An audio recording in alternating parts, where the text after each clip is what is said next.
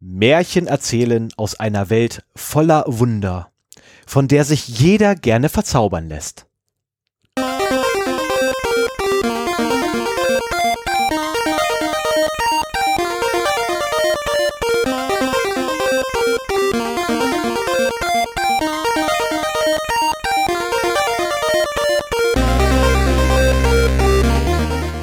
Zero Day, der Podcast für Informationssicherheit und Datenschutz.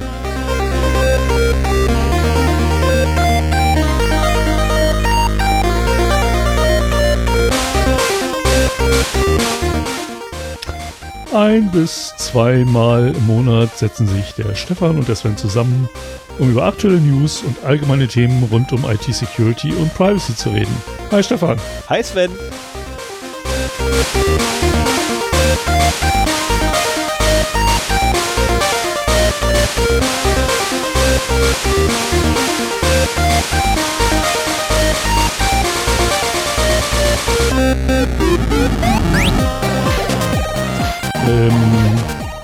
Ah, ja, so.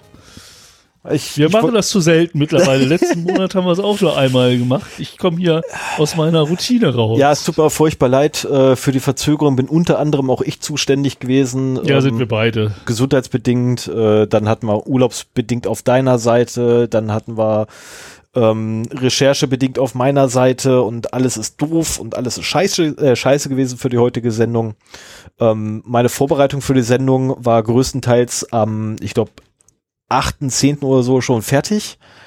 Und äh, ja, seitdem quasi musste ich nur noch auf ein paar Sachen warten. Ähm, und jetzt hat es sich leider so ergeben, dass ähm, die paar Sachen, auf die ich warte, immer noch auf sich warten lassen. Und ich dann einfach gesagt habe, ich habe keinen Bock mehr, was soll die Scheiße? Ich kann jetzt nicht irgendwie drei Monate äh, hinter den Leuten herlaufen. Ähm, nur damit ich dann irgendwie eine Sendung in vier Monaten rausbringen kann mit Sven zusammen. Ähm, und das können wir halt auch äh, der Hörerschaft quasi nicht antun. Und deswegen habe ich dann gesagt, komm, wir machen es jetzt trotzdem. Ähm, auch wenn mein Thema dann nicht ganz so schön wird, wie es eigentlich sein sollte.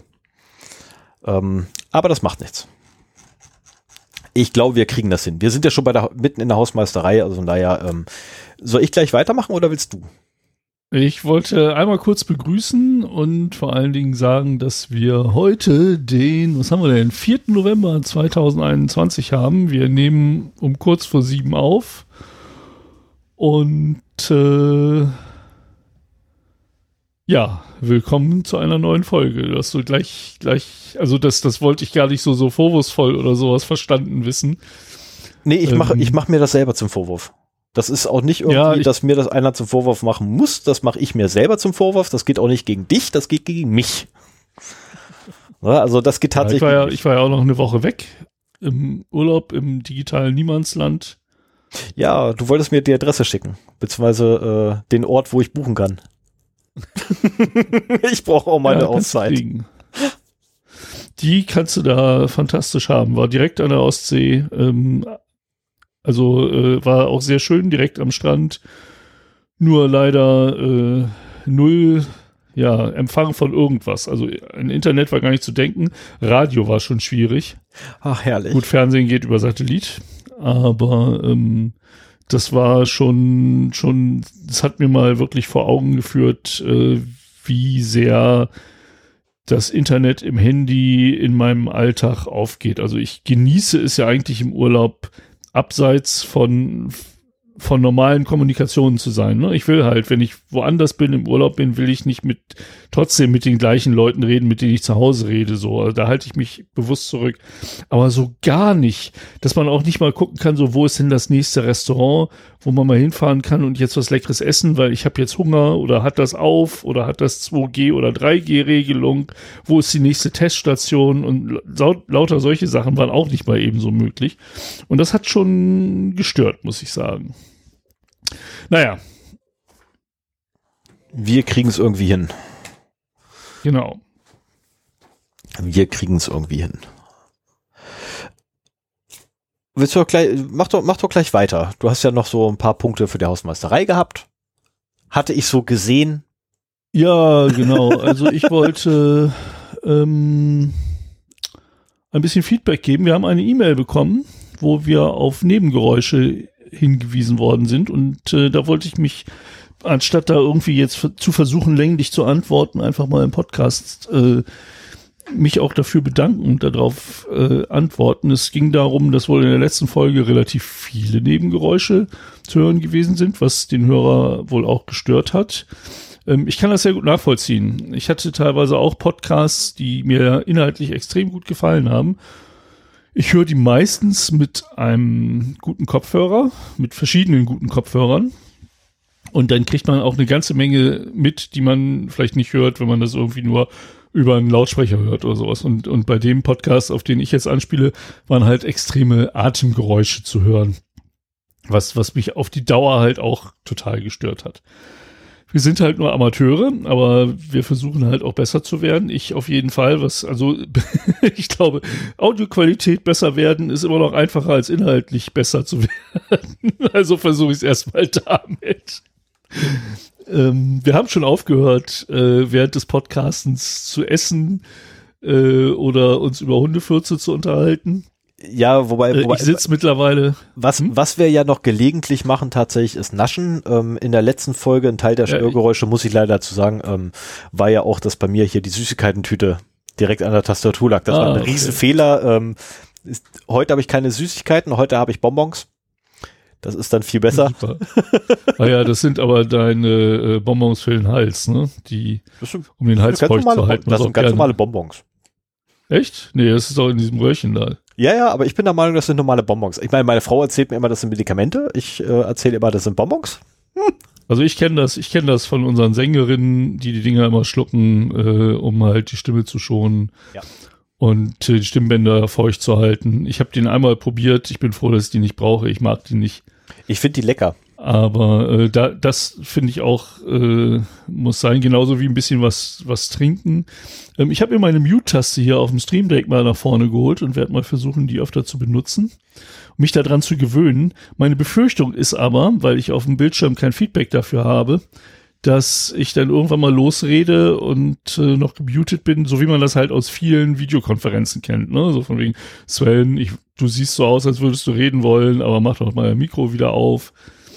Ähm, da müssen wir mal gucken. Also ich bin da auf jeden Fall dran. Äh, Hinweise werden auch immer sehr gerne angenommen. Ähm, ich höre mir sehr ungern meine eigenen Folgen an, weshalb es dann noch wertvoller ist, dass andere Leute das äh, Bescheid sagen. Zumal wir das im direkten Gespräch auch gar nicht so mitbekommen. Nee, Oder vielleicht auch nicht so, so hoch bewerten, als wenn jemand dann nochmal das produzierte Video ähm, wo vielleicht auch noch über den Kompressor ähm, die Nebengeräusche ein bisschen angehoben, mehr angehoben sind, als es jetzt hier ist, äh, denn rüberkommen. Also wenn ihr so ähm, Kommentare zur Audioqualität habt, äh, her damit. Ich muss da momentan auch sehr viel für äh, lernen, weil das will Stefan ja immer nicht hören, aber ich habe noch einen zweiten, der nicht ganz so hobbymäßig ist, zweiten Podcast, und da soll halt auch die Audioqualität trotzdem gut sein. Ja, ich, ich sage ja gar nichts dazu. Ah ja. Nee, aber deswegen ist es für mich eben auch wichtig, dass äh, wir da halt äh, besser werden. Es tut und, mir dann natürlich an der äh, Stelle auch echt leid, dass du mit solchen Amateuren wie mich zusammenarbeiten musst. Ich meine, du als Profi. ja, so ist das nun mal. das, das, Leben ist halt kein Ponyhof. Nee, wir sind ja auch nicht bei Wünsch der wär's, ne, sondern bei So ist es. genau. Ja, aber ich werde mal, ich werde heute mal versuchen, äh, meine ähm, Mute-Taste auf dem Stream Deck ein wenig zu bemühen und äh, da müssen wir in die Richtung halt auch besser werden. Ne? Ich meine, äh, du sagst immer, wir wollen, wir sollen professioneller werden. Das gehört für mich da auch so. Jetzt wäre ich fast dagegen gekommen und dann wäre ich aus gewesen. Naja, egal. Wäre auch. Ja, habe ich sonst noch was? Ähm, ach ja, ich habe noch einen kleinen Teaser für nachher das Thema Fun and Other Things. Äh, ich cyber nicht mehr. Ich habe mich da aus diesem Cyber-Sicherheitsnetzwerk äh, wieder zurückgezogen und äh, warum das so ist, wollte ich auch noch mal eben kurz erzählen. Auch da haben wir einen Kommentar von einem Hörer bekommen, der sich dafür bedankt hat, dass ich darauf aufmerksam gemacht habe und sich da auch registriert hat.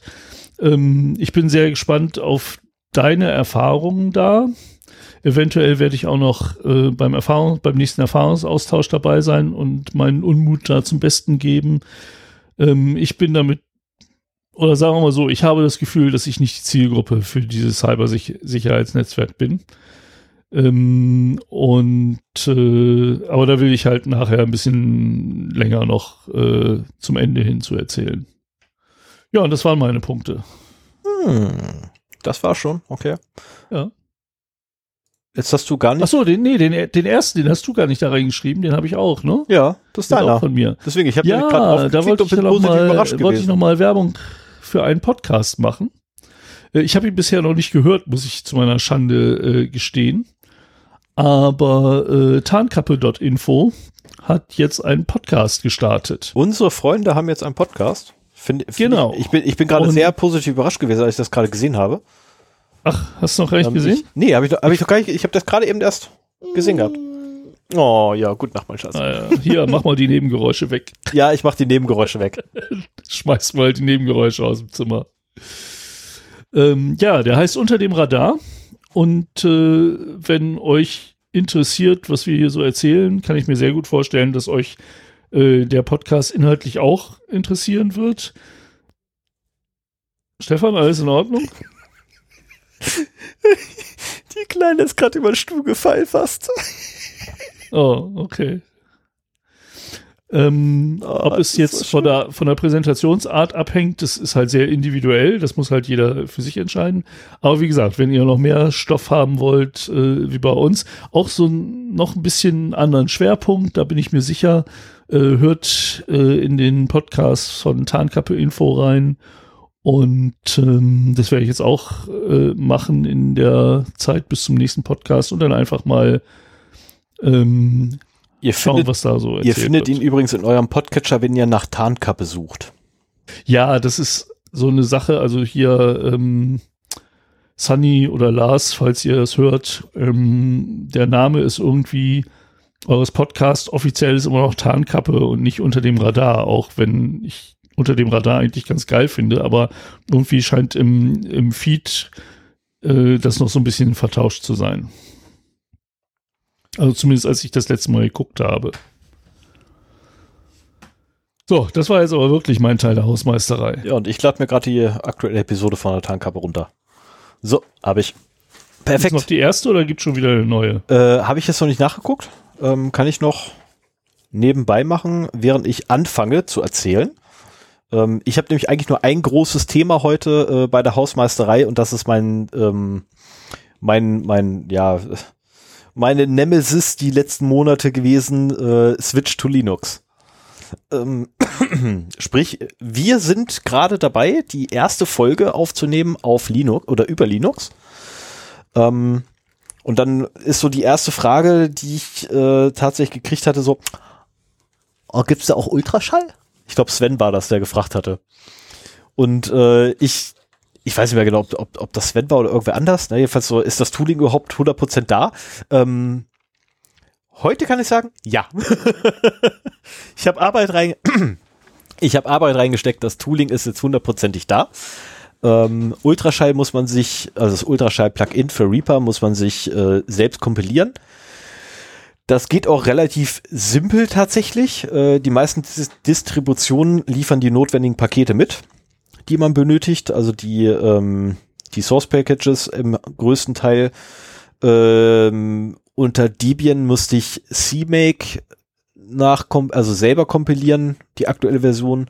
Ähm, ja, okay, so what? Kann man auch mal machen, geht schnell, gibt es eine Anleitung bei CMake selber für. Ich habe mich dann nachträglich allerdings noch für Manjaro entschieden, nachdem ich mein ähm, Linux Mint mit Debian-Unterbau in einen Zombie verwandelt habe ähm, und ein Frank, nee, erst war es ein Frankenstein, danach war es ein Zombie und äh, das ging dann gar nicht mehr und dann habe ich Linux, äh, nein, habe ich Manjaro ausprobiert und habe festgestellt, mein Notebook startet. und zwar auf Anhieb, also das allein schon war so der Grund, warum ich darüber gegangen bin. Ähm, das war so ein Problem gewesen, weil ich mit Linux, äh, mit Linux Mint beziehungsweise Debian immer hatte, äh, mal startete mein Notebook, mal nicht. Ähm, ich habe dann auch mit Manjaro rausgekriegt, woran das lag. Das ist die Grafikkarte. Die hat jetzt einen Schuss weg. Das ist halt einfach so. Okay, ich meine, das Notebook ist auch uralt. Mit einer, Weile, mit einer Weile uralt, da darf es das. Ähm, aber ich war sehr positiv überrascht, wie gut auf einmal alles funktionierte. Nachdem, vor allem nachdem ich äh, generell auf Linux umgestiegen bin. Also auf Anhieb funktionierte sehr viel. Ich habe jetzt unter Manjaro ein einziges Problem, das Notebook wacht aus dem Standby nicht mehr auf. Da muss ich nochmal ran und nachgucken, warum, wieso, weshalb das genau auftritt. Das ist ein bisschen sehr schräg. Ich habe das auch schon mit einem äh, paar anderen Geräten gehabt. Da lag es dann daran, dass es Tablets waren äh, und dort die Ansteuerung des Displays ein bisschen anders funktioniert. Ähm, bei einem stinknormalen Notebook kenne ich solche Probleme eigentlich nicht. Die habe ich auch hab unter. Ich schon oft. Also ich habe schon mehrere Versuche gehabt, irgendwie mit mit günstigen älteren Notebooks, seien es auch Enterprise-Notebooks, die ich günstig geschossen habe, mir ein Linux-Notebook äh, aufzubauen. Und das ist so ein, so ein Standardding, dass ich da immer Probleme mit hatte. Äh, mit, mit dem Aufwachen zum Beispiel. Ja, ich bin jetzt ehrlich gesagt auch im Überlegen gewesen, ob ich einfach mal das Geld in die Pfote nehme und äh, ja, einem deutschen Unternehmen ähm, mit dem schönen Namen Toxido oder das auf den Namen Tuxedo Computers hört ähm, einfach mal äh, Geld in den Rachen werfe. Weil da kann man sich sicher sein, es funktioniert einfach. weil die bauen ja Hardware oder beziehungsweise die bauen ja ihre Sachen extra für Linux. Ähm, weil System Aber geht das nicht heutzutage auch mit jedem ThinkPad? Nee, funktioniert's nicht. Also ich habe ein äh, ThinkPad Duet, glaube ich, hieß das Ding. Nee, IdeaPad, Entschuldigung, das war ein IdeaPad. Äh, aber ich habe auch ein, ähm, mit einem ThinkPad rumspielen dürfen und dort gab es dann Probleme mit der Kamera, die nicht erkannt wurde, äh, wo ich dann einen proprietären Treiber nachladen musste, was mich total genervt hat. Äh, wo ich gesagt habe, es kann nicht sein, dass ich einen proprietären Treiber für eine dämliche Kamera brauche, die eigentlich heutzutage alle unterstützt werden müssten, weil es einen Standard dafür gibt. Ähm, das waren so Probleme, mit denen ich da zu kämpfen hatte. Gut, Function Keys funktionierten nicht, also ja, Funktionstasten, wo ich sage, okay, äh, kann ich mit leben, ne? Scheiße, aber ich kann halt die Beleuchtung oben nicht anmachen für die Tastatur. So what? Ähm, und so ein paar andere Sachen. Audio funktionierte nicht auf Anhieb, da muss ich auch nochmal nachbohren, äh, um das zum Laufen zu kriegen auf dem ThinkPad. Wohingegen das auf meinem ähm, Gaming-Notebook, welche stehen habe, von Asus, einfach lief. Äh, tatsächlich läuft einfach das Ding. Finde ich super. Du bist jetzt komplett von Windows auf Linux gewechselt? Nicht zu 100 Prozent. Es gibt tatsächlich noch einen, eins, nee, es gibt zwei Alltagsrechner, die ich habe, die noch auf ähm, Windows laufen. Und logischerweise mein beruflicher Rechner läuft auf Windows aus dem einfachen Grunde, ähm, mhm. ja, irgendwie war der Informationssicherheitsbeauftragte des Unternehmens, für das ich tätig bin, so schlau, in die Sicherheitsrichtlinie reinzuschreiben, dass stinknormale Nutzer nur unter Mithilfe der IT-Leitung, nicht mal der Admins, sondern wirklich der IT-Leitung, ähm, ein anderes Betriebssystem auf ihre Notebooks installieren dürfen. Also ganz ehrlich, wenn ich den Informationssicherheitsbeauftragten in die Pfote kriege, werde ich ihm den Kopf für diese Klausel abreißen. Ich also, denke mal, unsere HörerInnen äh, okay, um, um, um jetzt aus vorigen Folgen, wer der Informationssicherheitsbeauftragte ja, um, um ganz kurz das Lachen abzu, äh, äh, aufzuklären, warum Sven sich hier gerade voll ein weglacht darüber, ähm, ich habe die Scheiße da reingeschrieben. also letztlich, ich, ich stolper gerade. möchte nicht, dass du Linux benutzt. Ähm, nee, er hat, äh, also ich habe das Thema schon öfters mit ihm äh, besprochen gehabt. An sich wären wir beide dafür äh, auf Linux umzusteigen. Allerdings gibt es halt die Problematik, äh, er kann dann nicht mehr großartig supporten. Also A, er kann nicht supporten, er kriegt mich nicht in die, in die, äh, in den Domain-Controller mit rein. Ähm, also ja. es würde ihn halt vor Probleme stellen, die er wegen einer Person halt nicht bereit ist zu lösen, was ich völlig verstehen kann. Ne, kann ich völlig ja. nachvollziehen. Er handelt in dem Punkt handelt er richtig, weil er alleine dadurch, dass er ja mich quasi befähigen würde, da reinzukommen, die Angriffsoberfläche, die man hätte, vergrößern würde. Aber dein Arbeitsrechner meine ich auch gar nicht. Also so mit deinem nee, also Hauptrechner also, sozusagen bist du jetzt was Spielen, was Office-Anwendungen, was also Podcasten angeht, komplett auf also mein, Linux. Meine Daily Driver sind, wie gesagt, bis auf zwei Rechner ist alles auf Linux umgestellt. Ähm, der eine Rechner ist der, den ich hier gerade, ne, mit dem wir hier für Shownotes und hier Videokommunikation haben, sprich mein Gaming Tower, der ist noch nicht auf Linux. Ähm, und mein mein, mein Jellyfin-Server, der ist auch noch nicht auf, äh, auf Linux umgewechselt. Das hat auch einen Grund. Ähm, erstmal vorweg, danke vielmals an die Community auch für die Unterstützung bei Switch to Linux. Äh, da gab es ein paar schöne Anregungen, die ich gekriegt habe, die mir echt weitergeholfen haben, ähm, meine Probleme zu lösen, die ich hatte. Ähm, ich hoffe, das funktioniert jetzt auch wieder. Hoffe ich, weil ich suche eine Möglichkeit äh, von NTFS rüber nach X4, glaube ich, ist aktuell, X3, X4, X4, äh, nach äh, Extended File System 4 zu wechseln, ohne die Daten zu verlieren, die auf dem aktuellen Datenträger drauf sind. Das ist das Hauptproblem, was ich gerade habe.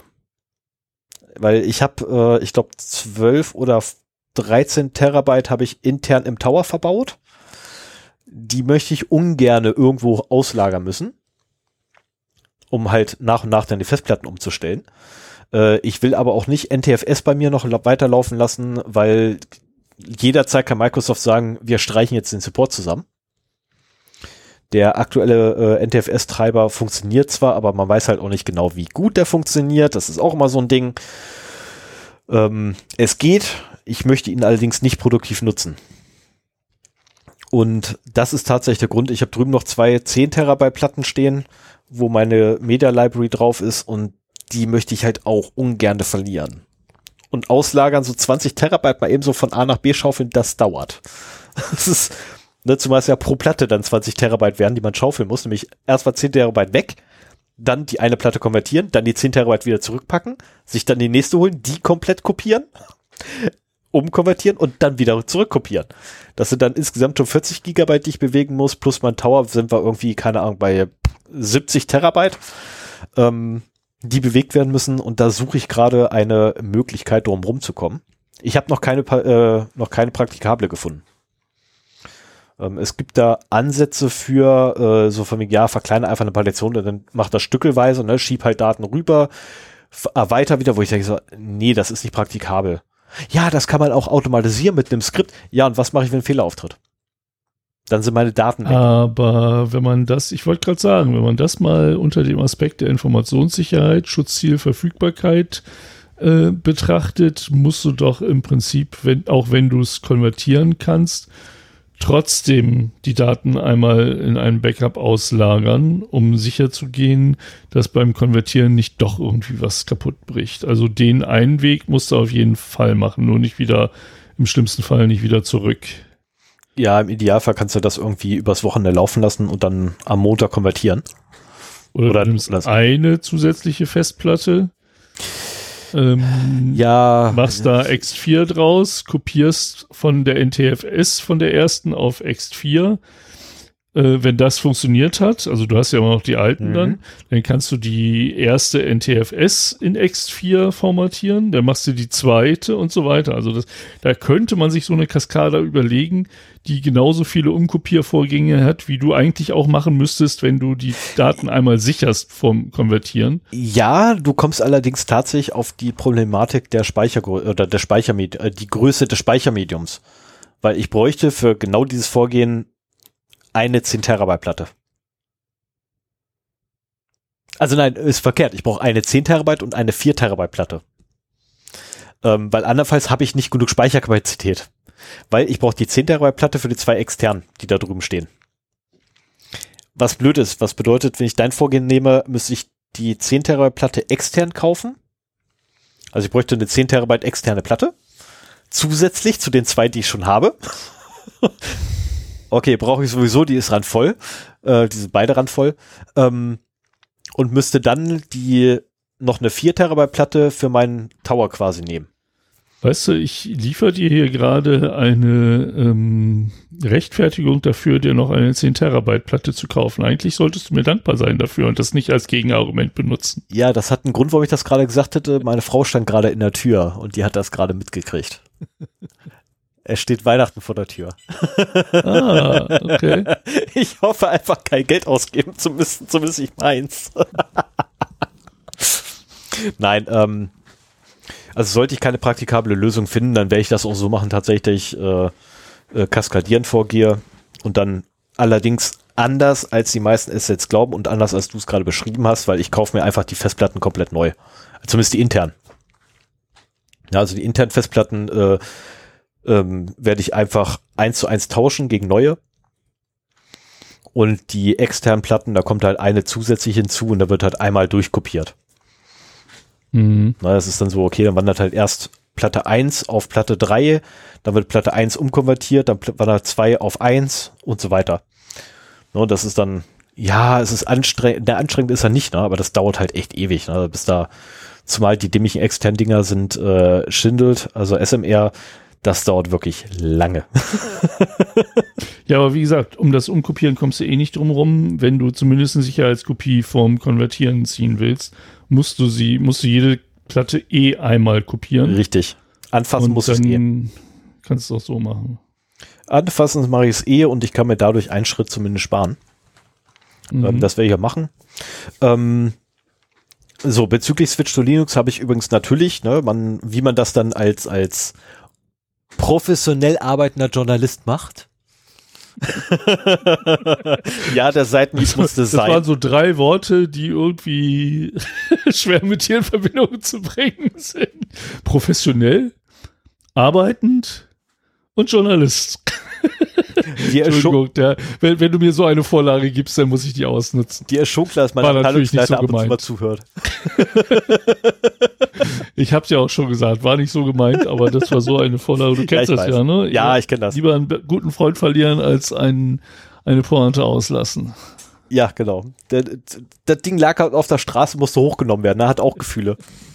Der Witz muss erzählt werden. Ähm, nein, äh, habe ich natürlich auch pflichtbewusst eine Dokumentation für mich selber erstellt, äh, wie ich denn mein Manjaro aufsetze und habe den Teil, der notwendig ist, um Reaper und Ultraschall unter Manjaro Linux zum Laufen zu bringen, ähm, natürlich pflichtbewusst in ein Tutorial verwandelt. Oder nein, nicht in ein Tutorial, sondern in ein How-To. Ähm, zu finden unter den Links, äh, unter dem Link in den Show Notes. Ähm, und Im Sendegate, ne? Genau, im Sendegate. Oder ist das nochmal eine extra Seite? Nee, ich habe das einfach in Sendegate reingeschmissen, weil äh, die Podcast-Community das ja auch haben möchte. Und da finden sie es eher, als wenn ich das bei mir privat hinwerfe. Mhm. Ähm, ich habe für mich persönlich, habe ich dann einfach Skripte gebaut, die das machen, weil ich einfach keinen Bock habe, da irgendwie Zeilen zu kopieren, sondern einfach so, ne? einmal reinschmeißen, Knopf drücken, läuft, macht den Rest von alleine. Ich muss so ein paar Bestätigungen machen und Auswahlen treffen. Ähm, und es funktioniert wirklich erstaunlich gut. Muss ich echt sagen. Also sind, äh, man kann das fast vollständig automatisieren. Es sind zwei manuelle Schritte notwendig. Ähm, der eine ist eine Anpassung von einer, äh, von einem Skript, was äh, Ultraschall baut, äh, das Ultraschall-Plugin baut, nämlich das erste davon. Und das zweite ist, dass man das, die Datei cmakelist nee, cmakelist.txt anpassen muss, weil da drin geprüft wird, äh, welches Betriebssystem benutzt wird. Und äh, im ersten wird geprüft, ob denn die Pakete alle da sind, die benötigt werden. Die Paketprüfung kann nicht funktionieren, weil sie auf Debian basiert oder auf DB, äh, DEP bzw. DPKG, Pak äh, dem Paketmanager von Debian basiert, der nicht da ist unter Manjaro. Weshalb man da einen Umweg gehen muss. Also einfach auskommentieren funktioniert super. Ähm, ich war dann irgendwann so kackendreist, aber gesagt gehabt, Return One. Gib ein Ja zurück. Oder äh, if one war da meine Abfrage zum Schluss. Äh, weil ich einfach keinen Bock hatte, das zu ändern. Großartig. Das ging schneller halt einfach die, den Textblock zu markieren und sagen, okay, hier komm, ne, wenn eins, also wenn ja, sprich immer. Mhm. Ähm, das hat super funktioniert gehabt und danach läuft das auch tatsächlich einfach durch. Also die, der Compile-Vorgang von Ultraschall läuft durch. Er wirft ähm, eine Haufen von Warnungen aus, äh, die, wenn man nicht genau hinguckt, auch wirklich sehr stark zu ignorieren sind. Ähm, wenn man genauer, genauer hinguckt, fängt man an, sich ein paar Gedanken zu machen. Äh, ich habe das auch im Sendegate ins Forum reingeschrieben gehabt, da ich dann kurzzeitig mal auf den Trichter gekommen bin, dass eventuell ich persönlich so ein Problem mit der Codequalität haben könnte, wenn ich das Ding aufmache und mal reingucke. Ähm, ich habe allerdings auch, ne, also zur, zur Verteidigung von Jungs, von Ult äh, Jungs und Mädels von Ultraschall, ich habe noch nicht in den Quellcode reingeguckt und ich habe mir noch nicht die Arbeit gemacht, die ganzen Warnings daraus zu werfen. Es sind nur Warnings, zum Glück.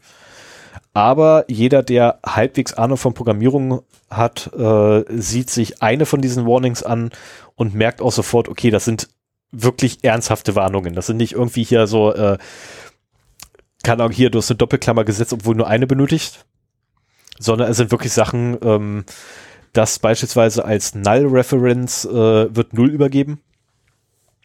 Äh, das sind zwei verschiedene Paar Schuhe. das ist, also die Ziffer Null wird übergeben ähm, für eine Null-Reference und das ist halt, äh, das, das sind Warnungen, die möchte ich nicht haben. Ähm, es gab auch eine Warnung, äh, dass eine Variable verwendet wird, bevor sie deklariert wird.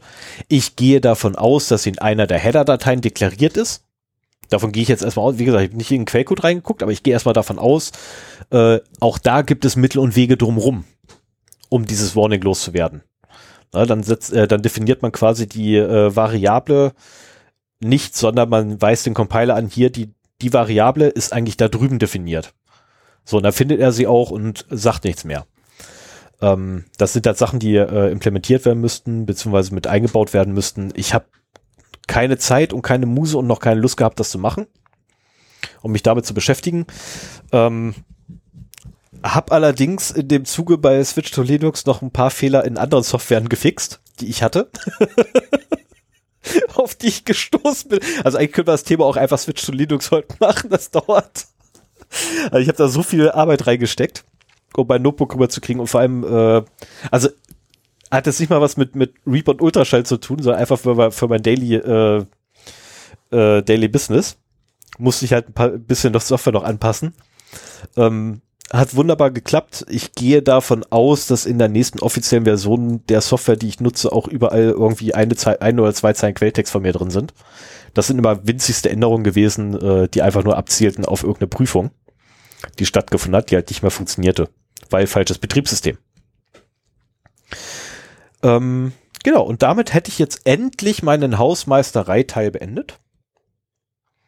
Ein, nee, stopp, ein Nachtrag. Äh, ich habe auch noch zwischenzeitlich eine wunderbare Unterhaltung übrigens, äh, das wird das Sven ein bisschen ärgern, über Delta Chat gehabt. Mit einem unserer Hörer. Ja. Wir haben mindestens einen Hörer, der Delta Chat verwendet. Hm. ähm, wolltest du da nicht mal irgendwann was drüber sagen? Du bist muted. Jetzt ist genau der Fall. Sven hat sich gemutet. Wir wollten das beide machen. Nein. Du wolltest ja, doch eine Sendung darüber. Na, ja, ich wollte, dass wir das beide machen, sagen wir es mal so. Ach so, okay. Ja, okay. Also das, das müssen wir ja schon ein bisschen Praxiserfahrung auch mit, äh, mitbringen, um da was zu sagen zu können. Okay. Für mich wäre das eine gute Ergänzung unserer, ich, wie ich finde, immer noch aktuellen Messenger-Folge. Das auf jeden Ich Fall. denke mal, auch unter heutigen Bedingungen würden die beiden Sieger, die wir damals hatten, Wire und Signal, immer noch so als die, die Sieger hervorgehen. Aber Delta Chat wäre halt ein neuer New Kid on the Block, äh, mit dem man sich da mal beschäftigen könnte. Ja. Ich habe noch einen kleinen Nachtrag zu, de zu deinem Switch to Linux äh, Thema. Ja, bitte. Und zwar äh, habe ich mein eigenes äh, kleines persönliches Switch to Linux äh, Thema mittlerweile nee. ähm, auch gehabt. Und zwar, ich habe ja schon ein paar Mal gesagt, so ich, ich finde das doof, dass man halt in, in der Telefon- und Tablettwelt so von entweder Google oder Apple abhängig ist und fände es sehr schön, wenn es da irgendwie genau wie Linux eben auch noch auf dem PC-Markt da so einen unabhängigen Dritten gäbe und habe mir schon länger mal gewünscht, irgendwie so ein eher ein Linux-Tablett als, als, ähm, als Handy zu haben. Also ähm, mein Handy äh, ist, ist so ein täglicher Begleiter. Ich könnte noch ein Zweithandy mal zum Ausprobieren mitnehmen, okay, aber Tablett habe ich eigentlich gar nicht im Einsatz und ich glaube, so gerade wenn man mit Kommandozeile arbeitet und vielleicht noch mal eine kleine Tastatur dazu ähm, ins Case tut, dann wäre so ein Linux-Tablett eine schöne Alternative zu einem iPad oder einem Android-Tablett. Und ich habe es jetzt für mich testweise nochmal gemacht. Ähm, ich habe mir sehr günstig, habe ich Glück gehabt, äh, ein 2013er Nexus 7 äh, Tablett geholt, das eben äh, für die Installation von Ubuntu Touch geeignet ist. Und ich muss sagen, ähm, ich habe es da drauf gespielt. Das ging auch sehr einfach, nachdem ich erstmal überhaupt mitgekriegt hatte, dass mein Bootloader schon entsperrt ist und ich das nicht mehr machen muss, woran ich fast verzweifelt wäre, was aber gar nicht nötig war. Und äh, ja, dann habe ich mir da Ubuntu Touch drauf installiert und bin eigentlich sehr angetan davon, wie flüssig das ist, was halt beim Betriebssystem so dabei ist. Ähm, das einzige Problem, das ich da sehe und was mich daran hindert, das Ding wirklich als äh, ja tägliches Tablett für mich zu benutzen, ist so die wenigen Apps, die zur Verfügung stehen. Also es gibt einen App Store, da ist aber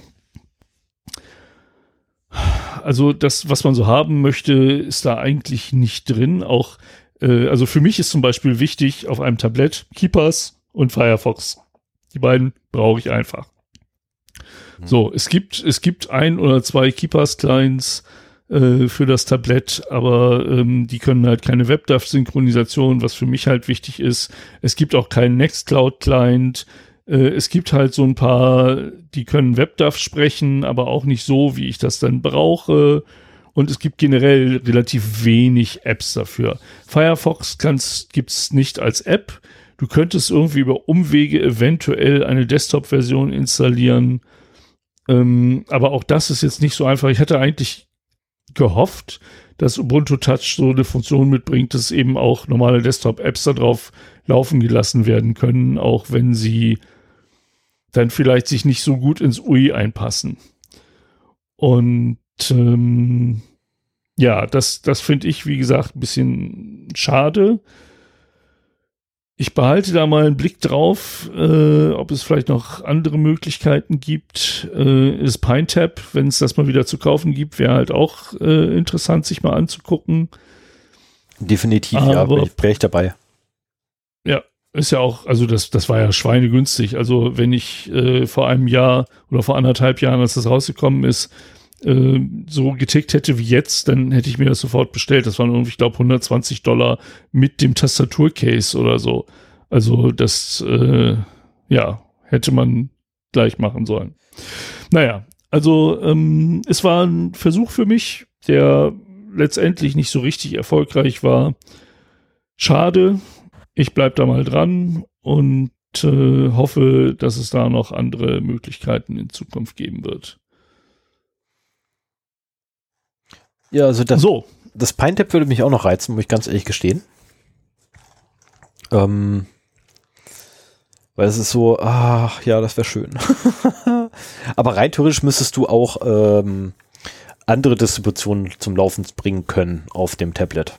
Rein theoretisch. Welche Tablet-Distributionen äh, kennst du denn noch? Naja, also letztendlich funktionieren die, die Mobile Distributions funktionieren relativ gut. Ähm, man müsste vielleicht mal bei äh, Manjaro vorbeigucken, ob die eventuell für ARM was haben.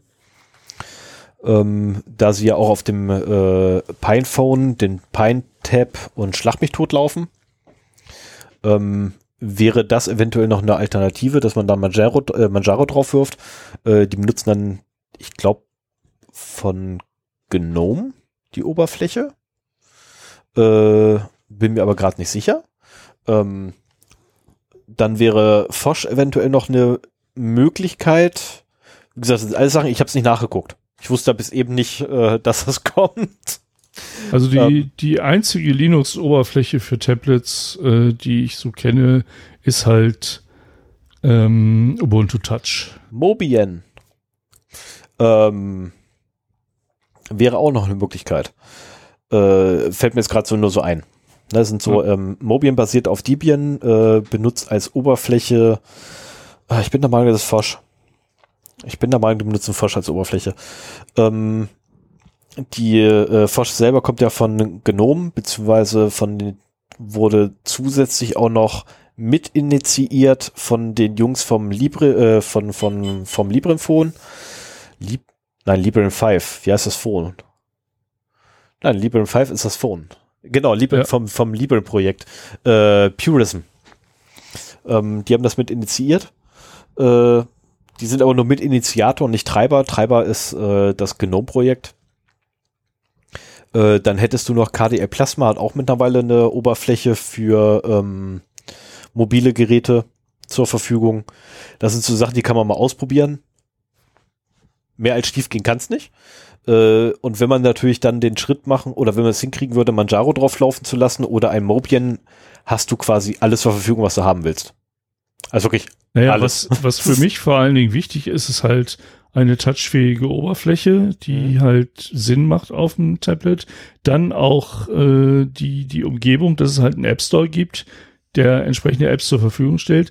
Das, das Sahnehäubchen ist dann halt, wenn du auch Desktop-Applikationen äh, ausführen kannst, in, für den Fall, dass es keine Apps gibt. Und gerade dieser Punkt App-Verfügbarkeit unter Linux, Moba, mobilen Linux, ist halt etwas, was relativ schlecht zu realisieren ist. Also mit Firefox kann man viel machen. Du kannst in Firefox halt auch WhatsApp oder Telegram ähm, als Weboberfläche aufrufen. Du kannst alle sozialen Netzwerke als Weboberfläche aufrufen und so weiter. Ich bin mir nicht sicher, wie das jetzt mit Netflix und Amazon Prime äh, aussieht wegen DRM, aber zumindest YouTube müsste noch funktionieren. Und insofern wäre mir halt ein, ein ähm, Tablet, das einen vernünftigen Firefox und ein KeyPass dabei hat und halt eine ordentliches Terminal, aber das haben sie halt alle. Äh, das, was ich so am zumindest brauche, um die Nichtverfügbarkeit von Apps irgendwie ausgleichen zu können. Mhm. Naja, aber wollte ich auch nur mal so anregen, wenn, wenn ihr da noch Sachen habt. Also ich meine jetzt nicht so Sachen wie Lineage OS oder sowas, ein Android, das halt von Google befreit ist, sondern ich möchte schon ein echtes Linux da drauf haben. Und ähm, vielleicht kommen da ja auch noch aus der Hörerschaft ein paar Tipps, was man äh, mal versuchen könnte, ähm, um da in die Richtung weiterzukommen. Schönes 10 Zoll Tablet mit Linux wäre etwas, was mir durchaus Spaß machen würde. Ich habe ja gerade ein, ein, ein überflüssiges Tablet im 10 Zoll Format rumliegen. Ähm, no Name mit einem ARM Schlag mich tot Prozessor, 32 Bit kann der nur.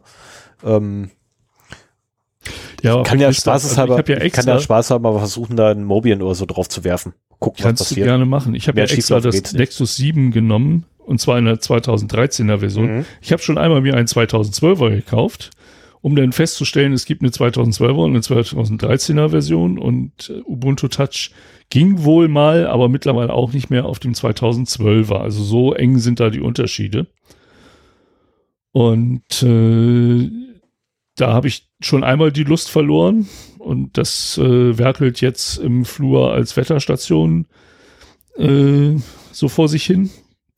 Was oh. übrigens eine geniale Wiederverwendung für äh, Tablets ist, muss ich sagen. Wenn ihr ein altes Android-Tablet habt, äh, was ihr nicht mehr braucht, holt euch die App What, What Weather und äh, stellt das Ding einfach irgendwo mit dauerhaftem Stromanschluss hin und ihr habt eine super Wetter äh, Anzeige bei euch in der Wohnung. Wie gesagt, ich habe mittlerweile zwei. Ich habe einen alten Fire TV äh, und äh, nee, Fire, der ist nur Fire, ne? Fire TV sind die Sticks. Mhm. Also ein Fire Tablet von Amazon und das 2012er Nexus 7 stehen hier beide in der Wohnung und äh, zeigen äh, Regenmengen der letzten Stunden an, Vorhersagen für die nächsten Stunden und Tage und aktuelle Werte und so weiter. Also finde ich genial, gerade in Verbindung mit dieser App.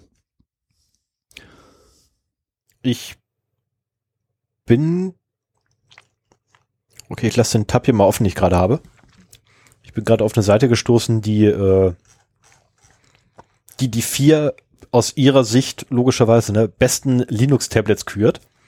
Auf Platz Nummer eins das PineTab.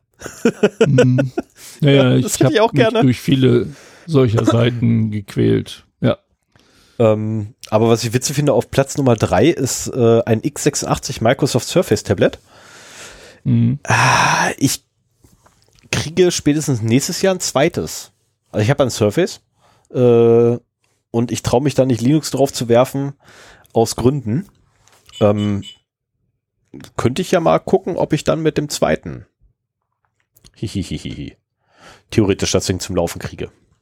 Ja. Weil das wäre, glaube ich, wirklich das, also wenn, wenn du ein, also muss ich echt mal sagen, ne, wenn du ein, ich habe äh, ein, ein, ein Abklatsch davon im Billig gehabt, die ich mir extra bestellt habe. Den habe ich, da habe ich mich total verkauft, davon abgesehen. Ähm, auch mit so einer schönen Anklick-Tastatur. Und das war einfach geil. Also dann, ich habe dann Desktop Linux draufgeworfen und es lief einfach super. Äh, Desktop drehen hat funktioniert und alles Mögliche. Ähm, er ist halt nur nicht mehr aufgewacht, was ein bisschen blöd ist, weil wenn du die Tastatur zugeklappt hast, ist er eingeschlafen, hast die Tastatur aufgemacht, war er tot. Kontraproduktiv. Na, das ist genau das, was man bei einem Tablet eigentlich nicht haben möchte. Und ähm, wenn ich mir jetzt vorstelle, dass ich ein Surface habe, was viel, viel leistungsfähiger wäre, das wäre wirklich so, wäre eine coole Nummer. Vor allem, es hat auch genau die richtige Größe eigentlich zum Arbeiten. Es hat die richtige Größe für Desktop-Anwendungen, was bedeutet, du musst nicht zwangsläufig auf eine Touch-Oberfläche gehen, also auf eine reine Touch-Oberfläche. Du kannst Ubuntu Touch quasi außen vor lassen, kannst dir, was ich, direkt den Gnome nehmen. Ähm, der ist nicht optimiert für Touch, aber du kannst rein theoretisch eine Skalierung drauf werfen, hast dann alle Elemente so riesengroß, also da kannst du nicht mehr daneben tippen. Äh, kriegst allerdings dann auch Probleme mit der ähm, mit der Breite der einzelnen Dinger, weil nämlich die meisten Anwendungen noch nicht für diese Skalierung ausgelegt sind. Und dementsprechend sehen die dann etwas blöd aus oder äh, teilweise ist Inhalt von der Anwendung dann rechts aus dem Monitor raus und eigentlich hinter Monitor und du müsstest drei Meter daneben irgendwo hinklicken, was halt nicht geht, also muss das Fenster schieben. Ähm, also man hat noch mit, mit ein paar Kinderkrankheiten zu kämpfen, ja. Aber es sind so die Standardkinderkrankheiten, die alle irgendwann mal hatten. Und ich gehe davon aus, auch also wirklich, es ist auf einem sehr guten Weg, gerade die äh, Oberfläche, Touch-Oberflächen von den großen Oberflächenherstellern, äh, also GNOME, KDE und äh, äh, Ubuntu, hab vergessen, wie das da heißt, äh, die werden besser, die werden sehr, sehr viel besser ähm, und sie sind auch schon sehr viel besser geworden in der Vergangenheit äh, zum jetzigen Zeitpunkt ähm, und sie werden noch besser werden. Und da sehe ich auch keine Schmerzen, Probleme, Ängste, Nöte, Sorgen, dass wir irgendwie in, was ich, äh, machen wir es jetzt mal so wie die, wie die hier ähm, Plasmaforschung, ne, mit ihren äh, Fusionsreaktoren. Also in 20 Jahren haben wir ein funktionsfähiges System da stehen. Das hören wir uns auch schon seit 40 Jahren an, den Satz. Jedes Jahr aufs Neue. In 20 Jahren haben wir den Durchbruch. Ähm, genauso sehe ich das auch dort. Also was ich in, in fünf, sechs Jahren äh, sitzen wir beide wahrscheinlich immer noch hier, ähm, hoffentlich, und äh, beschweren uns dann darüber, dass irgendwie, was ich die Touch-Oberfläche äh, nicht mehr für äh, mit einem Verband benutzt werden kann, weil halt das Display so hochauflösend ist und bla und mit dem Verband kann ich nicht drücken. ähm, keine Ahnung, was war, was man sich dann beschwert oder was ich, der, der Touchstift ist zu klein. Ne, wir brauchen viel größere Touchfläche. ähm, Finde ich aber cool. Ich habe das gerade mal, wie gesagt, nebenher mal schnell gesucht gehabt. Finde ich cool. Also gerade mit dem äh, mit dem mit dem Nexus 7 war ich damals sehr sehr zufrieden. Die 13er Version und die 12er Version habe ich beide gehabt. Ähm, ich habe sie noch beide. Aber die äh, in die 12er Version ist die Oberfläche von dem Wattweather so dermaßen eingebrannt. Wenn ich das Ding ausmache, sehe ich das fast schon klar. Also Ghosting. du kannst dieses Ding jetzt nur noch fürs Wattweather benutzen. Ja, das ist aber auch das Problem, wenn du dauernd ein Stammbild quasi zeigst, ne? Ja, ja, ja. Mhm. Aber im Betrieb fällt es nicht auf, weil es sind halt äh, immer die gleichen Sachen, die da angezeigt werden und äh, insofern für ein altes Tablet, das man sonst wegschmeißen würde, ähm, ist das halt eine feine Sache. Ja. So, wollen wir weitergehen? Ich habe ja. leider meinen Timer nicht angeschmissen. Ich habe keinen Überblick, wie lange wir schon hier dabei sind, aber wir sind bestimmt ein bisschen länger dabei. Ja, sind wir und sagen wir es einfach mal so, ähm, für diejenigen, die jetzt gerade erst einschalten äh, und uns zum allerersten Mal hören, wir haben Kapitelmarken. Ihr könnt an die Stellen, hätten wir ganz am Anfang machen müssen. Wir haben Kapitelmarken, ihr könnt genau an die Spre Stellen springen, die euch interessieren. Ähm, die Marken sind in der Regel, bevor das Kapitel losgeht. Äh, meistens so ein, zwei, drei Sätze davor. Ähm, so dass ihr quasi nahtlos in ein Kapitel, in einen eigenen Bereich quasi reinspringen könnt. Ähm, Wenn ihr einmal festgestellt habt, dass euch die Hausmeisterei, die am Anfang kommt, null interessiert, dann könnt ihr in Zukunft gleich auf die Datenverluste springen. Richtig. Sei denn, ihr hört uns bei Spotify, dann geht das nicht. Aber Ja, gedammter für Pech. den Fall empfehlen wir einfach mal einen Podcatcher äh, zu installieren. Ähm, also unter unter iOS empfehle ich immer gerne Pocket Cast, den nutze ich selber und du, glaube ich, Pocket Addict. Genau, leer Podcast Addict. Podcast, Podcast Addict benutze ich ja. Ja, genau. Unter Android, das wären so zwei Programme, die man da benutzen kann. Ähm, und äh, das ist also wirklich, Spotify ist super für Musik, aber für Hörbücher und Podcasts nicht so gut geeignet. Naja, Naja. naja okay. Ich ich äh, drücke einfach auf den Knopf. Mach, fang du mal an mit deinen Datenverlusten jetzt, weil wir kommen. Ich fange an. Willkommen. Okay, ja, mache ich. Jetzt kommen die Datenverluste. Ähm, Ja, dann fangen wir mal an. Äh, wir haben einen ganzen Monat aufzuarbeiten, deswegen habe ich auch ein paar mehr rausgesucht. Ach du liebe Zeit, habe ich viele. ja, du hast ein paar viele. Ah, ja gut, also ich beeile mich. Und das Schöne ist, zwischendurch hast du dann auch meine drin gehabt, wo ich dachte, okay, ich brauche nicht mehr. Oh, kann ich da welche rausschmeißen? Nein. ich habe ja dafür meine nicht reingepackt. Fangen wir mal an. Äh, 4.10. Das ist jetzt, ich würde das mal als, ja, ich würde es mal eher als Gerücht als als News sehen. Und zwar tauchte in einem äh, entsprechenden Forum eine Anzeige auf, dass jemand äh, die Daten von 1,5 Milliarden Facebook-Nutzern verkaufen möchte. Ähm, Daten sollen enthalten Namen, E-Mail-Adressen, Telefonnummern, Aufenthaltsort, Geschlecht und Benutzer-ID, sollen durch Scraping gewonnen worden sein, Ich wollte gerade sagen. was ja auch schon mal in anderen ähm, sozialen Netzwerken funktioniert hat und auch bei Facebook auch schon funktioniert hat. Ich meine, äh, es waren ja auch Anfang des Jahres schon mal 500 Millionen Facebook-Nutzer, die verkauft wurden. Ähm, die Daten scheinen wohl durchaus authentisch zu sein und auch nicht unbedingt mit denen von Anfang des Jahres übereinzustimmen. Ähm, trotzdem gab es halt auch Beschwerden von Leuten, die angeblich gekauft hätten, dass das ein Scam wäre. Ähm, das Posting ist mittlerweile auch verschwunden, äh, aber der Benutzer, der es gemacht hat, nicht geblockt, was eigentlich in der Regel passieren würde, wenn der jetzt äh, Scam versucht hätte oder so. Insofern ähm, weiß man nicht genau, was ist, aber Facebook ist halt ein großes Netzwerk und äh, nehmt das zum Anlass, äh, eure Zugangsdaten zu ändern und oder Zwei-Faktor-Authentifizierung zu aktivieren.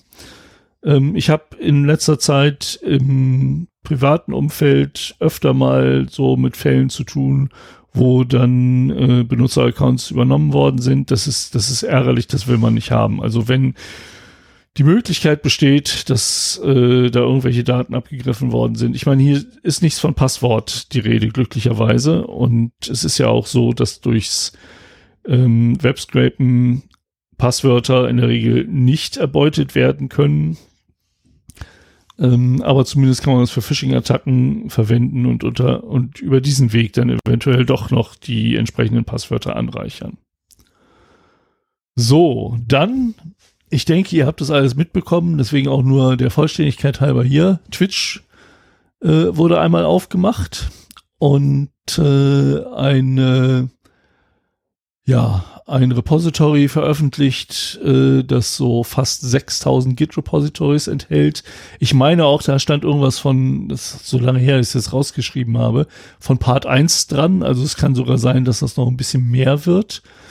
Und äh, nach allem, was ich so gelesen habe, waren die, die interessantesten Sachen, die da vielleicht noch drin sein können, die, die Payouts äh, der, der Switch-Streamer dort. Ähm, ich habe einen kleinen Blick reinwerfen können in die Datei und äh, da ist halt monatlich bis zurück zum August 2019 ähm, kann man sich da zumindest für die Großen, ich weiß nicht, ob wirklich alle dabei sind. Heiser hat das auch ähm, verifizieren können anhand seiner eigenen äh, Twitch-Einkünfte, dass die Daten äh, stimmen. Also bis zum August 2019 zurück kann man dort nachverfolgen, was Twitch an die entsprechenden Streamer ausgezahlt hat. Dazu muss man allerdings, da stehen nicht die Klarnamen der, der Streamer drin, sondern da stehen halt irgendwelche IDs drin, die man allerdings mit geeigneten Tools äh, sich dann beschaffen kann. Trotzdem war es mir irgendwie zu mühsam, jetzt irgendwie für irgendeinen Twitcher, den ich vielleicht mal folge, rauszusuchen, ähm, was der so verdient hat. Ich fände das spannend, also bei, bei YouTube und bei Twitch finde ich so diesen Aspekt, was verdienen die Leute mit ihrer Reichweite, ähm, schon sehr spannend mal zu erfahren. Ich will jetzt nicht unbedingt genau wissen, was der und der da äh, verdient, aber so eine Größenordnung, dass man die vielleicht mal äh, mitbekommt. Man hört halt auch immer so Gerüchte von irgendwelchen Leuten bei YouTube, die einen Kanal mit 30.000 Followern haben und dann plötzlich Fulltime äh, YouTuber werden und so weiter, was, was mir sehr wenig vorkommt. Und insofern, also da gibt's natürlich auch noch Kooperationen und andere Möglichkeiten, äh, darüber hinaus damit noch mit seinen, seiner Aufmerksamkeit Geld zu machen. Aber generell, ähm, ja, fände ich das interessant. Wenn euch das auch interessiert und ihr die Seite noch nicht kennt, kann ich euch socialblade.com empfehlen. Ähm, das ist eine Seite, die auch versucht, das so ein bisschen öffentlich zu machen. Also ähm, die, ja, die scraped im Prinzip auch so die Zugriffszahlen der YouTuber und äh, Instagram und ich glaube Twitch könnte auch dabei sein, das weiß ich nicht genau. Und gibt so eine Schätzung ab, was man da bei der Reichweite auch verdienen könnte und zeigt vor allen Dingen auch so die Entwicklung der Zugriffe ähm, an. Die, die Seite finde ich eigentlich ganz interessant. Ähm, aber das sind halt auch nur sehr ungefähre Werte, von denen ich nicht weiß, wie genau man das ähm, ja nehmen kann. So, dann noch was. Ähm, ein klassischer Datenverlust mal wieder. Ähm, Thingiverse hat auch ein Datenleck gehabt. Thingiverse ist eine recht bekannte Plattform, wo man so 3D-Druckdaten beziehen kann. Ich glaube, ich habe da auch mal, um mir von einem unserer ehemaligen Kollegen etwas drucken zu lassen, äh, einen Account eingerichtet. Und äh, dort gibt es, äh, ist bereits am 13. Oktober 2020, also vor einem Jahr, ähm, eine Datei veröffentlicht worden, das wohl erst jetzt aufgefallen ist, ähm, wo halt unter anderem äh, Usernamen, E-Mail-Adressen, IP-Adressen und physische Anschriften, das wundert mich ein bisschen, ähm, zu finden sind. Dieser Leak ist mittlerweile bei Have I Been Pawned von Troy Hunt eingepflegt worden und darüber ist er halt auch nochmal bekannt geworden. Also, dass er diese Daten halt jetzt äh, übernommen hat und ähm, damit ähm, das halt auch veröffentlicht hat. So, was ist noch? Accenture. Das ist ja ein, also hier wird er beschrieben als der äh, IT-Beratungsriese und das ist er auch, ne? Eine, eine von den ganz großen Beratungs-, IT-Beratungsagenturen, ähm, mit denen wir halt auch immer mal wieder ähm, Berührungspunkte haben. Ähm, die haben bestätigt, dass sie äh, der Ransomware Lockbit zum Opfer gefallen sind und äh, dass im August 2021 dort Daten gestohlen worden sind. Und äh, diese Daten wurden extrahiert oder extrakt, was, ja doch, extrahiert. Extraktion ist das Hauptwort, extrahiert das Verb, ja. Und ähm, einige davon wurden auch öffentlich gemacht. Das Problem ist halt, dass Accenture halt unwahrscheinlich viele Kunden hat, große Kunden. Ja. Und auch diese Kunden teilweise Verletzungen von Systemen und cloudbasierten Diensten, äh, die durch Accenture ermöglicht oder bereitgestellt werden, ähm, gestört worden sind.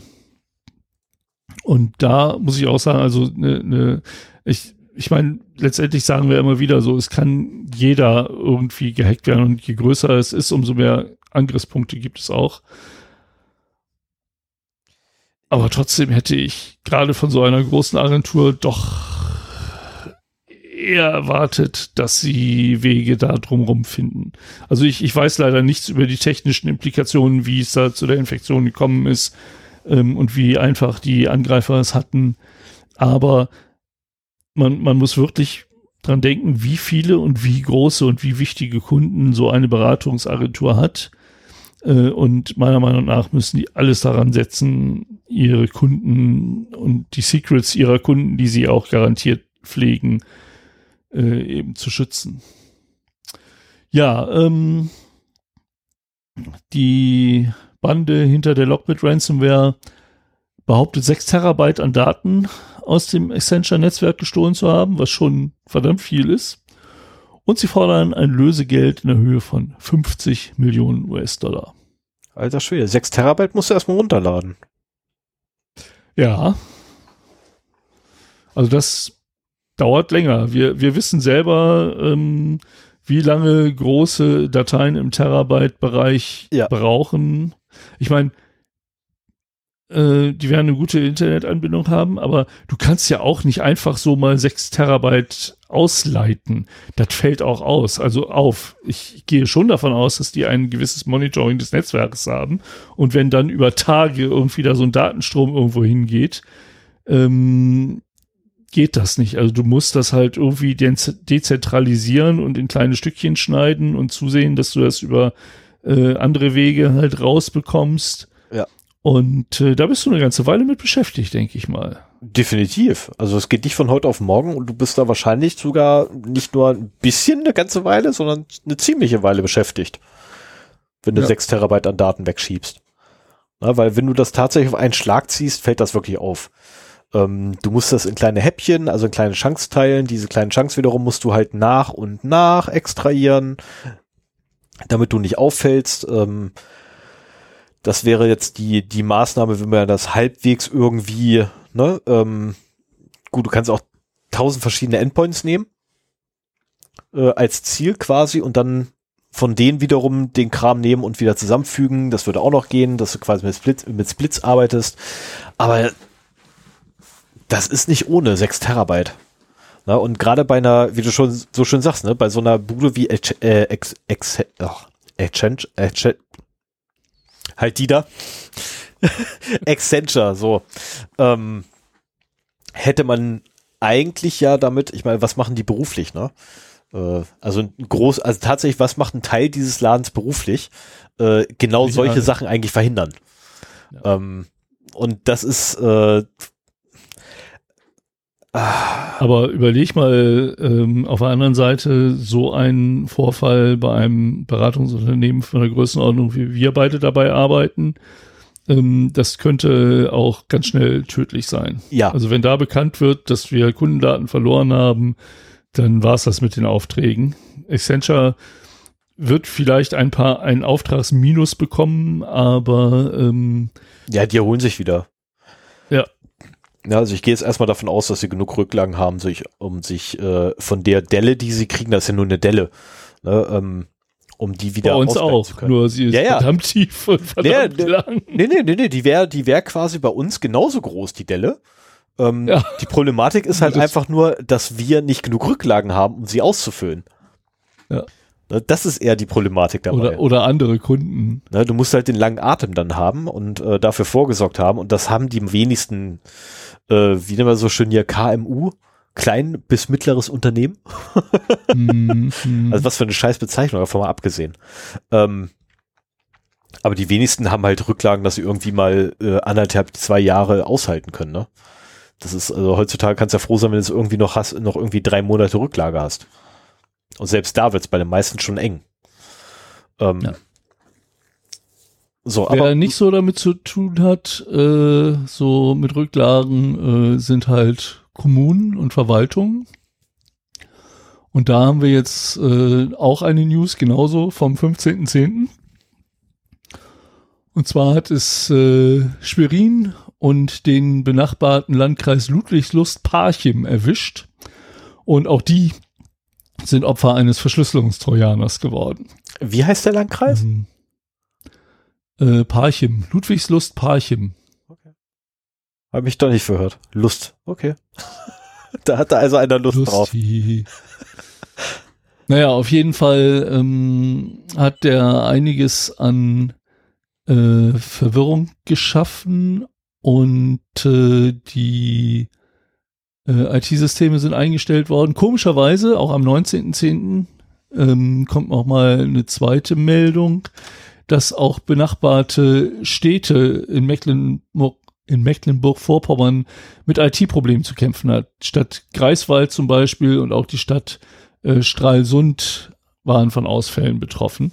Und da sieht man mal, also man weiß noch nicht genau, auf welchem Wege diese Probleme dahin gewandert sind, aber also es war jetzt nicht so, dass meinetwegen ein Dienstleister ähm, die Systeme alle oder der gleiche Dienstleister die Systeme betrieben hat oder so.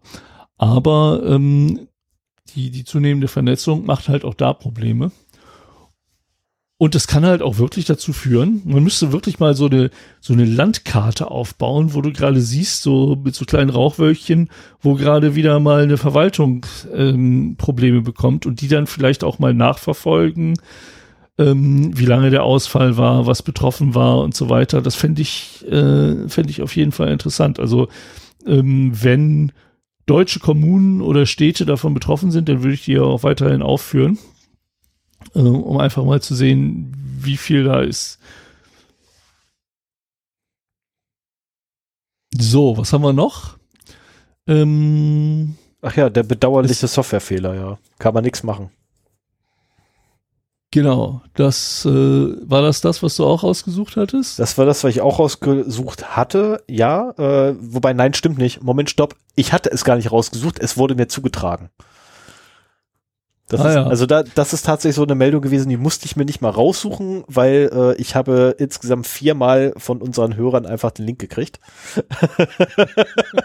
also unter, von vier unterschiedlichen Leuten habe ich denselben Link bekommen ähm, und war auch sehr dankbar dafür und sehr glücklich darüber. Äh, ich habe ja, ganz dann kurz erzähl ich mal, worum es geht. Und zwar äh, geht es um die App Schoolio. Habe ich vorher noch nie gehört. Ich vorher auch nicht. Ist wohl so eine Community für Schüler und Studenten, die halt so einige Services für sie bereithält. Und ähm, diese App hat über die API sensible personenbezogene Daten äh, ja verraten. Also das heißt jetzt nicht unbedingt, dass die abgeflossen sind, aber es war zumindest potenziell, ähm, dass die abfließen können. Und was ich spannend daran finde, gefunden hat das halt äh, die Zerforschung beziehungsweise davon ähm, mal wieder Lilith Wittmann. Oh, also, hat man sie gleich wieder das angezeigt? Ist, das ist ein Name, den man in letzter Zeit öfter hört. Ja, den sollte man sich und merken. Und äh, die wohl sehr, sehr rührig ist momentan äh, in irgendwelchen Systemen rumzuwühlen und Sicherheitslücken davon dabei zu finden. Und ähm, ich kriege ja gerade so ein bisschen Lust, die einfach mal anzurufen. Das ist, muss ja echt mal gestehen. Also nicht ne? jetzt, aber nee, nicht jetzt, jetzt aber generell. Ne? Äh, anzurufen und mal ein paar Fragen zu stellen, weil was mich immer, immer wieder aufs Neue fasziniert, ist der Einfallsreichtum. Ähm, ich meine, ich bin selber in Qualitätssicherung, keine Frage. Ich bin auch sehr einfallsreich, wenn es darum geht, irgendwelche Fehler aufzudecken.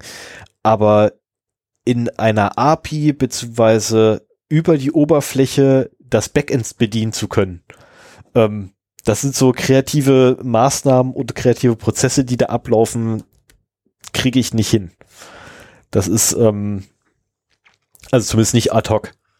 Ja, und äh, würde, wäre interessant, glaube ich, sich mal mit solchen Ich glaube, Leuten das sind so Sachen, die, die entwickeln sich einfach mit der Zeit. Also wenn ich sehe, was, was wir in fünf Jahren Zero Day Podcast und diverser kleiner Projektchen, die wir halt zusammen gemacht haben, auch so an ähm, Erfahrungsgewinn und Erkenntnisgewinn bekommen haben. Als wir angefangen haben mit dem Podcast, hatte ich längst noch nicht so viel Ahnung von dem ganzen Thema, wie ich es jetzt zum Beispiel habe.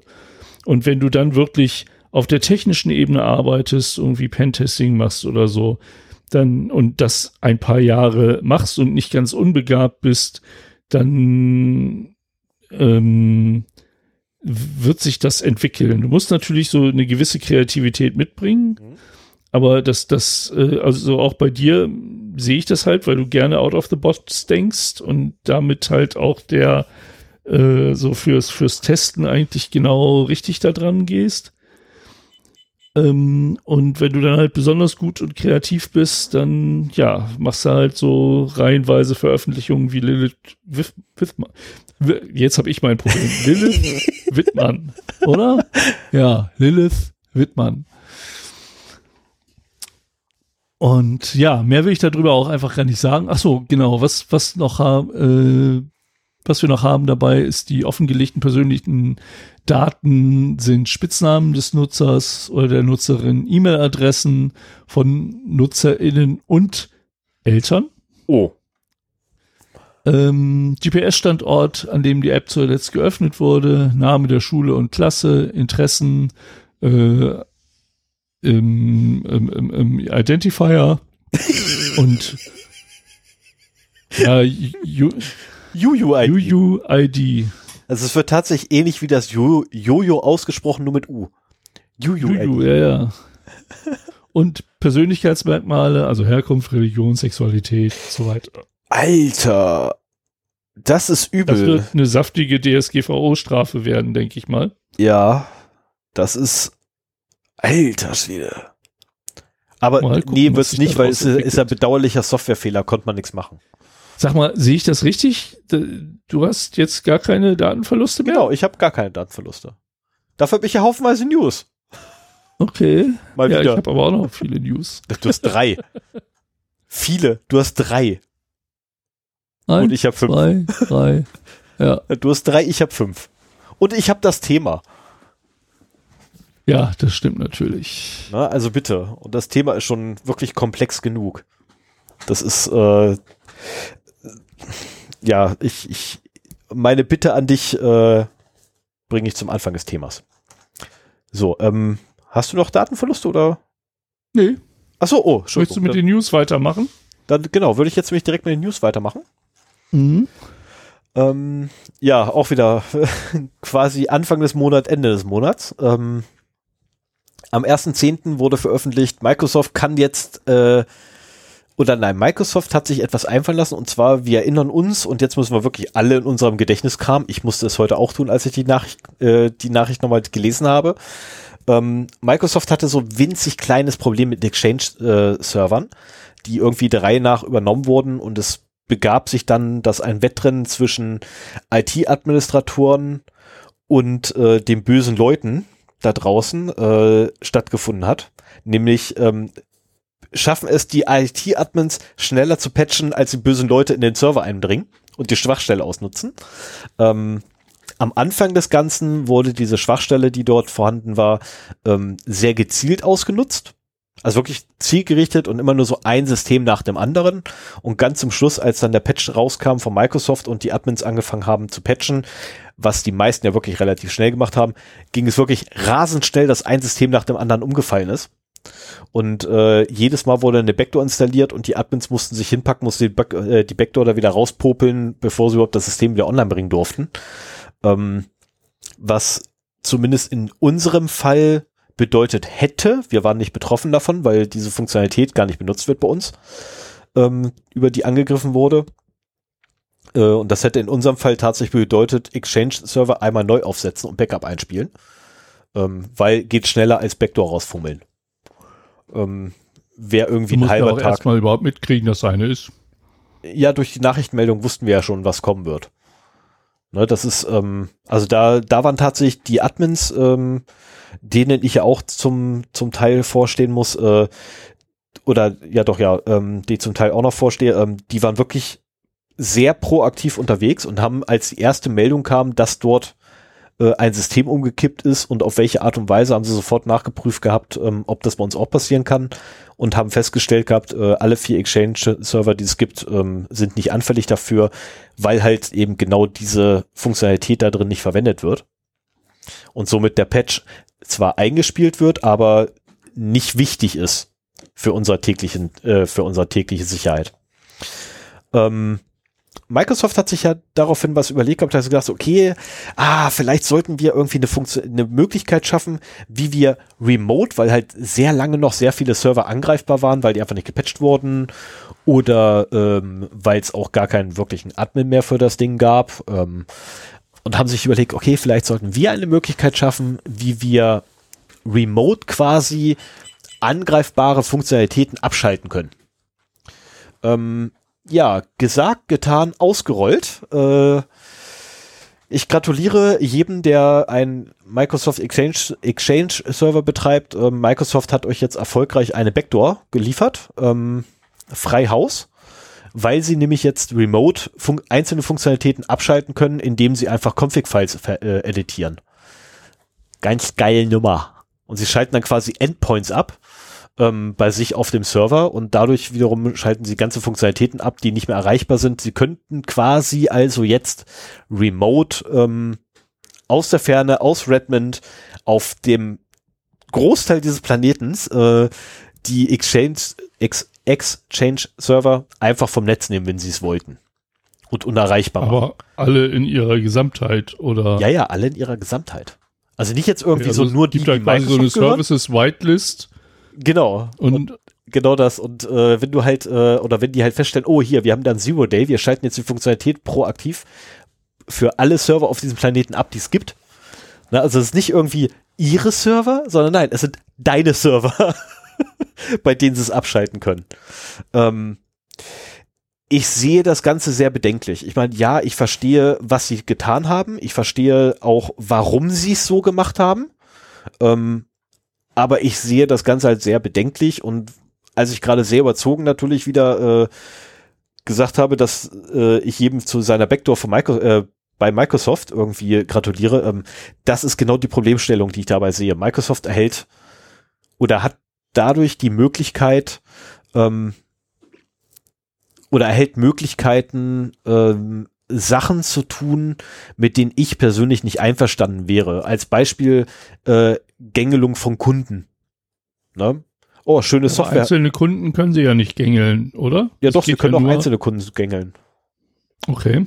Das ist halt das Problem dabei, ne? Das ist halt, äh, ja. Das war ja meine Frage, ob jetzt meinetwegen ein Service so, okay, weltweit für alle abgeschaltet werden kann oder ob man auch gezielter sagen kann, hier von Accenture. Äh, also in der Theorie, in der Theorie können sie alles gezielt. aus. In der Theorie können sie auch sehr gezielt machen, weil sie natürlich auch kontrollieren können, an welche Server sie es ausliefern. Das ist, ähm, na, also nehmen wir, nehmen wir hier äh, von meinem Unternehmen den Exchange-Server, da würde einfach das Ding ankommen, würde sagen, hey, hier, hallo, ich bin's von der IP Schlachtmethode. Oh, hey, die IP hat Schlachtmethode. Du gehörst doch der Firma von dem Deppen da drüben. Du darfst nicht mehr. Ne, also das ist, ähm, Mhm. Schön, dass du gerade nach Updates fragst. Hier ist deine neue Konfigurationsdatei. Äh, sehe ich halt bedenklich tatsächlich. Ähm, was mich dann dazu veranlasst hat, nach Alternativen zu suchen. Ich habe noch keine wirklich gangbare gefunden. Exchange-Alternative. Ja. Ich habe noch keine gangbare gefunden, leider. Also nicht in dem Ausmaß, wie man es bräuchte, wenn man halt produktiv tatsächlich damit arbeitet. Also es hat dann Grund, dass die ganzen Leute alle Exchange nutzen. Ich wollte gerade sagen, das ist de facto Standard äh, in der Industrie in oder in der Wirtschaft in, in Deutschland und weltweit. Und äh, wenn es da etwas Vergleichbares gäbe, dann gäbe es zumindest Diskussionen darüber, ob man das nicht auch nutzen könne oder so, so wie bei den Clients mit Linux und Windows. Ähm, aber letztendlich hat Microsoft da das Rennen wirklich für sich gemacht. Und Leider. die betreiben halt das Backend und meistens auch das Frontend sämtlicher Wirtschaftsunternehmen der Welt. Yep, Zumindest ähm, der großen.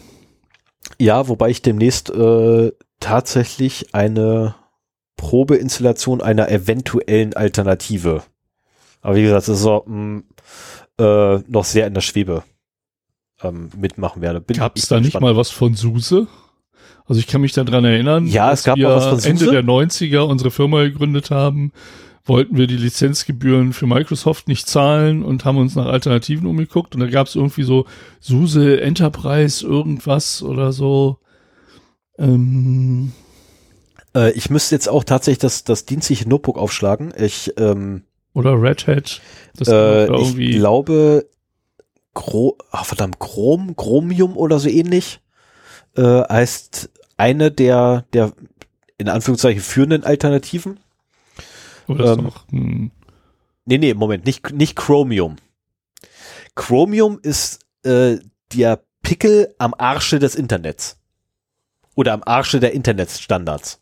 Aber Okay, ähm, Chromium, Chromium ist der Google-Browser ähm, in der Open-Source-Variante. ja, der hauptentwickelt wird von, ach ja, richtig, Google. Und ähm, wer versucht da haufenweise neue Features ins Internet reinzudrücken, der Werbung einfacher macht? Ach ja, Ja, Google. aber es ist, es was. ist nicht, es ist nicht Chrome, sagen wir es mal so. Nein, nein, es ist nicht Chrome. Also Chrome ist, ist meiner Meinung nach noch schlimmer. Ähm, aber auch Chromium ist aus meiner Sicht äh, ein Pickel am Arsche des Internets oder der ja gut, Internetstandards. aber es hat jetzt mit Exchange aber nichts zu nein, das tun. hat mit Exchange zu tun, ähm, weil nur weil du gerade Chromium, äh, auf Chromium gekommen bist. Nee, aber ich bin der Meinung, das Ding heißt Chromium, also tatsächlich mit G, Mhm. mit CH. Ähm, ich müsste aber auch nachgucken, ähm, kann ich dir morgen mal schicken, Spaß haben, wie das Ding heißt. Ich habe es ja, auf, wie gesagt, auf dem dienstlichen Notebook habe ich noch die Hauptwebseite offen von denen, äh, weil ich da halt ganz gerne mal einen Test mal mitmachen möchte. Ähm, weil auch ich Alternativen suche. Ich sehe nicht ein, die dass einer meiner Kunden 50 Euro zahlen muss im Monat. Das ist Bullshit. Äh, dann, erster Zehnter, immer noch. Ähm, So, du suchst für klein, KMU. genau, von KMU suche ich eine Alternative.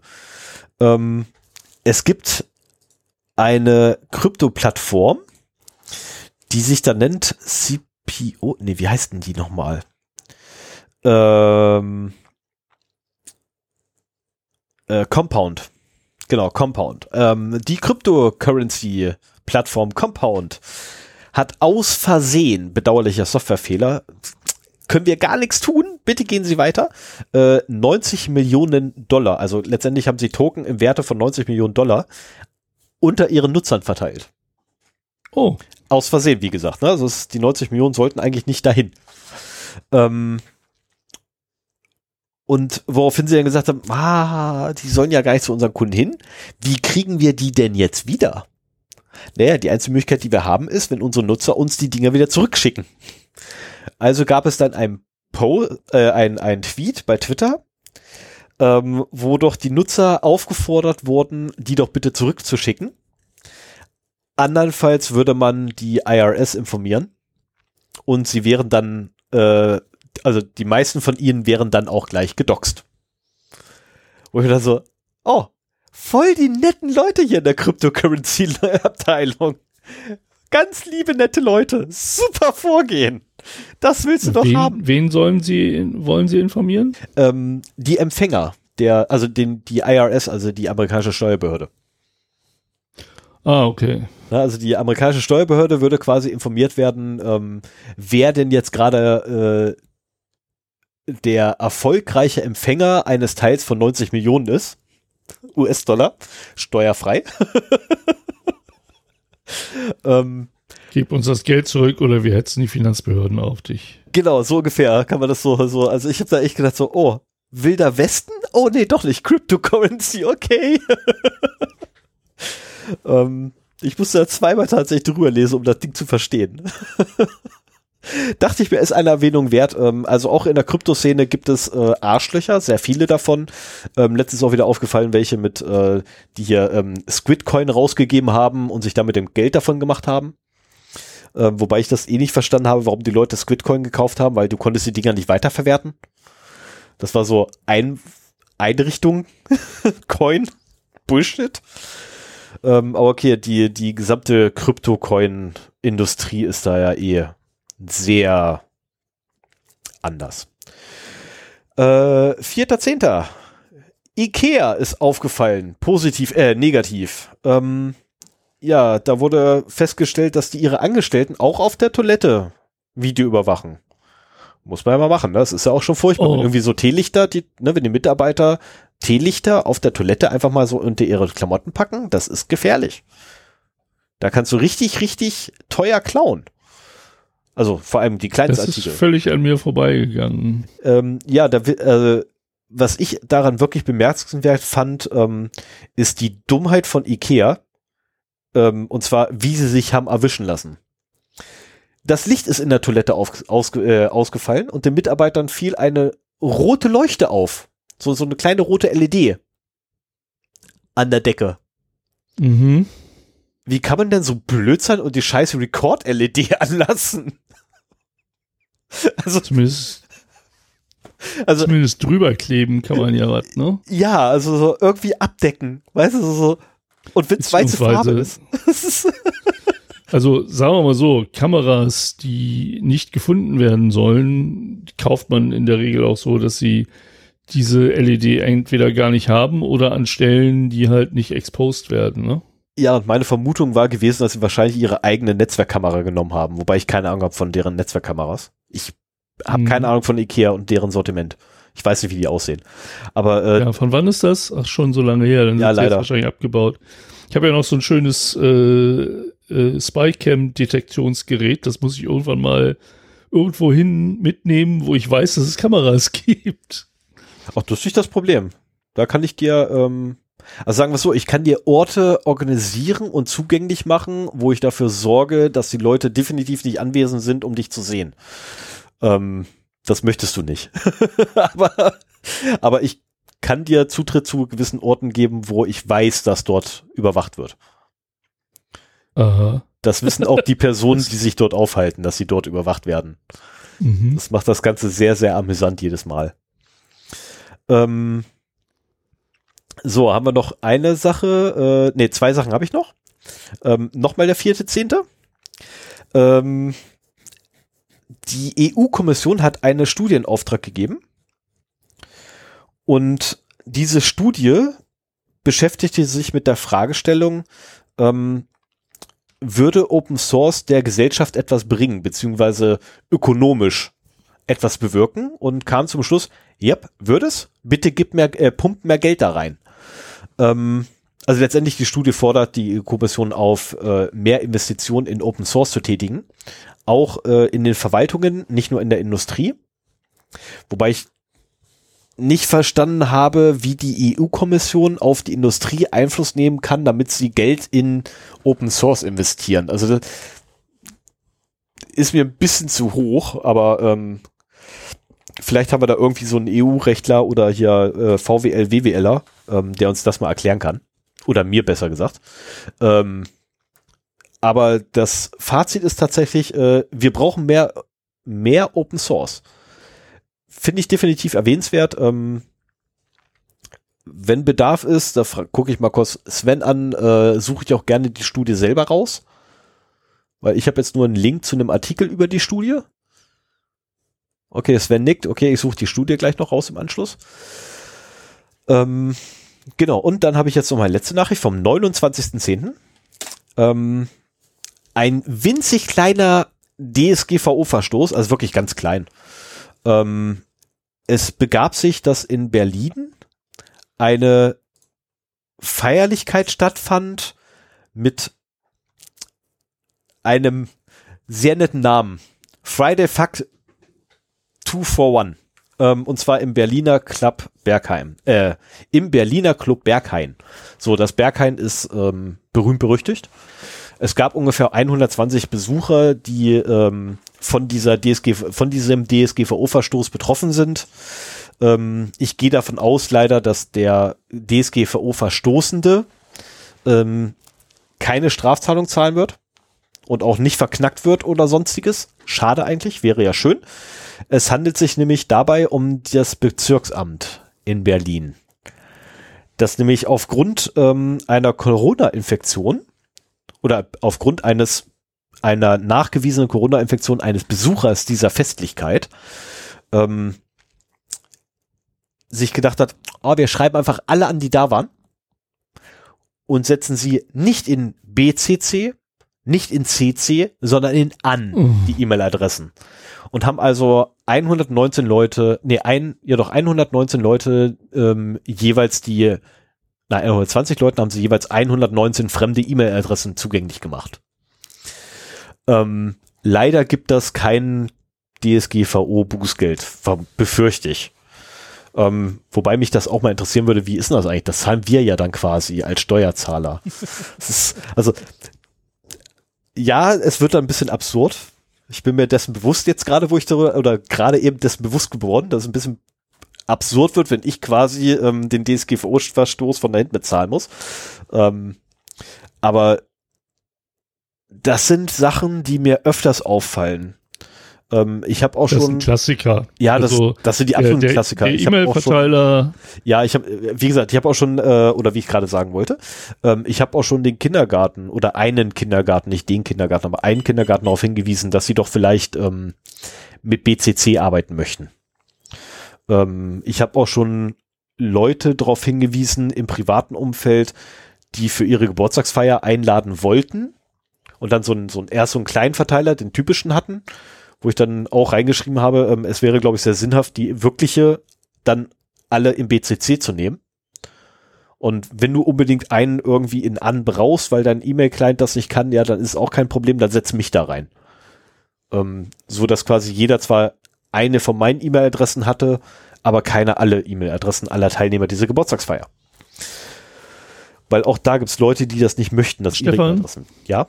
Stefan, wir müssen mal eben schneiden. Wir müssen mal eben, was? Wir müssen schneiden. Wir müssen mal eben schneiden, mach mal bitte. Okay, ich mache einen Cut.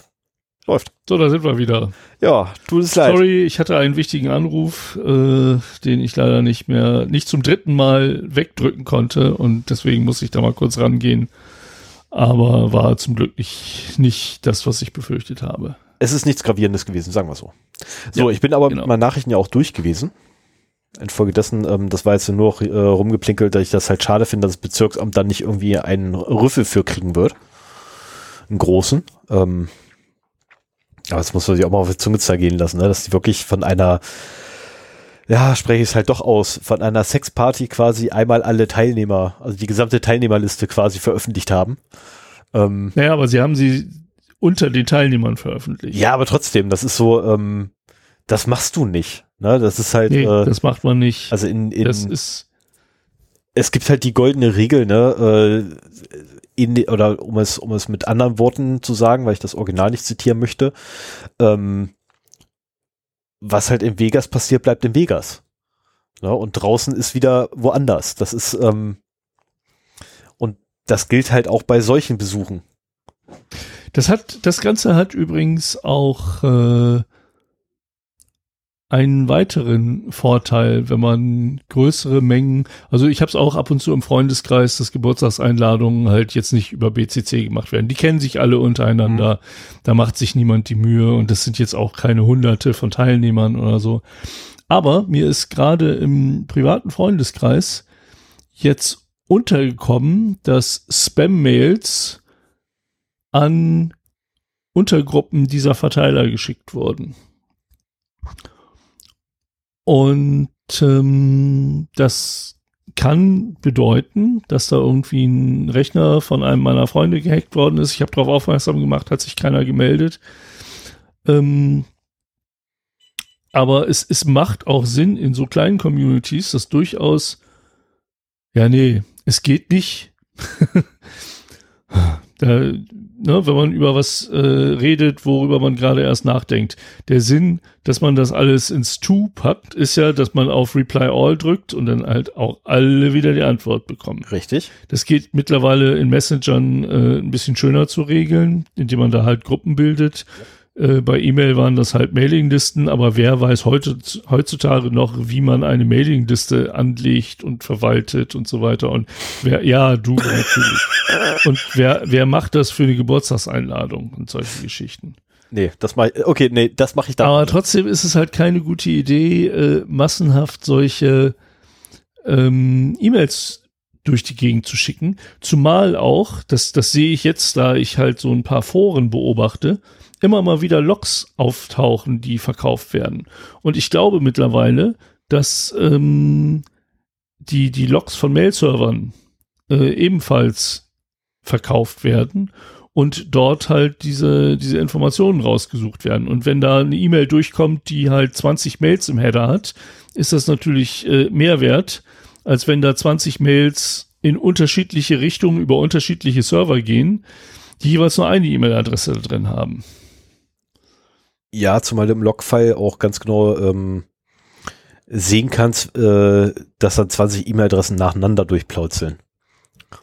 Nein, ich meine jetzt das nicht den ersten Server, wo äh, sowieso alle, also du schickst ja, wenn du das im BCC hast, hast du es ja auch erstmal in einer Mail, mhm. schickst das an den Server und der schickt dann einzelne dedizierte Mails weiter.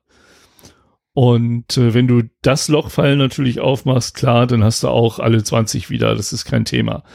Aber äh, die nachfolgenden Server, die haben halt nur noch die eine E-Mail-Adresse. Und äh, von, Ah, so rum, ja. Ne? Und äh, insofern hast du dann halt Log-Einträge, die nicht wieder den gesamten Verteiler haben. Ist natürlich doof, wenn man antworten möchte. Ist das nicht so möglich. Aber äh, die wenigsten machen das mittlerweile auch noch per E-Mail. Und gerade wenn man halt eine Antwort an alle haben will, dann sollte man vielleicht auf den Messenger ausweichen. Ich kann noch mal äh, sagen, bei unserer letzten Betrachtung der Messenger haben Wire und Signal gewonnen.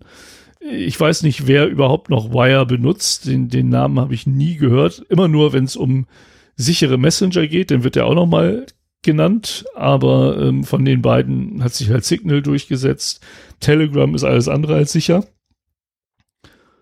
Ähm, und ähm, wie hieß noch der andere große? Threema ist auch nicht schlecht, hatte aber, glaube ich, ein paar Nachteile gegenüber Signal und vor allen Dingen auch so die Bedienbarkeit. Ähm, da gab es einige negative Sachen. Also, wenn man einen sicheren haben will, die, der Zero Day Podcast empfiehlt, nehmt Signal. Machen wir auch. Definitiv, ja. So, soll ich denn mal mit meinen News weitermachen, damit wir hier mal heute endlich mal zum Thema kommen? Ja, okay, dann, dann spare ich mir jetzt einen Seitenhieb an dich, äh, dass ich ja wenigstens auch noch Delta Chat benutze. ja, ich benutze ihn auch. Aber ich, du bist der Einzige, mit dem ich da kommunizieren könnte. Ich habe mittlerweile vier Leute. Oh, nee. Ich habe so. neben dir noch drei andere dazu gekriegt. Das ist schön, dann also machst du die Sendung zu dem Thema. Also das eine ist ja unser Hörer und äh, die anderen ähm, beiden sind, äh, naja, Freunde von mir, die halt äh, netterweise es nutzen. Ähm, Dir zuliebe. Ja, ich habe so gezwungen. ich habe gesagt, hey, schönes Netzwerk habt ihr da zu Hause. Wäre schade, wenn dem was passiert. Das ist so, ja, die sind gerade gezwungen, aber ähm, auch damit höre ich demnächst wieder auf, weil das ist nicht schön.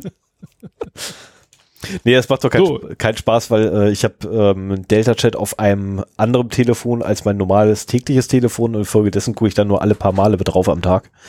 Ähm, das ist nicht, äh, und, und ich habe bei den wenigen Benutzungen, die ich bisher gemacht habe, gesehen, dass Delta Chat irgendwie geräteabhängig ist. Also du ja. siehst auf dem Telefon nicht die Nachrichten vom PC und andersrum. Ja. Und damit ist das für mich auch schon wieder raus. Also damit kann ich es nicht gebrauchen. Ich brauche halt einen Account, der auf allen Geräten funktioniert und nicht ein geräteabhängiges Chat-Tool. Also dafür habe ich einfach zu viele verschiedene Geräte. Kann ich verstehen, ja. Kann ich nachvollziehen. So, aber Doch, mach du mal aber weiter. Aber ich mache jetzt mit meinen News weiter. Ja.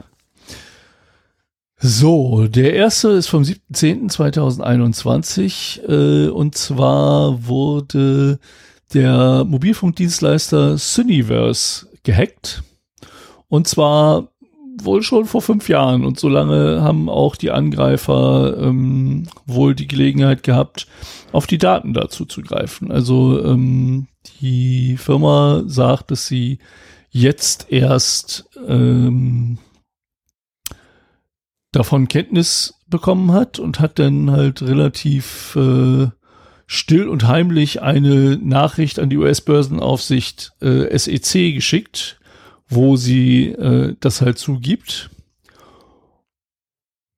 so dass die Hacker vermutlich fünf Jahre lang Zugang zu Milliarden und Abermilliarden von SMS-Nachrichten von Millionen oder vielleicht auch Milliarden Mobilfunknutzern auf der ganzen Welt hatten. Also ähm, das ist halt ein Dienstleister, der halt als Kunden ähm, Vodafone, Telefonica, T-Mobile, AT&T, Verizon, Verizon, America Mobile, das kenne ich nicht, und China Mobile äh, hat. Und da kann man sich halt vorstellen, dass da einige Nutzer zustande kommen. Das ist sowieso etwas, was, also, dass die gehackt werden, ist eine Sache.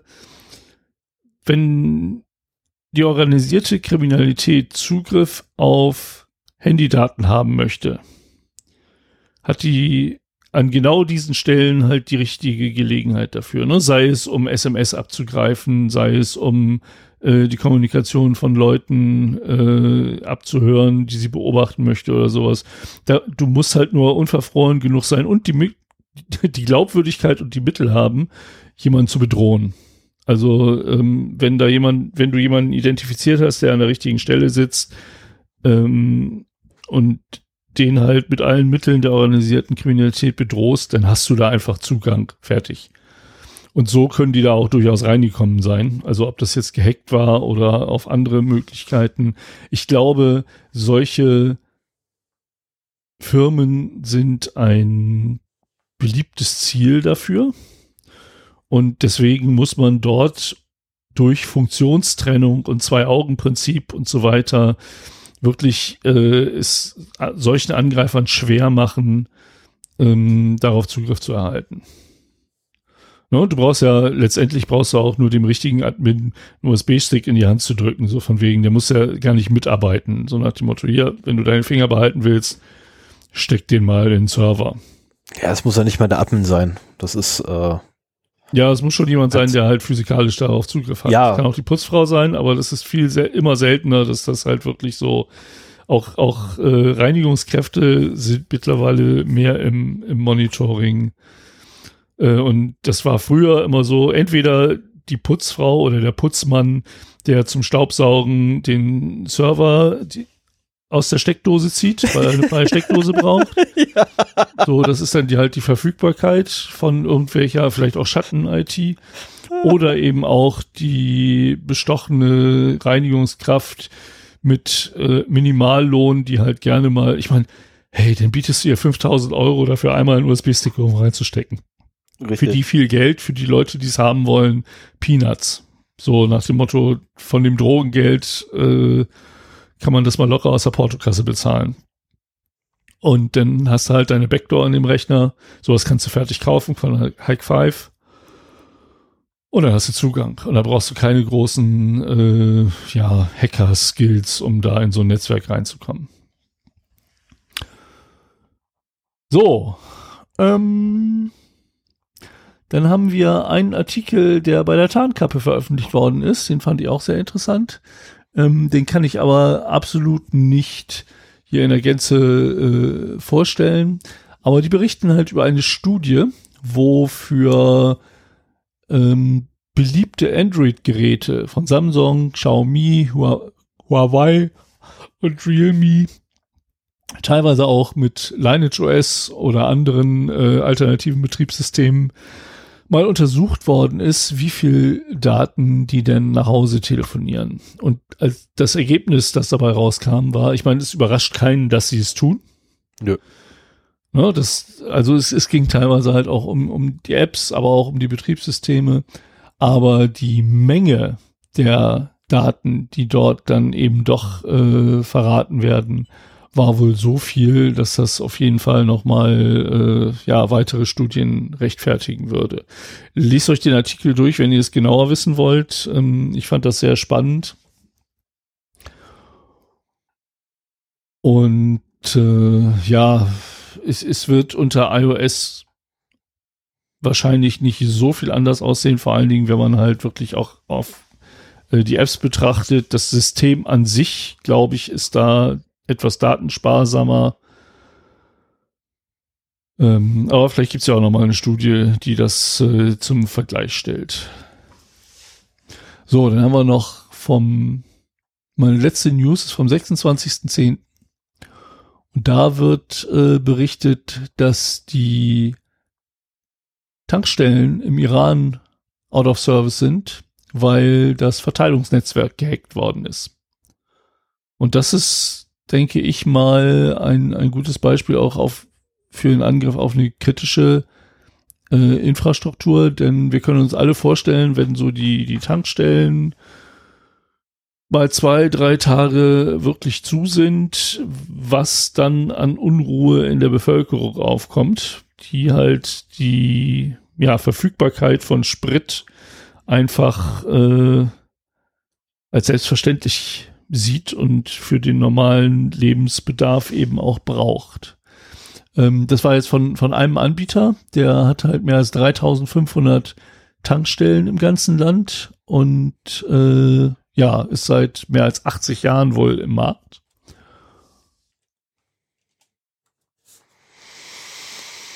Ja, mehr will ich da eigentlich gar nicht jetzt noch zu sagen. Ich habe leider verpasst, äh, da noch mal zu gucken, ob da vielleicht noch ein paar Nachberichterstattungen gekommen sind, äh, ob es mittlerweile wieder geht.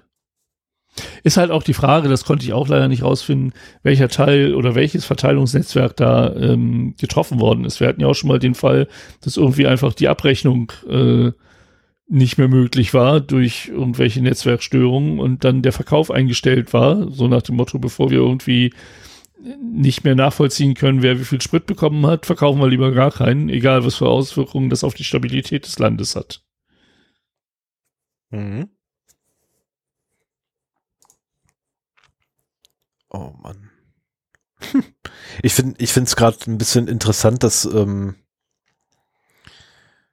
dass tatsächlich quasi ähm, die gesamte Lieferung an Benzin oder Treibstofflieferung, dass die gesamte Treibstofflieferung unterbunden werden kann äh, durch einen digitalen Angriff auf ein physisches System. Das finde ich ähm, ja, aber das ist halt der Gedanke hinter der ganzen Kritis-Geschichte, ne? Du hast halt ja, ja klar, ähm, ähm aber ich kritische Infrastrukturen. Und, ich frage mich allerdings äh, gerade, ob das nicht eventuell äh, eher so einen Hintergrund hat, wie es damals in, ich glaube in Amerika war das, ne, wo sie die Pipeline abgeschaltet haben, weil sie zu blöd waren, äh, Rechnung zu schreiben. Ja, das war ja das Beispiel, das ich genannt hatte. Ähm, ne, wo ich da weiß ich leider nichts drüber, welche Teile jetzt gehackt worden sind ja, das war deren Rechnungsstellungssystem letztendlich. Also die ja. hatten es nicht mehr äh, hingekriegt. Nein, aber hier in dem Fall weiß ich ja, nicht. Äh, achso, ja, Entschuldigung. Ähm, ja. Ich war jetzt gerade noch beim anderen. Mhm. Ist natürlich, äh, der, okay, im, im Iran, ah, das war mit Sicherheit die Amis. Iran, das waren immer die Amis. Ja, Iran und Amis Zumindest sind ja da eh im. Für die Reg äh, iranische Regierung, ja. Ne, dann waren es immer die Amerikaner. Ähm, bei uns sind es ja immer die Chinesen oder der böse Russe. Ja. Ähm, in Amerika ist mittlerweile Korea tatsächlich. Auch ab und zu. Wann hatten wir denn mal Korea? Also sorry, aber bis jetzt hatten wir nur russische Hackergruppen oder äh, Chin von China, äh, von, Chin äh, von der chinesischen Reagi Regierung bezahlte Hacker. Ähm, soweit ich mich erinnere, und zwar über alle Folgen hinweg. Das, war, das waren immer Russen oder Chinesen. Ich kann mich jetzt nicht daran erinnern, dass wir irgendwann mal äh, Nordkorea hatten oder Südkorea. Wobei bei Nordkorea glaube ich nicht mal, dass die das hinkriegen würden. Aber ähm, da kann ich mich auch täuschen, also um Himmels Willen. Ich habe keine Ahnung von Nordkorea.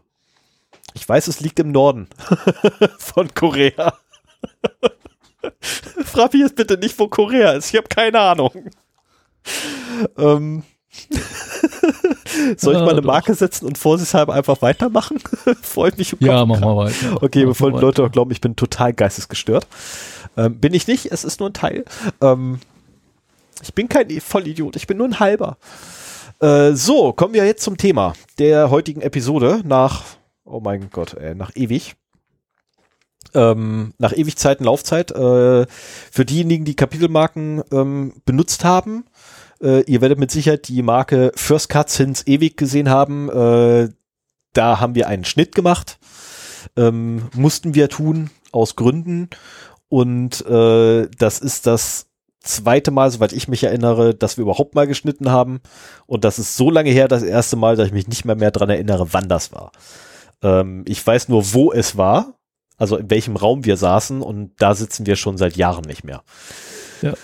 Ähm, so, kommen wir aber jetzt zum heutigen Thema. Ähm, Physical Security starts at home.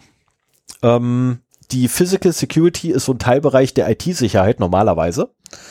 Ähm, wurde allerdings nachträglich dazu gemacht. Ähm, weil eigentlich die physische Sicherheit ist viel, viel, viel, viel, viel, viel älter. Ähm, geht zurück auf Stöcke und Steine. Ähm, und dass wir noch in Höhlen gesessen haben und da hat man dann draußen einen hingesetzt, der aufgepasst hat, dass da keiner kommt. Ähm, die gab es vor allen Dingen auch schon vor IT, ne? Ja, ja, das meine ich ja, ne? Also noch, noch ganz, ganz, ganz, ganz weit zurück. Ähm, ja, und stimmt. Wurde halt nachträglich zum Teil der IT-Security gemacht. Ähm, und ich habe mir gedacht, oder beziehungsweise nein, ich wollte mir ursprünglich, ähm, sollte ich gleich mich im, im Hasenloch verkriechen ähm, Sven, dann hol mich da bitte raus, dann stoppe mich. das ist die Bitte, die ich doch stellen wollte, an die ich richten wollte. Na, also halt mich bitte davon ab, im Hasenloch zu verschwinden, weil dieses Thema, ähm, ich habe angefangen damit zu recherchieren und dachte so, okay, Physical Security, ja, ähm, das ist so IT-Sicherheit ähm, und habe dann angefangen da zu lesen und äh, wenn man sich die Wikipedia-Artikel aufruft, ja, der ist auch relativ umf, naja, kurz schnell durchgelesen, aber relativ umfangreich, was Quellen angeht. Dann nimmt man sich die Quellen davon. Jada, jada, jada. Und irgendwann kommt man zu dem Schluss, okay, aber warte mal, ähm, physische Sicherheit fängt ja eigentlich ganz woanders an. Nämlich nicht damit, dass wir versuchen, unseren Computer zu schützen, sondern damit, dass wir versuchen, ähm, unser im großen Eigentum ähm, und zusätzlich dazu noch Familie zu schützen. Da fängt es eigentlich an. Ähm, und da kommt es ursprünglich auch tatsächlich her. Äh, und habe mir dann überlegt gehabt, okay, wenn ich schon physische Sicherheit mache, IT-Security-Bereich kann jeder nachlesen, mehr oder weniger.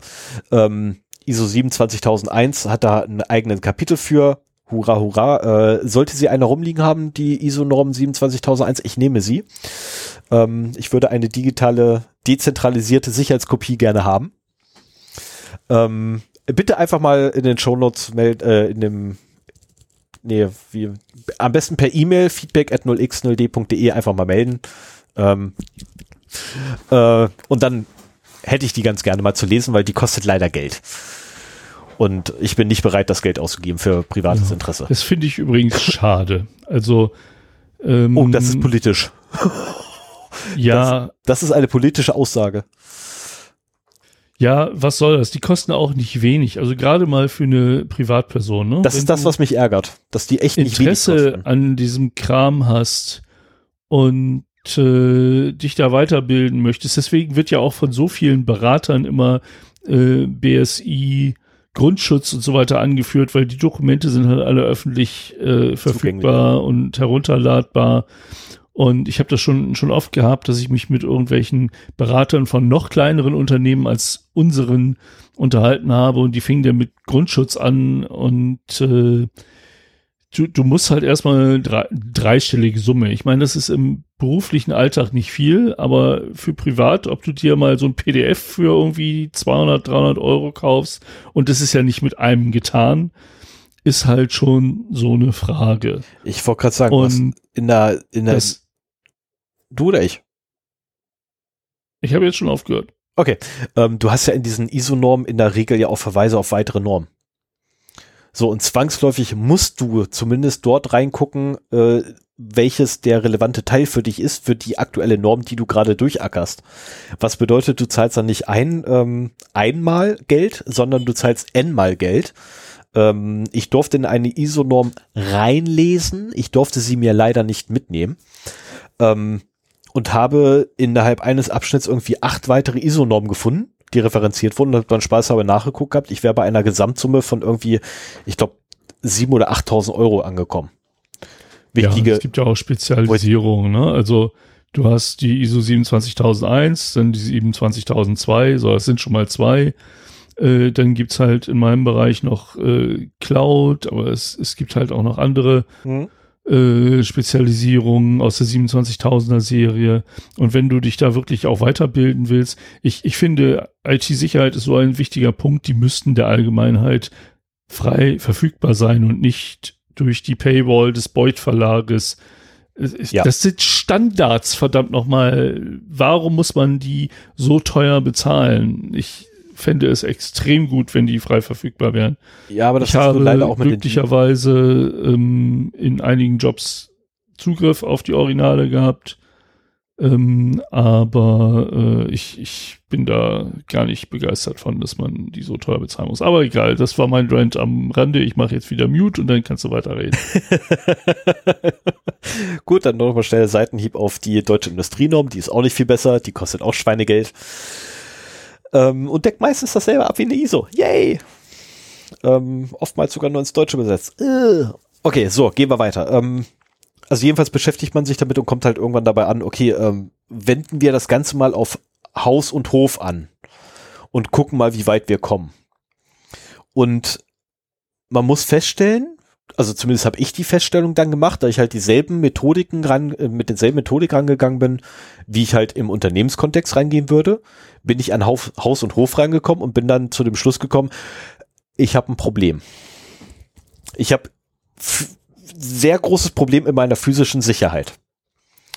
Ähm, weil einfach die physische Sicherheit in keinstem Maße ausreichend gegeben ist in der Wohnung, in der ich mich aufhalte.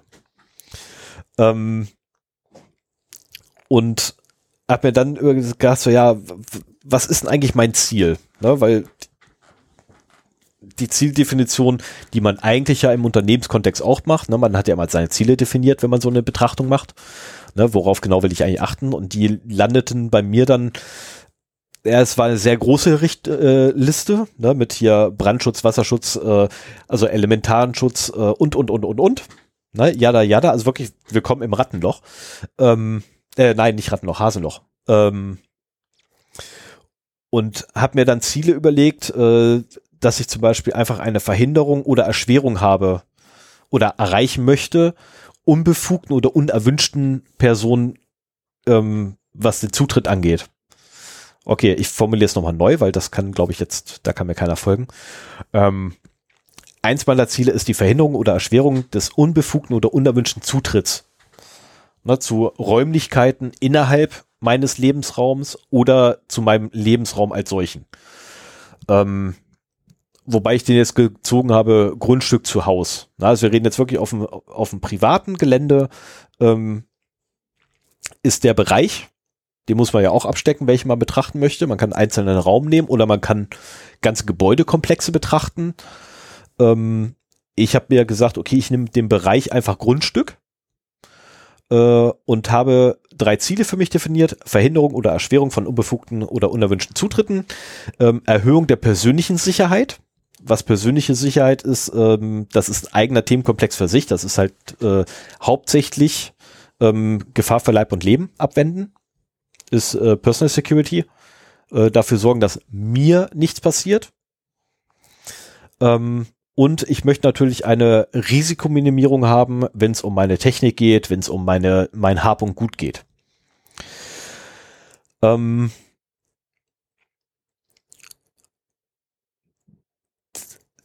äh, man, man, ja, wie schon, wie schon erwähnt, habe ich halt den Bereich dann gesagt, okay, ich mache das halt wirklich nur für das Grundstück, auf dem ich mich aufhalte. Ähm, weil ich das halt im Unternehmenskontext schon ein paar Mal machen musste, zwangsläufig, und das wirklich viel Arbeit ist in einem Unternehmenskontext. Ähm, hab mir dann kurz überlegt gehabt, okay, es gibt ja noch auf Gebäude kommt, äh, auf ein Gebäude runtergebrochen oder ein, ein, eine Wohneinheit, ein Raum, ähm, kann man es runterbrechen. Und es gibt noch den industriellen Kontext, wo man da wirklich ganze Fabrikanlagen hat und nicht nur irgendwie ein Gebäude, sondern N. Ähm, und das war einfach es würde den Rahmen einer jeden Sendung von uns sprengen. Also ich glaube, da wären wir locker einen Monat beschäftigt, hier zu dozieren. Ähm, und das war auch gar nicht mein Ansatz oder mein, mein Ziel. Mein Ziel ist tatsächlich gewesen, praktische Hinweise rauszukriegen und praktische ähm, Methoden für mich selber zu erarbeiten. Ich habe das wirklich tatsächlich hauptsächlich das Thema für mich selber gemacht, ähm, wie ich meine persönliche Sicherheit quasi erhöhen kann. Und dadurch zwangsläufig die von meiner Familie. Ähm, so, dann gibt es so ganz tolle Sachen, die man sich erstmal angucken muss, zum Beispiel ähm, das Grundstück selber. Ist denn der Zugang zum Grundstück in irgendeiner Art und Weise beschränkt? In meinem Fall Mietswohnung, nein. Das Grundstück kann sofort betreten werden. Ähm, was wäre dann eine Maßnahme dafür, wie ich das, wenn ich denn ein Haus hätte?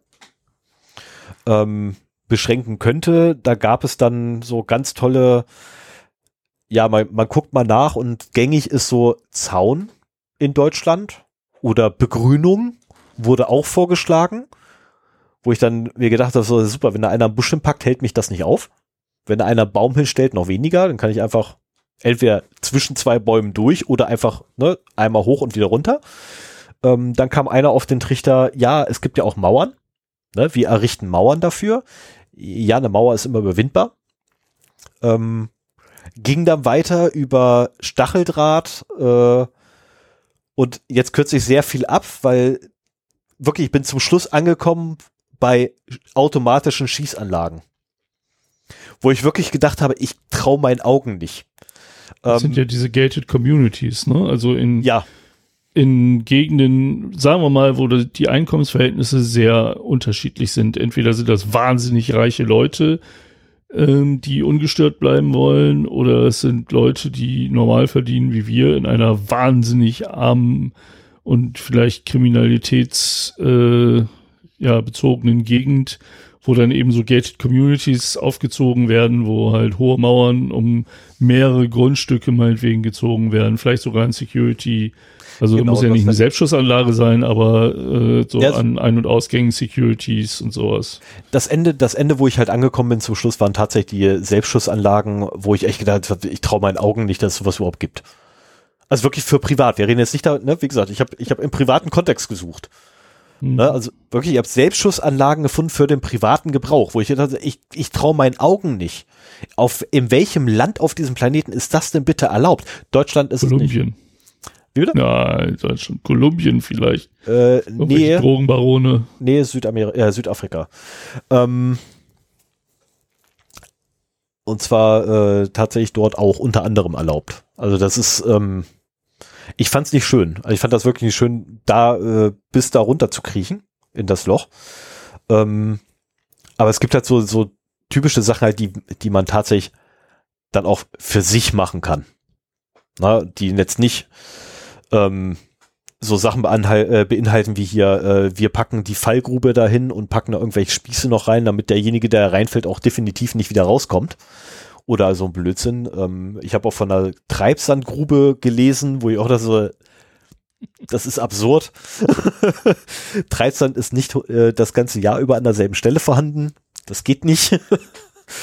ähm, dann äh, ein Physiker beziehungsweise ein, ein ehemaliger Ingenieur ähm, von der NASA hat mich dann darauf gebracht gehabt, dass es auch so coole äh, Sandpools gibt. Total geile Erfindung übrigens, meiner Meinung nach. Möchte ich gerne mal reinspringen, so ein Sandpool. Das muss echt total geil sein.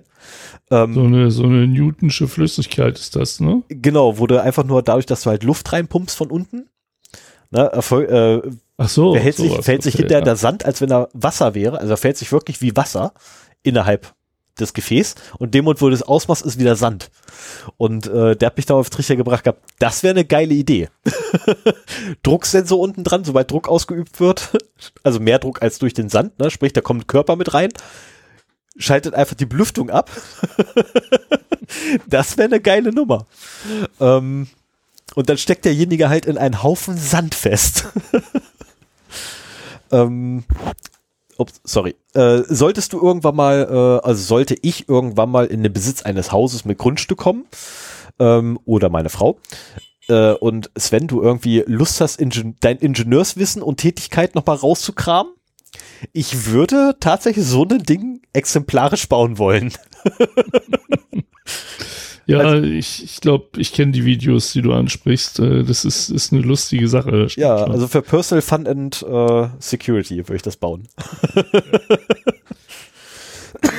ja, aber letztendlich, also in der Realität für ähm, für Privatleute äh, ist es ja meistens also auf jeden Fall Bewegungsmelder und, und Beleuchtung so, um halt Leute, die sich da dem Haus nähern. Da sind wir noch nicht. Wir sind, wir sind immer noch äh, verhindern auf das Grundstück. Nicht, nicht, nicht wenn, so, wenn ihr im okay. Grundstück ist. Also, ne, du ja, stehst doch vor ja, dem ja. Grundstück. Und da ist äh, gängig tatsächlich ähm, Zaun, Begrünung, also mit tatsächlich dichten Hecken, im Idealfall noch mit Dorn dran. Ähm, Zaun, äh, man darf. So eine drei Meter Brombeerhecke ist garantiert auch ein gutes. Ähm, oh, bitte keine Brombeeren, die hast du hinterher überall. Ja. Die Viecher wirst du nie wieder los, die Mistdinger.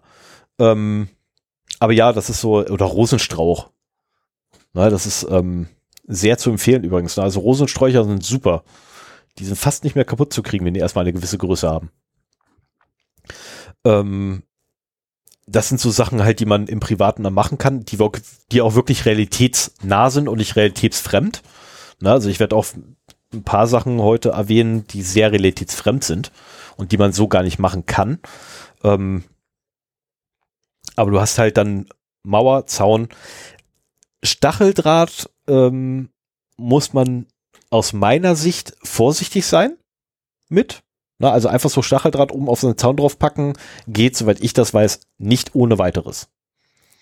Ähm, ja, aber im, im, betrieblichen Bereich bestimmt schon. Also ein Rechenzentrum hast du ja, garantiert natürlich. mit einem fünf Meter hohen Zaun und oben Stacheldraht. Ähm, ja, wobei da meistens dahinter gelagert ist. Ja, ja. Also ja. hast den, den Zaun, der endet und dann so, was ich, fünf, sechs Zentimeter hinter dem Zaun am oberen Ende festgemacht, äh, hast du dann den Draht verlaufend, also den Stacheldraht verlaufend. Ähm, äh, und was ich bereits rauskriegt habe, ist S-Draht. Sollte irgendjemand zufälligerweise einen privaten Vorrat an S-Draht haben, kommt bitte nicht auf den Gedanken, euer Grundstück damit absichern zu wollen. Ähm, das sind diese Schneidflächen statt äh, ja, Stacheln, ne? Genau die. Okay. Die darf man in Deutschland gar nicht verwenden. Ist das nicht, hat die, die Bundeswehr nicht Die Bundeswehr sowas, hat sie ja, die Bundeswehr hat die Dinger zur Absicherung, ähm, allerdings, ja doch, ja, zur Absicherung ähm, im, nennen wir es mal, Absicherung im Gelände. Ähm, und das ist eine Sondergenehmigung in dem Fall. Oder Sonderfall. Na, aber als und der Ort fällt ansonsten unter verbotene Gegenstände. Richtig. Also er, ja, er fällt ah, unter ja. verbotene Gegenstände, aber du darfst ihn halt nicht verwenden. Das ist halt das Ding. Ne? Also du darfst nicht auf den Trichter kommen, irgendwie bei dir auf den Zaun äh, vor deinem Gartentor irgendwie Estrad draufspannen zu wollen, mhm. ähm, weil das halt gemeingefährlich ist. Ne? Weil Estrad tötet. Das ist, äh, Estrad wird ausgerollt, um zu töten. Und nicht um irgendwie zu verhindern, dass einer drüber steigt, sondern um dafür zu sorgen, dass der Typ, der drüber steigt, es wirklich bereut. Und zwar bis zum Ende seines Lebens, was meistens nicht lange ist. Weil ähm, ich bin schon in Estrad reingefallen, äh, toi, toi, toi. Mich hat man dann da wieder rausgeschnitten. Ähm, und meine Uniform sah aus, äh, also ernsthaft, als wenn da eine Horde Pitbulls auf mich draufgegangen wäre, ne? wobei Pitbulls, glaube ich, klein sind. Aber äh, weiß, was ich meine. Also wirklich, sah aus, als wenn ich äh, durch den Schredder gegangen bin. Na, und das, ich habe mich da drin nicht bewegt.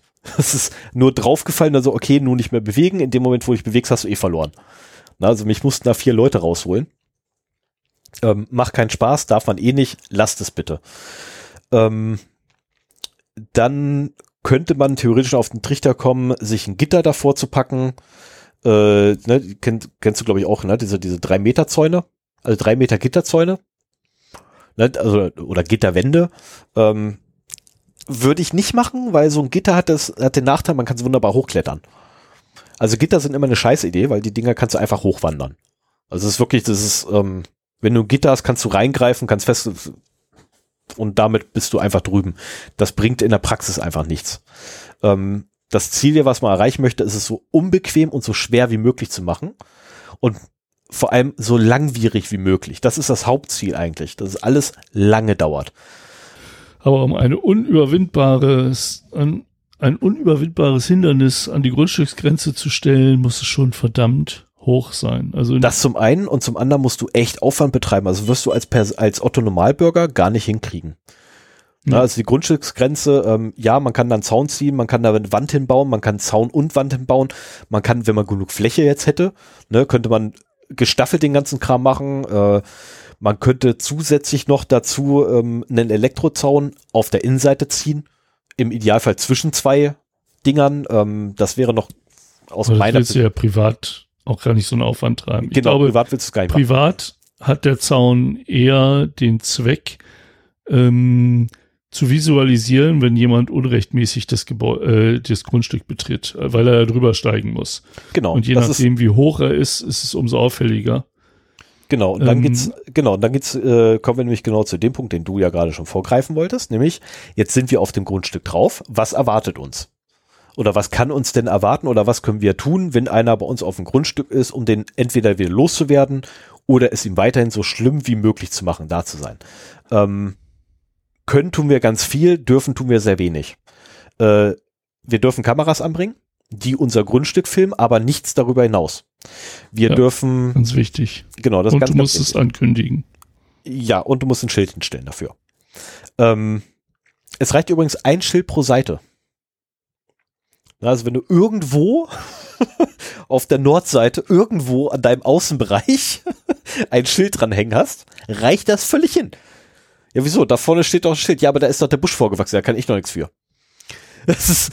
Okay. ähm, ja, du musst. Gut äh, zu wissen. Ich habe mir, ich habe mir gerade eine Kamera für mein Grundstück äh, bestellt. Nee, du musst tatsächlich auf, äh, auf jeder Seite, äh, also auf jeder Zugangsseite musst du mindestens ein Schild anbringen, so dass es auch wirklich gesehen werden kann. Nirgends steht, dass es gesehen werden muss. Ähm, und sollte allerdings eine Hecke davor wachsen, musst du zwangsläufig das Schild wieder freischneiden. Ah, ja. Nee, ich werde kein Schild aufstellen, auch wenn ich eine Karte, im, äh, eine Kamera im Garten installiere. Aber es wird nur das Innere eines Nistkastens zu sehen sein und insofern äh, ist das problemlos möglich. Ja, ich, Wobei, würde trotz, ich, würde trotzdem das Schild drauf ist ja ein Mikro dabei, fällt mir gerade ein. Ja, aber ich würde trotzdem das Schild hinstellen. Ähm, kommen wir dann gleich noch zu Abschreckung.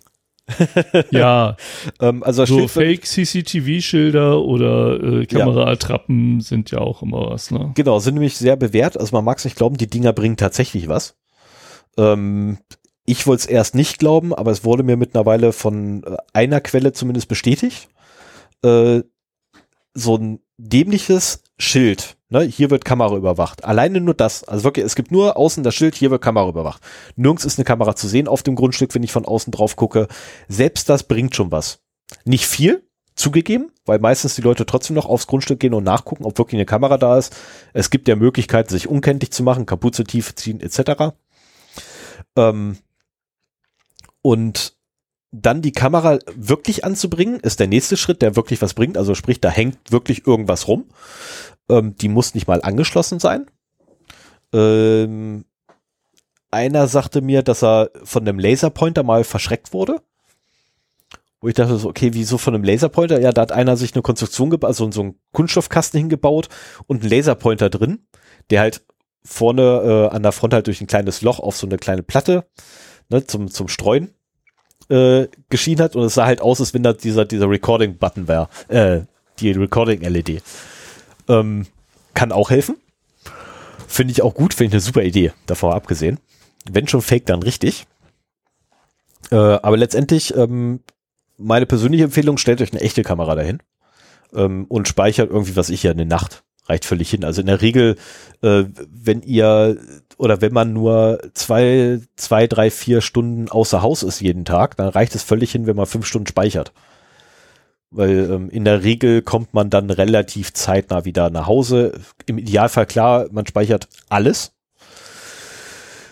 Mit dem Folge allerdings, dass man ein sehr großes ähm, Speichercenter oder Datacenter dafür braucht. Ähm, nicht zu empfehlen als Privatperson. Kostet unnötig Geld. Ähm, so, jetzt haben wir also den Typen schon bei uns. Ich bin kein Fan von Kameras, auch äh, zur, zur privaten Überwachung nicht unbedingt, muss ich ehrlich sagen. Nee, also ich muss auch kein Fan davon sein. Aber äh, die Dinger bringen leider tatsächlich was zur Verhütung. Ähm, man mag es nicht glauben. Ähm, dann, wie du auch schon gerade angesagt hast, äh, die Beleuchtung, also Bewegungsmelder. Da hätte ich gerne Quellen für. Ja, das ist das Problem, diese Quelle darf ich noch nicht nennen. ich arbeite daran, dass ich die Quelle nennen darf. ja, aber die, die, Quelle ist ja die, die sowieso immer äh, möglichst mehr und mehr Kameras fordert und insofern. Nee, die Quelle nutzt nicht mehr und mehr Kameras. Also die Quelle ist ein äh, befreundeter Hundebesitzer, äh, der zufälligerweise in sicherheitsschaffendem Bereich tätig ist. Ja, brauchen wir nicht weiter ne? so, reden. Aber mehr sage ich dazu auch nicht, weil äh, ich darf weder seinen Namen nennen, ähm, noch möchte er, ähm, dass ich ihn quasi kenntlich mache. Weil er ist sehr froh, dass in der Umgebung halt kaum einer weiß, dass er im sicherheitstätig, äh, sicherheitsschaffenden Geschäft ist. Ähm, so, jedenfalls, ähm, also die Dinger bringen tatsächlich was, eine Kamera aufzustellen und wenn es nur eine Trappe ist. Äh, und dann kommt die Beleuchtung. Also tatsächlich der, also würde ich noch machen, bevor die Kamera da ist. Bewegungsmelder, Beleuchtung, möglichst taghell, alles hell ohne Ende. Ähm, wenn man möchte, könnte man rein theoretisch auch noch Ton mit dran koppeln. Kommt auch ganz gut. Ähm, jeder, der schon mal bei einer Überraschungsfete war, äh, bei einer Überraschungsfeier war, ähm, nee, nennt man das Überraschungsfeier? Surprise Party? Glaube, Überraschungsfeier, ne? Ähm, du bist stumm. Ähm, ja, Überraschungsparty, Überraschungsfeier. Okay, äh, ne, der weiß halt, wie sehr man sich verjagt, wenn auf einmal Bild und also taghell alles wird und dazu noch Lärm. also verjagt man sich wirklich ohne Ende. Ähm, das hilft auch, ist eine schöne Abschreckungsmaßnahme, funktioniert nicht immer. Logischerweise, ne, funktioniert so die ersten paar Male und dann spricht sich das leider irgendwann rum. Äh, aber es sorgt zumindest dafür, dass die Leute vorsichtiger werden, die dort rein wollen. Ähm, sprich, wenn sie vorsichtiger werden, ist das schön für uns, weil wir wollen möglichst viel ihrer Zeit verschwenden. Äh, und genau das tut man dadurch, weil wenn sie vorsichtiger werden, verschwenden sie viel mehr Zeit auf die Vorbereitung, verschwenden viel mehr Zeit auf die Durchführung vor allem. Und das ist das Hauptziel. Die Durchführung muss so lange wie möglich dauern. Ähm, womit wir auch schon bei unserer Mauer ankommen. Also bei unserer Hausmauer. Und da haben wir äh, mehrere Probleme. Nämlich, wir haben üblicherweise an so einem Haus haufenweise Fenster. Dann haben wir leider auch ein Dach. Heutzutage mit Schrägdach und Dachschindeln drauf. Die Dinger stellen ein Problem dar. Ähm, dann haben wir Türen. Ne, also meistens lässt man dann so Öffnungen, da packt man so Dinger rein, kann man aufmachen und durchgehen, nennt sich Tür. Äh, die Dinger sind in der Regel auch problematisch, wenn man nicht extra Wert drauf legt. Ähm,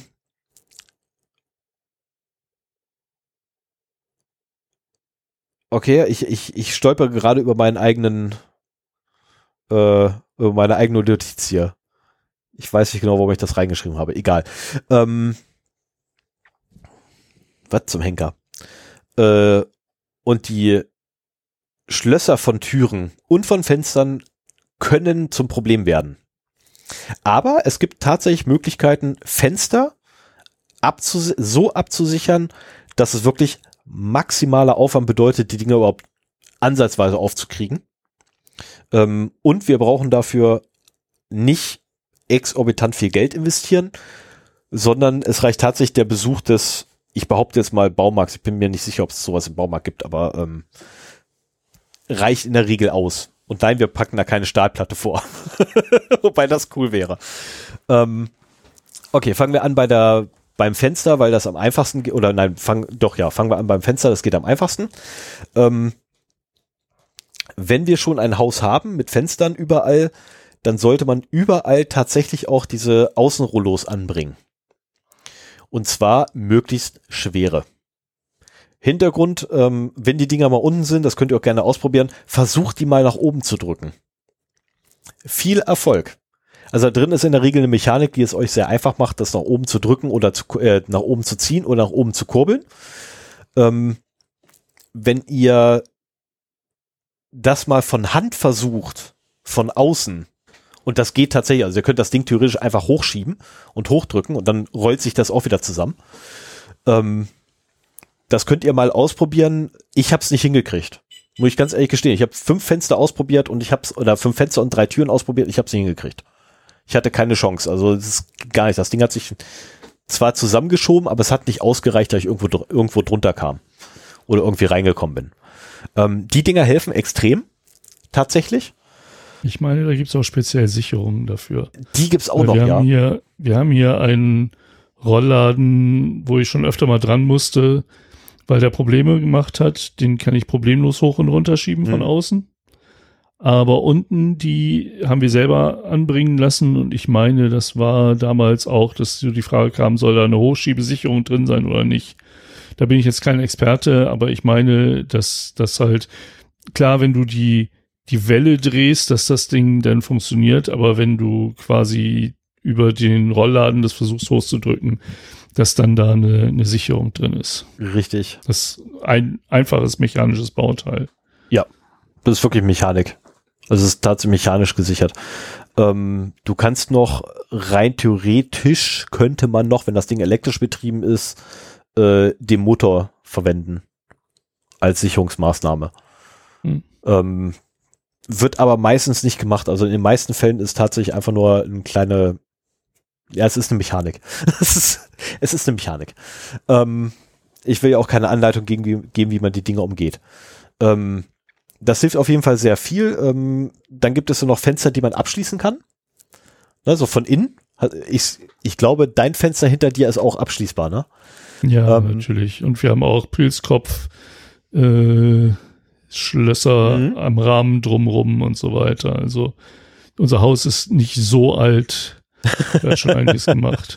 Oh, ich habe auch ein älteres Haus schon begutachten dürften, äh, wo die Fenster abschließbar waren. Und dann hattest du diese typischen Doppelfenster, ne? so eins links, eins rechts in dem einen Raum. Und das eine stand auf Kippe, das andere nicht. Und beide ähm, Fenster waren allerdings abgeschlossen. Du kannst ja auch im, äh, im gekippten Zustand abschließen, so dass du dann nicht mehr aufmachen kannst. Die Schlüssel steckten. Mhm. Das war natürlich sehr, sehr intelligent. Ähm, also wenn ihr die Dinger schon habt, zieht die verdammten Schlüssel ab, wenn ihr abschli äh, abschließt. Und lasst sie bitte nicht in der Nähe vom Fenster rumliegen.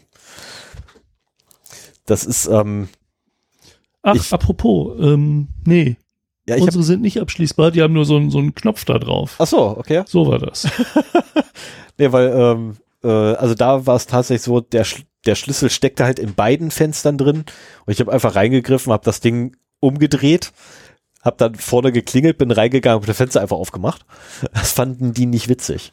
das ist ja, aber das ähm, hast du ganz oft, wenn du, wenn du Fenster mit Schlössern hast, dann stecken meistens die Schlüssel ja. da drin ja, also und ich, dann bringt das auch nicht mehr. Aber mir wurde auch gesagt, diese, also bevor du einfache Türgriffe nimmst, die du einfach so aufmachen kannst, mhm.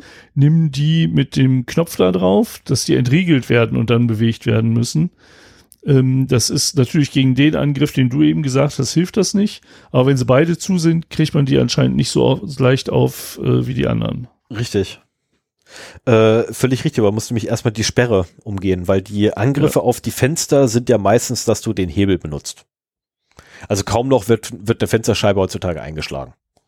Das ist tatsächlich. Aufgehebelt, dachte ich eigentlich. Das ist tatsächlich selten. Also entweder, genau, entweder werden die Dinger aufgehebelt, auch dagegen gibt Schutz. Ja, ähm, den haben wir. Kostet in der Regel noch nicht mal viel. Also ein Hebelschutz für eine Tür zum Beispiel äh, kann man sich schon für einen Zehner kaufen. Ne, also von 0 auf 15 Tür.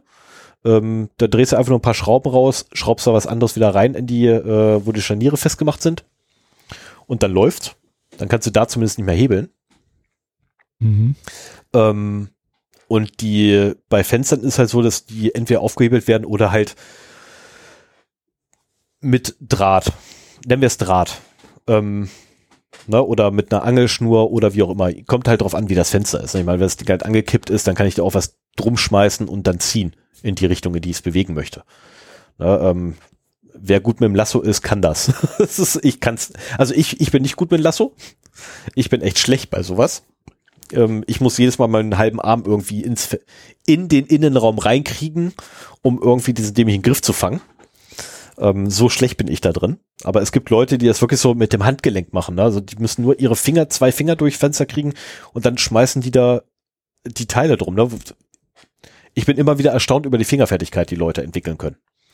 Mhm. Ähm, äh, Fenster nicht angekippt lassen, Fenster abschließbar, wenn abschließbar, schließt sie ab. Es hilft ungemein.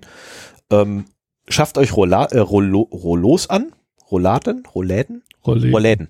Rollläden an, äh, im Idealfall mit Hochdrücksperre. Wenn keine Hochdrücksperre vorhanden ist, packt die Dinger mal bis an Anschlag runter, weil da muss derjenige nämlich das Gesamtgewicht schieben. Weil wenn ihr nur unten noch so ein Spalt offen lässt, ist oben zwei, drei, vier, fünf Elemente liegen dann quasi oben noch auf der Rolle drauf.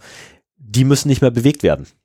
Das ist kein zusätzliches Gewicht mehr, was ich bewegen muss. Wenn ich das ganze Ding abrolle, ähm, ist das schon schwer genug. Ähm, genau, damit mache ich es auf jeden Fall schwerer. Dann haben wir noch die Problematik mit dem Dach. Da hilft meistens Höhe, habe ich mir sagen lassen. Kaum einer hat eine Drehleiter. also die meisten sind tatsächlich übers Dach. Ähm, diese Einsteigen. Aber das ist der Grund, warum man seine Leitern im Schuppen oder unterm Carport anschließen sollte. Weil die Leute, die aufs Dach wollen, freuen sich, wenn sie da die vorhandene Leiter nehmen können dass man kein Werkzeug rumliegen lassen soll, kommt noch. Ach so, Entschuldigung. Aber hast du völlig recht, ja. Also lasst kein Werkzeug für fremde Leute rumliegen. Das ist äh, nicht gut. Wegschließen, einschließen, im Idealfall, wenn ihr einen Keller packt, packt's in den Keller. Ähm, Kellerluken sind übrigens auch noch ein Problem. Die werden tatsächlich auch heute noch gerne eingeschlagen. Also alle, alles, wo kein Beton oder Steinwand ist, ist ein Problem in ja, ich das, Aus, leider, Ausführungen. Leider, aber äh, auch da gibt es etwas, und zwar gibt es halt diese, ähm, ah verdammt, wie nennen sich die denn? Doppelgitterfenster? Also du hast den Fensterrahmen, dann hast du eine Glasscheibe, dann hast du eine, ähm, so, so ein Gitter quasi auf der, nochmal von innen und dann hast du nochmal einen Verschließer, also nochmal eine Rückblende quasi für den Rahmen. Und dann kannst du nacheinander alles aufmachen und auch teilweise einzelne Sachen nur davon. Die Dinger sind super. Die sind echt klasse. Ähm, sind, also du kannst das Glas nicht einschlagen. Beziehungsweise du kannst das Glas einschlagen, das bringt dir aber nichts. Ähm, die Hebelmechanik für die Dinger sind meistens ähm, zwei gekoppelt, sodass du zwei Tätigkeiten machen musst, um das Fenster überhaupt aufzukriegen. Und nicht einfach nur so hoch, zieh oder ähm, rum und ziehen. Ähm, die Teile sind super, äh, kosten leider. Also sie sind leider teuer, wenn man sich die einbauen lassen will. Schade eigentlich. Ähm, aber das ist etwas, wo ich, wo ich tatsächlich sage, ähm, investiert das Geld, es ist es wert.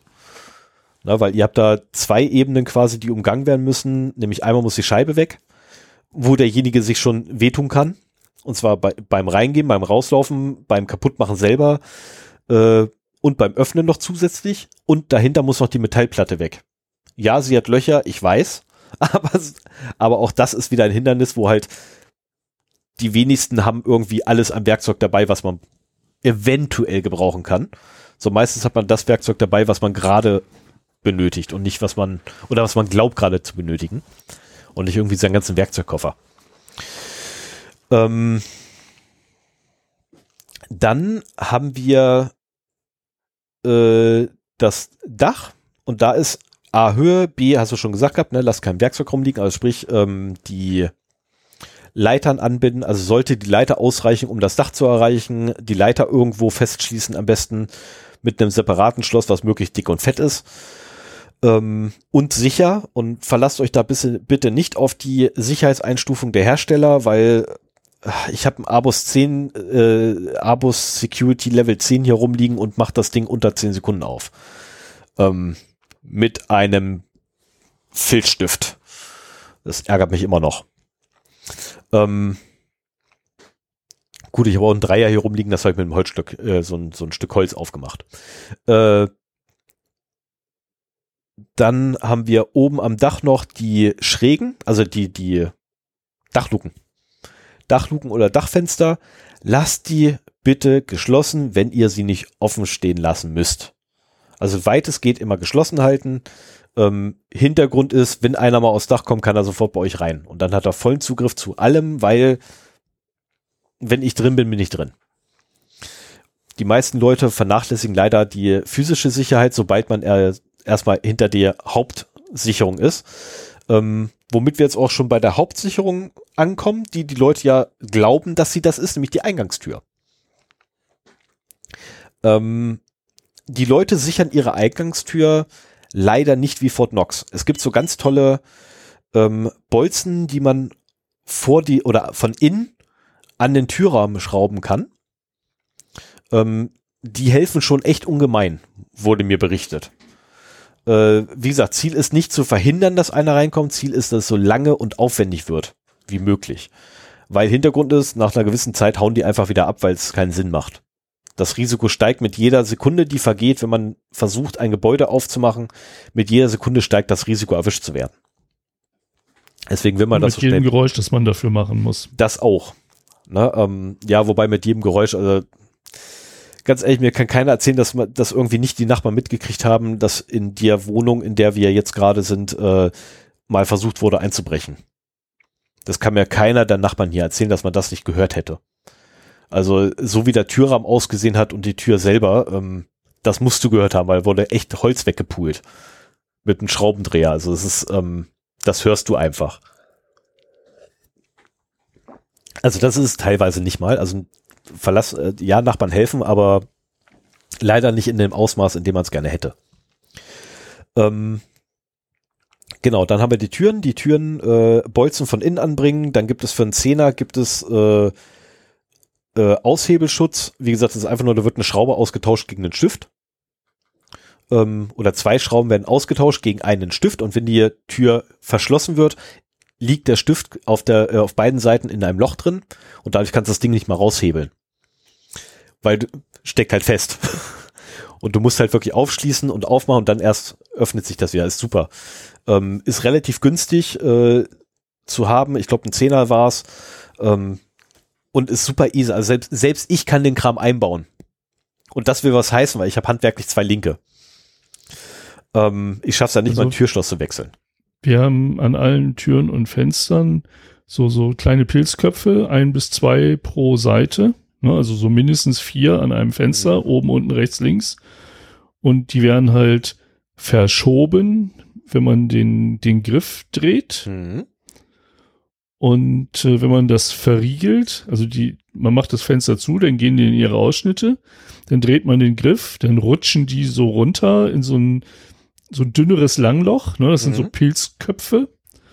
Und damit ist halt, und bei einer Tür sind das auf der langen Seite auch zwei oder drei oder vier von ja. diesen Dingern. Und damit kannst du, sind die halt bombenfest in ihren Rahmen drin, wenn sie erstmal zugemacht sind. Aber das ist, glaube ich, eine Sache, da musst du Rahmen und Tür wechseln, wenn du sowas haben ja. willst. Ich glaube, das kann man nicht nachrüsten. Ja, und vor allem, äh, also das, das Problem, was ich jetzt gerade habe, dadurch, dass die eine Quelle noch nicht zugesagt hat, die ich habe, oder die ich gerade versuche aufzutreiben, sagen wir es so, ähm, habe ich keine Möglichkeit, die Aussage, die ich jetzt treffen werde, zu verifizieren, was mich ärgert. Aber wie das nun mal so ist, deutsche Mühlen mühlen langsam, dauert halt alles ein bisschen, wird auf jeden Fall nachgeliefert. Ähm, ich persönlich bin gegen Kunststofftüren. Vorzugsweise bin ich gegen Kunststofftüren in Kunststoffrahmen. Weil so ein blöder Kunststoffrahmen lässt sich relativ einfach zerquetschen. Ähm, und das ist dann he reine Hebelwirkung, die ich brauche, um die Tür aufzumachen, weil ich einfach das Kunststoff angreife. Und nicht, nicht mal die Tür selber. Die Tür selber ist mir völlig egal. Ich greife einfach diesen dämlichen Kunststoffrahmen an und reiße alles dort raus. Ähm, Holz hat auch seine Probleme, ähm, zwangsläufig, also alles hat Probleme, selbst eine Metalltür hat Probleme, weil teilweise kann man Metalltüren aufgrund von Wärme öffnen ähm, oder Kälte, je nachdem halt, wie es verbaut wurde. Ähm, und es gibt nichts Perfektes. Aber mein, also mein, meine persönliche Empfehlung ist tatsächlich, schnappt euch einfach eure Tür und das mehr oder weniger völlig egal, was ihr nimmt, ob jetzt Kunststofftür, Holztür, Metalltür. Äh, ich persönlich tendiere immer zu Metall. Ähm, sieht auch geiler aus, meiner Meinung nach. So eine schöne, schwere Metalltür als vor, Haustür. Vor meinem, Au vor meinem geistigen Auge erschien gerade so eine hässliche Metallbrandschutztür. Ja, äh, das sind die besten. Das aber sind tatsächlich nee, es die besten gibt natürlich Türen, die, die, schönen Edelstahltüren, die sind aber auch nicht gerade günstig. Nee, das ist immer das Problem. Es kostet aber das halt dürfte alles, schon das haltbarste Material sein, das ja, ist schon richtig. Also es kostet halt alles Geld und äh, tatsächlich Metall. Und achtet vor allem bitte auf euren Türrahmen. Weil, wenn der Türrahmen minderwertig ist, dann bringt die ganze Tür nichts. Das ist, ja. ähm, also es wurde, äh, es gibt im Internet irgendwo so ein schönes Video, wo äh, die äh, Special Forces, glaube ich, sind das? Nee, das SWAT, genau, ein SWAT-Einsatzkommando gegen einen Trupp von der örtlichen Polizei antritt, im Türen öffnen. Und die Türen werden nach und nach immer komplizierter von der, ähm, von der Bauart her. und ganz so Schluss. geht immer nur mit dem Rambock rein, oder was? Äh, die ersten drei von fünf Türen machen sie einfach mit dem Rambock auf. Also einfach nur wirklich laufen an, schmeißt das Ding dagegen, Tür ist offen. So, dann bei der vierten Tür ist versagt das Teil und dann stehen sie auch da und denken sich so, äh, was machen wir jetzt? das ist so die Standardvorgehensweise Rambock. Ähm, während halt die örtliche Polizei dort einfach hingegangen ist und jedes Schloss aufgemacht hat. Wo ich, wo ich auch da gesagt warte mal, ihr habt, ihr habt so viel investiert in die Türen und habt die Schlösser nicht gesichert. Das ist, also die haben nicht mal irgendwie komplizierte Schlösser verwendet, sondern wirklich 0 auf 15 Standardschlösser, günstig wie Sau ähm, mhm. bei diesem Test. Ne? Das war ein bisschen peinlich irgendwo. Aber die örtliche Polizei war schneller als SWAT. Ähm, oh. Mit der Methode. Ja, ich mal ganz ehrlich, ey, wenn du 2-Euro-Schloss hast, das kriegst du auch in zwei Sekunden auf. Ne? Ich kann Nur beim ja auch, ersten Mal. Nur beim ersten Mal. Hab, nee, auch beim auch, Lockpicking habe ich irgendwie so die komische Angewohnheit, ich kriege beim ersten Mal kriege ich ein Schloss auf und danach nie wieder. Ich habe äh, ich habe ein ein Übungsschloss äh, ist noch übrig von denen, das war mal zehn. Ich habe die irgendwie verloren unterwegs. Stehst du da, machst auf ähm, und dann ist es weg. Äh, das ist doch nur so klein. Das sind ja diese, diese kleinen Vorhängeschlösser für ähm, Rucksäcke. Ne, mhm. normalerweise. Ähm, mhm. Nicht mit TSA-Siegel, ganz wichtig. Äh, und an den Dingern habe ich immer geübt gehabt. Ähm, so just for fun, wenn ich irgendwo warten musste. Und irgendwann habe ich rausgekriegt gehabt, das ist total easy, wenn du einfach vorspannst, einmal unten die Pins lang ziehst, geht auf.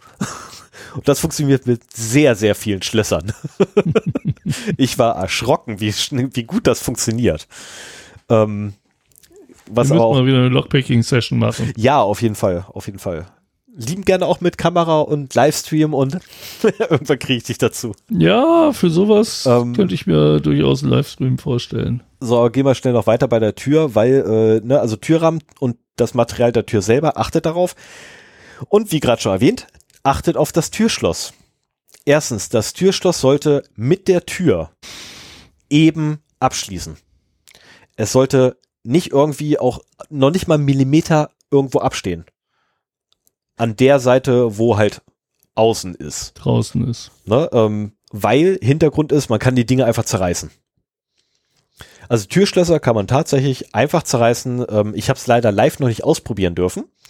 Ähm, aber ich habe live bereits zugeguckt, wie jemand versucht hat, in sein eigenes Haus reinzukommen und das war sehr amüsant.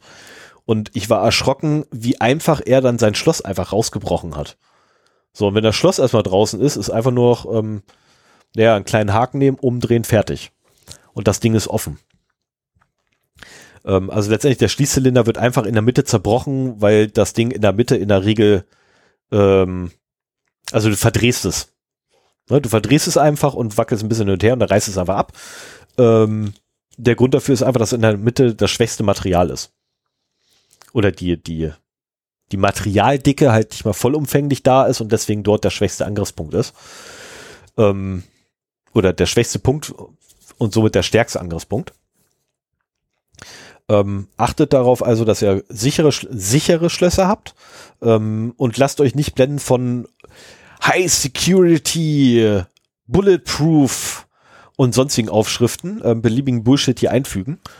Äh, meistens ist das nur Schall und Rauch. Ähm, wenn ihr wirklich sichere Schlösser finden wollt, ich kann den Lockpicking Lawyer empfehlen. Der macht so ziemlich alles auf.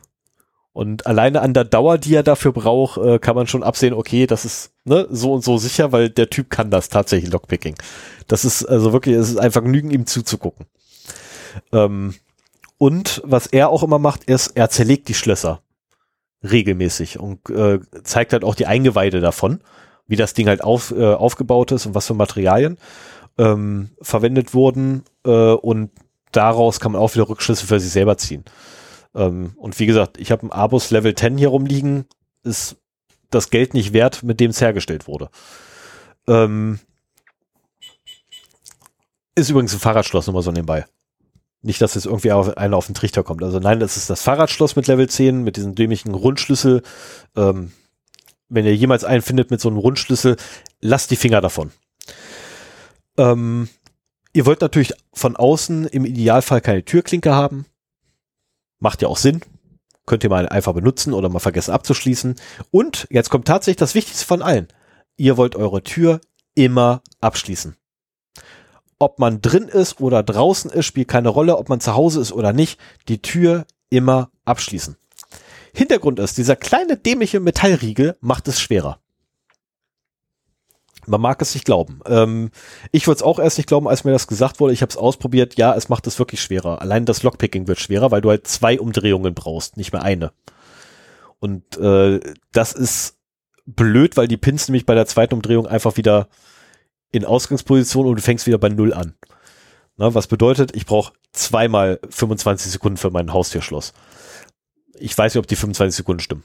Ich habe es so mit der Wohnungstür ausprobiert, äh, Haustür habe ich nicht aufgekriegt. Ja, vor allen Dingen, wenn du nicht abschließt, dann greifen halt so diese äh, Kreditkartenangriffe unter Umständen sehr einfach. Da hast du wirklich Sekunden und dann ist die Tür auf. Ja, Kunststoff, genau. Ähm, du hast die, die Problematik bei Holztüren vor allem, du kannst die unten meistens aufbiegen, so ein kleines Stück. Also unten rechts oder unten links an der Ecke. Äh, kannst du meistens durch ein bisschen Druck ähm, aufbiegen und dann kannst du dann nämlich tatsächlich einfach irgendwas zwischenrammen und hochziehen und dann geht die Tür auf. Deswegen immer abschließen, immer die Tür abgeschlossen halten. Außerdem, wenn die Tür nicht abgeschlossen ist, zahlt keine Versicherung der Welt. Ähm, das ist tatsächlich Versicherungen setzen voraus, dass man die Tür abschließt. Die zahlen nicht, wenn die Tür nicht abgeschlossen war. Ähm, solltet ihr also mal einen Einbruchsfall haben, natürlich war eure Tür abgeschlossen. Definitiv. Auch wenn ihr es aus Versehen vergessen habt. Ähm, und dann gab es ja auch noch so ganz spaßige Leute, die auf den Trichter gekommen sind. Ah, Türschloss ist voll blöd, brauche ich einen Schlüssel. Ich packe jetzt eine Elektronik dran. Ähm, macht es nicht. Also wirklich einfach nur die Aussage von mir, macht es nicht.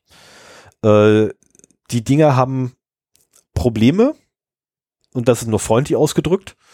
Äh, fängt an mit, sie lassen sich entweder leicht überwinden oder ähm, im schlimmsten Fall sind die Dinger batteriebetrieben. Und ich stehe vor der Tür, will meine Tür aufmachen und die Batterie ist leer. Hurra, hurra. Ne, Freude, ich komme in meine eigene Bude nicht rein, muss einen Schlüsseldienst anrufen, der guckt einmal drauf, lacht sich kaputt und ähm, letztendlich zahle ich dann irgendwie 150 Euro für nichts. Na, weil ähm, die müssen nicht viel machen, um die Tür dann aufzukriegen, wenn so ein Ding davor ist. Ähm, lass es lieber bleiben. Äh, wirklich, die, die mechanischen Schlösser sind vom Sicherheitsfaktor her besser als die mechanischen. Packt so viele Schlösser dran wie möglich an eure Tür. Ähm, wir haben hier leider nur ein Schloss dran, ein zweites Schloss. Ich habe nachgefragt, darf ich nicht anbringen. Das erlaubt der Vermieter nicht. Toll. Ähm, wenn ihr könnt, bringt ein drittes an. Bringt noch so eine Kette, die man vorpacken muss. Na, hier diese tolle Riegelkette. Packt die noch mit dran. Ähm, ja, die hält nicht viel, keine Frage, aber sie verlängert noch mal kurz den Prozess. Na, weil beim ersten Mal aufmachen ist es halt, man rammt gegen diese Kette und die Kette hält beim ersten Mal definitiv aus. Erst wenn ich da mit voller Kraft mich gegenstürze, geht das Ding auf. Ähm, oder reißt letztendlich raus. Äh, es gibt auch welche, die reißen nicht mehr so einfach raus, aber dafür musst du ja viel zu viel Geld hinlangen. Ähm, Im Idealfall kauft man sich wirklich einen Türriegel. Ne, das ist, oder Türbolzen, glaube ich, heißen die Dinger. Ähm, die gehen von rechte Seite Tür bis ganz linke Seite Türrahmen, sind hinter dem Türrahmen in der Regel in die Wand reingeblombt, äh, reingebolzt ähm, und die Dinger sind bombenfest. Also da kannst du auch mit einem Rambock kommen, das Ding geht nicht auf. Ähm, das wäre so der Idealfall. Aber gehen wir jetzt mal davon aus, Sven hat das schlechteste Schloss auf diesem ganzen Planeten und ich schaffe es durch seine Haustür durch. Ähm, und ich bin nicht über den Garten gegangen und habe da diese riesengroße Ga Glasfront offen stehen gehabt, weil er vergessen hat, die Rollläden runterzumachen. Ähm, sondern ich bin durch die Haustür durchgekommen. Was ist denn das? Ähm, oder anders. Was ist deine, deine beste Sicherheitsmaßnahme, die du dort hast? Der Hund. Genau. Tatsächlich Tiere. So blöd es klingt, Tiere sind so eine geile Sicherungsmaßnahme, weil gerade ähm, Mascha macht das ja auch, die schlägt da glaube ich auch an, ne, wenn einer durch die Tür kommt. Ähm, alleine nur ja. bellen, das, die müssen nicht beißen, die müssen nicht bösartig sein. Alleine dass die bellen reicht hin. Ähm, ich kann mich immer noch gut erinnern, wie mein Nachbar hier fast rückwärts die Treppe runtergefallen ist, weil Rico hinter der Tür gebellt hat. Der tat mir voll leid, der Typ. Also ich habe mir auch drei, 3000 Mal entschuldigt bei ihm. Ähm, und also wirklich, da, Tiere helfen extrem, weil sie einfach abschrecken. Und genau das ist halt das Ziel bei der, äh, bei der Schaffung von physischer Sicherheit zu Hause. Wir wollen abschrecken, wir wollen es möglichst unbequem machen und wir wollen es möglichst langwierig machen. Ähm, dann gehen wir aber jetzt mal davon aus, ne, ich kenne ja deinen Hund. Dein Hund kennt mich, was bedeutet, da passiert nicht viel. Ich knuddel den dreimal, dann legt sie sich auch wieder schlafen. Ja, ist ähm, mehr, also es ist kein, kein, er greift nicht an, aber es wäre halt durch den Lärm halt, ne? Genau. So eine Art Alarmanlage in Tierform, äh, die auch funktioniert. Also bei uns macht sie es nicht, aber bei jedem anderen, der kommt, den sie nicht kennt. Und ich denke bei dir, wenn du abends irgendwie an die Tür kommen würdest, würdest würde du auch noch anschlagen. Die würde, die würde ja. anschlagen. Aber wie gesagt, ich kenne sie ja, was bedeutet, ne? die würde anschlagen, die würde sie zweimal knuddeln, die Sache ist durch. Ja, ja. Ne? Das, so, das würde auch so bei jedem Einbrecher aussehen, aber das äh, weiß man halt nicht. Das ist der Punkt, das weiß der Typ, der einbricht nicht. Ja. ja weshalb Und ich ja also, auch ähm, wenn, wenn Logistikmitarbeiter äh, ein repräsentativ für die äh, Gesellschaft sind, dann haben 80 Prozent der Menschen Angst vor bellenden Hunden. Ja, durch die, allein schon durch die Medienberichterstattung. Äh, ich kann mich noch aus meiner Kindheit erinnern, die ist dann so, ähm, wenn du irgendwo einen Hund siehst, lauf bloß weg, wenn der keine Leine dran hat. Wo ich da so, warum? Ich meine, ich bin mit Hund aufgewachsen. Ne, und wenn ein Hund ohne Leine auf den Spielplatz gekommen ist, das erste, was ich mal gemacht habe, ist, ich bin auf den Hund gesprungen. also meistens sind dann die Hunde in der Gegend, wo ich aufgewachsen bin, von mir weggelaufen, weil die keinen Bock mehr hatten zu knuddeln. Ähm, ich fand das geil. Ähm, und durch die Medien ging halt immer hier, ne, Kampf von dort Kind gerissen, Kampf von dort auf dem Spielplatz Kind gerissen, ähm, Kampf von dort auf dem Spielplatz Bein ausgerissen von irgendwie Mutter und Schlag mich tot. Äh, hilft, also gerade durch diese Medienberichterstattung, die wir halt haben, die sehr tendenziös ist, hilft es sehr stark für die Abschreckung. Ich mag die Berichterstattung nicht, aber sie leider in dem Falle muss ich sagen, sie hilft dort, ähm, bewirkt was Gutes, obwohl sie eigentlich was Schlechtes ist. Ähm, dann haben wir, äh, stehe ich jetzt aber ja bei dir im, oh, jetzt muss ich kurz überlegen. Ich glaube, ich bin noch nie durch deine Haustür gekommen. Äh, ich glaube, ich stehe im Flur. Ja. genau, ich stehe ich steh in einem Flur, äh, wo irgendwann, der kommt da nicht irgendwo noch eine Treppe? Ach, egal. Äh, ich stehe in deinem Flur. Ähm, ich muss jetzt nicht den Grundriss von deiner Wohnung preisgeben. Das ist, äh, nein, macht man nicht. So, ich stehe in deinem Flur. Ich habe Zutritt zu deinem Wohnzimmer. Logischerweise. Hätte man bei mir auch, wenn man im Flur steht. Ähm, was bedeutet schon mal, dein Wohnzimmer ist leer. So, ähm, warum ist dein Wohnzimmer leer? Weil du keine separate Tür dazwischen gepackt hast. Weil du diese Tür auch nicht abschließt. So, Da jetzt kommt, ein Schuh draus, ja. Ne, Tür das gibt's. ähm, weil, Steht nur mal auf, weil Marshall die nicht aufmachen kann. so, und jetzt, jetzt kommt nämlich der, der Hammer. Und das, das habe ich wirklich ähm, die letzten vier Wochen wirklich mal drauf geachtet. Kein Schwein kümmert sich um seine persönliche Sicherheit, sobald er in den eigenen vier Wänden ist. Da ist er auf einmal, also da fühlen sich die Leute zu 100% sicher. Und dementsprechend machen sie gar nichts mehr. Ähm, ich will jetzt auch gar nicht Panik schüren, also um Himmels Willen, darum geht's nicht. Äh, ich komme auch gleich noch auf ähm, so typische Risikofaktoren, die wir haben, ähm, wenn wir von persönlicher Sicherheit und physischer Sicherheit reden. Und äh, das ist tatsächlich eins der Probleme, dass hinter der Tür die Sicherheit aufhört. Oder die Das heißt aber ganz Sicherungsmaßnahmen. oft, da gibt's ja diesen schönen Spruch äh, von wegen hard and crunchy on the outside and soft and chewy on the Ja. inside. Genau das. Ne, du musst halt die, äh, die Kruste irgendwie durchbrechen und dann kommst du in einen Bereich. Das hast du auch äh, in, in Netzwerkstrukturen unter Umständen. Dass du halt, wenn du durch die Firewall durch bist, am Router vorbei, ähm, im, im Heimnetzwerk gelandet bist, dann ist plötzlich alles offen, es wird unverschlüsselt äh, kommuniziert, es gibt Dienste, wo du dich nicht authentifizieren musst und, und solche Geschichten. Ja, oder du hast Und genauso ist im Haus auch. Ne, Ja. Das ist so, ähm, ja, ich bin auch ein Opfer davon. Das hast du aber, also wir reden ja jetzt viel über Privat, äh, privates Eigentum. Im Unternehmenskontext hast du schon so diese Einteilung in verschiedene Zonen Ja, und dazwischen bestimmte Anforderungen, wie die Türen zu gestalten sind, dass sie immer abgeschlossen sein müssen und so weiter. ja, was genau der, Abschließen von Büros. was aber genau der Punkt ist, warum ich eben nicht den Unternehmenskontext genommen habe, weil das einfach, du, Mhm. du endest da wirklich, ähm, also nein, wir würden beide zwangsläufig aufgrund unserer Erfahrung gemacht haben und wir haben das selber schon ähm, zu Genüge mehr oder weniger beschrieben für Unternehmen, ähm, würden wir stundenlang dozieren. Nee, es ist, es ist ja wirklich so. Also in dem Punkt würden wir wirklich anfangen zu dozieren. Ne, was, das fängt ja an damit, dass du ähm, deine Zonen bildest. Dann musst du darauf achten, welche Zonen aneinander grenzen, weil aneinandergrenzende Zonen sollten möglichst im selben maximal eine Unterschiedsstufe nur haben Mhm. ne, und nicht irgendwie grün nach rot. Das ist irgendwie scheiße.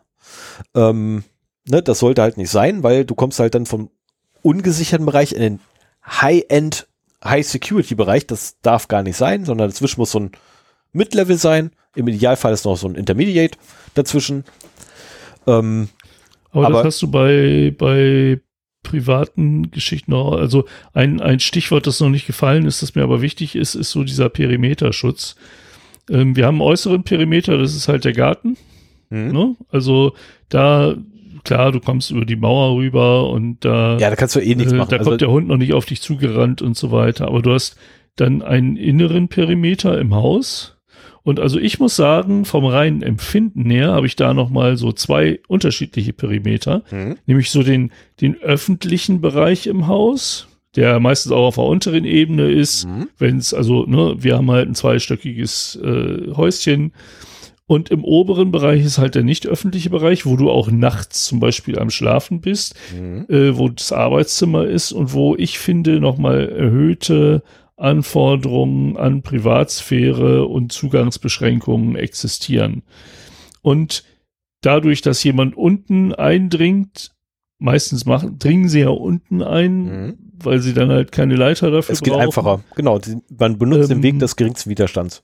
Hast du halt noch die Geräuschentwicklung unten und hast vielleicht noch die Möglichkeit, denn oben dich, wenn du da bist und das mitbekommst, mhm äh, dann bevor sie zu dir nach oben kommen, die Polizei zu rufen oder deine fette Make-Light zu greifen oder Lärm zu machen einfach und so weiter. Also für mich ist, ist diese, diese Perimeter, Außenbereich, öffentlicher Innenbereich, privater Innenbereich, äh, also eine kleine Unterscheidung gibt's da schon, wobei bei mir ist da auch keine Tür äh, zum Beispiel zwischen. Ja, das ist einfach. Äh, ja, das wäre jetzt die nächste Frage gewesen. Ich meine, wenn du so viel Wert darauf legst, dass ein Perimeter ähm, oder Perimeter dir definierst, ähm, warum ist deine Treppe nicht gesichert? In keinster Art und Weise. Sie, als, als ich noch ein kleines Kind hatte, nein, aber das. Äh, jetzt ohne Scheiß, das würde allein schon reichen, das Ding. Das meine ich jetzt ernst. Ne, weil ganz ehrlich, versuch mal einen Kühlschrank darüber zu schleppen. Ja, mein Kühlschrank wird keiner klauen, außerdem ja, ist da unten. Davon abgesehen, ähm, wenn ich wirklich bei dir einbrechen wollen würde, ich würde dir das Wohnzimmer ausräumen und wieder nach Hause gehen. Ja. Na, ich würde mir nicht die Mühe machen, irgendwie äh, in anderen Räumen noch großartig rumzusuchen, weil es Bullshit ist, dauert zu lange. Die Zeit habe ich nicht. Es muss alles schnell gehen, ich muss schnell rein, schnell wieder raus. Und dementsprechend ähm, wäre es halt das Einfachste, rein, bei dir dein Wohnzimmer ausräumen und wieder abhauen. Mhm. So, das wäre für mich aber jetzt persönlich, also um Himmels Willen. Also ich würde es nicht machen, aber ne, ich, das wäre mein Vorgehen dafür. Eine Sache hast du noch nicht angesprochen, äh, das sind Alarmanlagen. Ja. Also entweder Einbruchssensoren äh, oder auch Bewegungssensoren, also dass jemand drin ist. Ja, die. Du könntest zum Beispiel im, im Untergeschoss äh, Bewegungssensoren scharf schalten, naja, nicht wenn du einen Hund hast. Äh, aber wenn ja, du keinen Hund hast, alternativ. Also du könntest Einbruchssensoren nehmen äh, für Türen und Fenster. Ja. Ähm, kostet Geld. Gebe ich zu, ja. unerheblich. Hund ist auch. aber ist aber viel wert. Ähm, Hund ist günstiger. Und zwar, äh, wenn du wirklich seine gesamte Lebenszeit nimmst, ist er günstiger mit allen Arztbesuchen. Er ist günstiger als eine Alarmanlage. Ähm, aber, äh, nein, nicht aber. Alarmanlagen sind eine tolle Sache. Ähm, nicht jeder möchte den Aufriss machen, weil du für eine Alarmanlage zum Beispiel auch einen eigenen Stromkreis haben solltest. Beispielsweise, damit nämlich nicht und im Idealfall je, für jeden Bereich einen eigenen Stromkreis. Äh, weil nämlich nicht irgendwie einer, ne, ähm, am Sicherungskasten oder beziehungsweise an dem, an der Steckdose, die du draußen hast, mal eben zwei, äh, äh, eine Büroklammer nehmen, reinstecken in beide Öffnungen gleichzeitig und dann deine Sicherung quasi raussprengen. Und dann ist deine Alarmanlage tot. Ähm, wäre blöd. Ähm, wobei ich jetzt übrigens von mir definitiv gesprochen habe, weil ich habe draußen nämlich auch zwei Steckdosen. Ähm, auf Balkon. Balkon, ah, Balkon ist auch nochmal so eine. Stimmt, stimmt. Das wäre ein Szenario. Ich wollte gerade sagen, so an, un, an unsere Sache kommst du nicht ran, aber wir haben eine Außensteckdose. Und wenn du da einen Kurzschlussstecker reinsteckst, dann ist erstmal duster. Wenn es gut geht, ist nur die Steckdose weg. Wenn schief wenn, läuft, wenn ist du der Pech hast, weg. springt der F1 und dann ist das ganze Haus erstmal. Nee, aber hat man schon ein paar Mal, äh, es ist nur die Sicherung von, Mhm. von dem Bereich betroffen. Also, Ja, aber das äh, sind wenn halt man Sachen. die Sirene ähm, woanders anmacht, würde das noch gehen. Das sind jedenfalls Sachen, die man bedenken muss, ne, dass du halt in der Regel tatsächlich eigenen Stromkreis dafür legst. Ähm, ist, eine, ist eine super Idee. Ja, ich bin sehr dafür, Alarmanlagen zu verbauen. Ich bin auch sehr dafür, dass dann irgendwie das gesamte Haus beschallt wird und nicht nur irgendwie ein Bereich oder außen irgendwie, sondern nein, möglichst viel Licht, äh, rote Leuchte, die sich im Kreis dreht. Ähm, Blau dürfen wir nicht verwenden. Außerdem Blau kann man scheiße sehen im Dunkeln. Ähm, möglichst viel Lärm. Äh, Im Idealfall, jeder Raum wird überflutet mit Lärm. Ähm, ja, das kann auch mal schief gehen, wenn man irgendwie gerade im Schlafzimmer liegt und pennen will und eigentlich nichts passiert und einfach nur so ein blöder Vogel gegen die Fenstersch äh, Fensterscheibe fliegt. Aber die Dinger würden was bringen. Ähm, das Problem ist, dass du mich jetzt gerade aus dem Tritt gebracht hast. Fensterschlösser drin, Entschuldigung. weil die Alarmanlagen kommen noch ganz unten. Äh, Ach, die kommen noch? Okay. Ja, da steht Überwachungstechnik. Darunter habe ich sie subsumiert. Ähm ja, ich habe vergessen, wo ich war. Egal. Ja, ich mache einfach on the fly weiter. Also was wir noch nicht hatten, war Grabengruben fallen. ja, da komme ich gleich. da komme ich ja gleich hin. Da komme ich ja gleich. Beziehungsweise doch, das hatten wir schon. Das hatte ich ganz am Anfang. Ah ja, okay. Das wollte ich ursprünglich eigentlich anders aufbauen und dann habe ich das doch leider vorgegriffen. Ähm, Grabengruben Ja, fallen. dann haben ähm, wir aber bis auf die Überwachungstechnik. Mache ich nochmal äh, ganz kurz. Äh, Grabengruben und fallen. Scheißidee. Ja. Wirkliche Scheißidee, weil das äh, in Deutschland verboten ist. Also in Amerika könnte man sogar mit Fallen durchkommen. Na, also nicht nur mit einem Graben, äh, mit einem Graben und einer Grube, sondern nein, du könntest sogar mit einer, einer Falle in Amerika durchkommen. Ja, Ähm, die spinnen da ja auch. Gibt es Präzedenzfälle für? Äh, in In Amerika hättest du auch eine Knarre im äh, Nachttisch. Nee, den, die Knarre hättest du unter deinem Kopfkissen. Im Nachttisch dauert es viel zu lange. Musst erst rumdrehen, Nachttisch auf, reingreifen, hoffen, dass du richtig greifst. Ja, Raus. oder unter Nacht- Bett festgetaped oder sowas. Also unter meinem Kopfkissen. Wenn ich nicht in einem Kriegsgebiet schlafen müsste, hätte ich unter meinem Kopfkissen garantiert keine geladene Knarre. Nein, aber ich habe definitiv neben meinem Bett immer etwas zum Werfen. Ähm, in der Regel stumpfe Gegenstände, aber zum Werfen. Ich habe immer was da. Gut. Äh, Wer mich kennt, weiß jetzt auch sofort, dass es nicht wirklich eindrucksvoll ist, wenn ich mit einem stumpfen Gegenstand werfe, weil ich in der Regel nicht mein Ziel treffe. aber meine Frau würde jetzt wahrscheinlich anfangen zu gackern wie ein Huhn, wenn sie daneben sitzen würde. Ähm, aber ich habe tatsächlich immer was zum Werfen ähm, und das dient auch nicht dafür, Schaden anzurichten, sondern abzulenken. Mhm. Ähm, was allerdings daran liegt, äh, ich weiß so halbwegs, was ich kann. Und ich traue mir noch zu, wenn da irgendwie einer an der Tür steht und ich ihn zumindest für ein paar Sekunden abgelenkt kriege, den in den Türrahmen zu rammen. Das kriege ich hin und danach ist sowieso für ihn erstmal vorbei. Weil sobald ich dran bin, war's das. Ähm, also zumindest sobald ich in der Nähe des Türrahmens an ihn dran bin, war's das für ihn. Weil, naja, ich bin ein Mensch mit Paranoia. ich habe überall Sachen rumliegen. Und meine Frau nennt das immer Chaos, ich nenne das einfach Paranoia. es, ist, es wirkt wie Chaos und das ist äh, auch gut so. Das hat Methode leider. Ähm, genau, so, Grabengruben fällen, äh, dumme Idee, macht man nicht. Ähm, das Smartphone-Bashing spare ich mir jetzt. Äh, und genauso jetzt ähm, die IoT, die man so nehmen kann ähm, für Fenster, Türen, Rollläden etc. Ähm, da haue ich jetzt auch mal nicht drauf rum. Äh, sollte man allerdings weglassen im Idealfall, weil es halt die Angriffsfläche vergrößert. Weil wenn ich meine Rollläden über ein IoT-Gerät im Idealfall noch aus China irgendwo günstig ne, für zwei Euro bestellt, ähm, steuern lasse, dann kann ich in der Regel das Ding einfach angreifen und kann das Fenster aufmachen. Also ich würde, ach so, zum, zum Öffnen. Ja, ja. Äh, Ich wollte das gerade so ein bisschen Sichern. relativieren. Wenn man sich IoT oder Smart Home zulegt und Wert auf physische Sicherheit legt, sollte man sich, wie eigentlich immer in der IT-Security auch, äh, darüber schlau machen, was das kann. Also da sind zum Beispiel Systeme, die auf Cloud zugreifen, die man quasi von außen in irgendeiner Weise steuern kann. Extrem ungültig, günstig. Ja. Es gibt aber Systeme meiner Meinung nach, die man benutzen kann. Und wir haben hier Smart Home Systeme auch eingebaut, die nicht von einer externen Cloud abhängen und äh, die durch ähm, Tür und also sämtliche Türen und Fenster, wenn die geöffnet werden, wird das detektiert.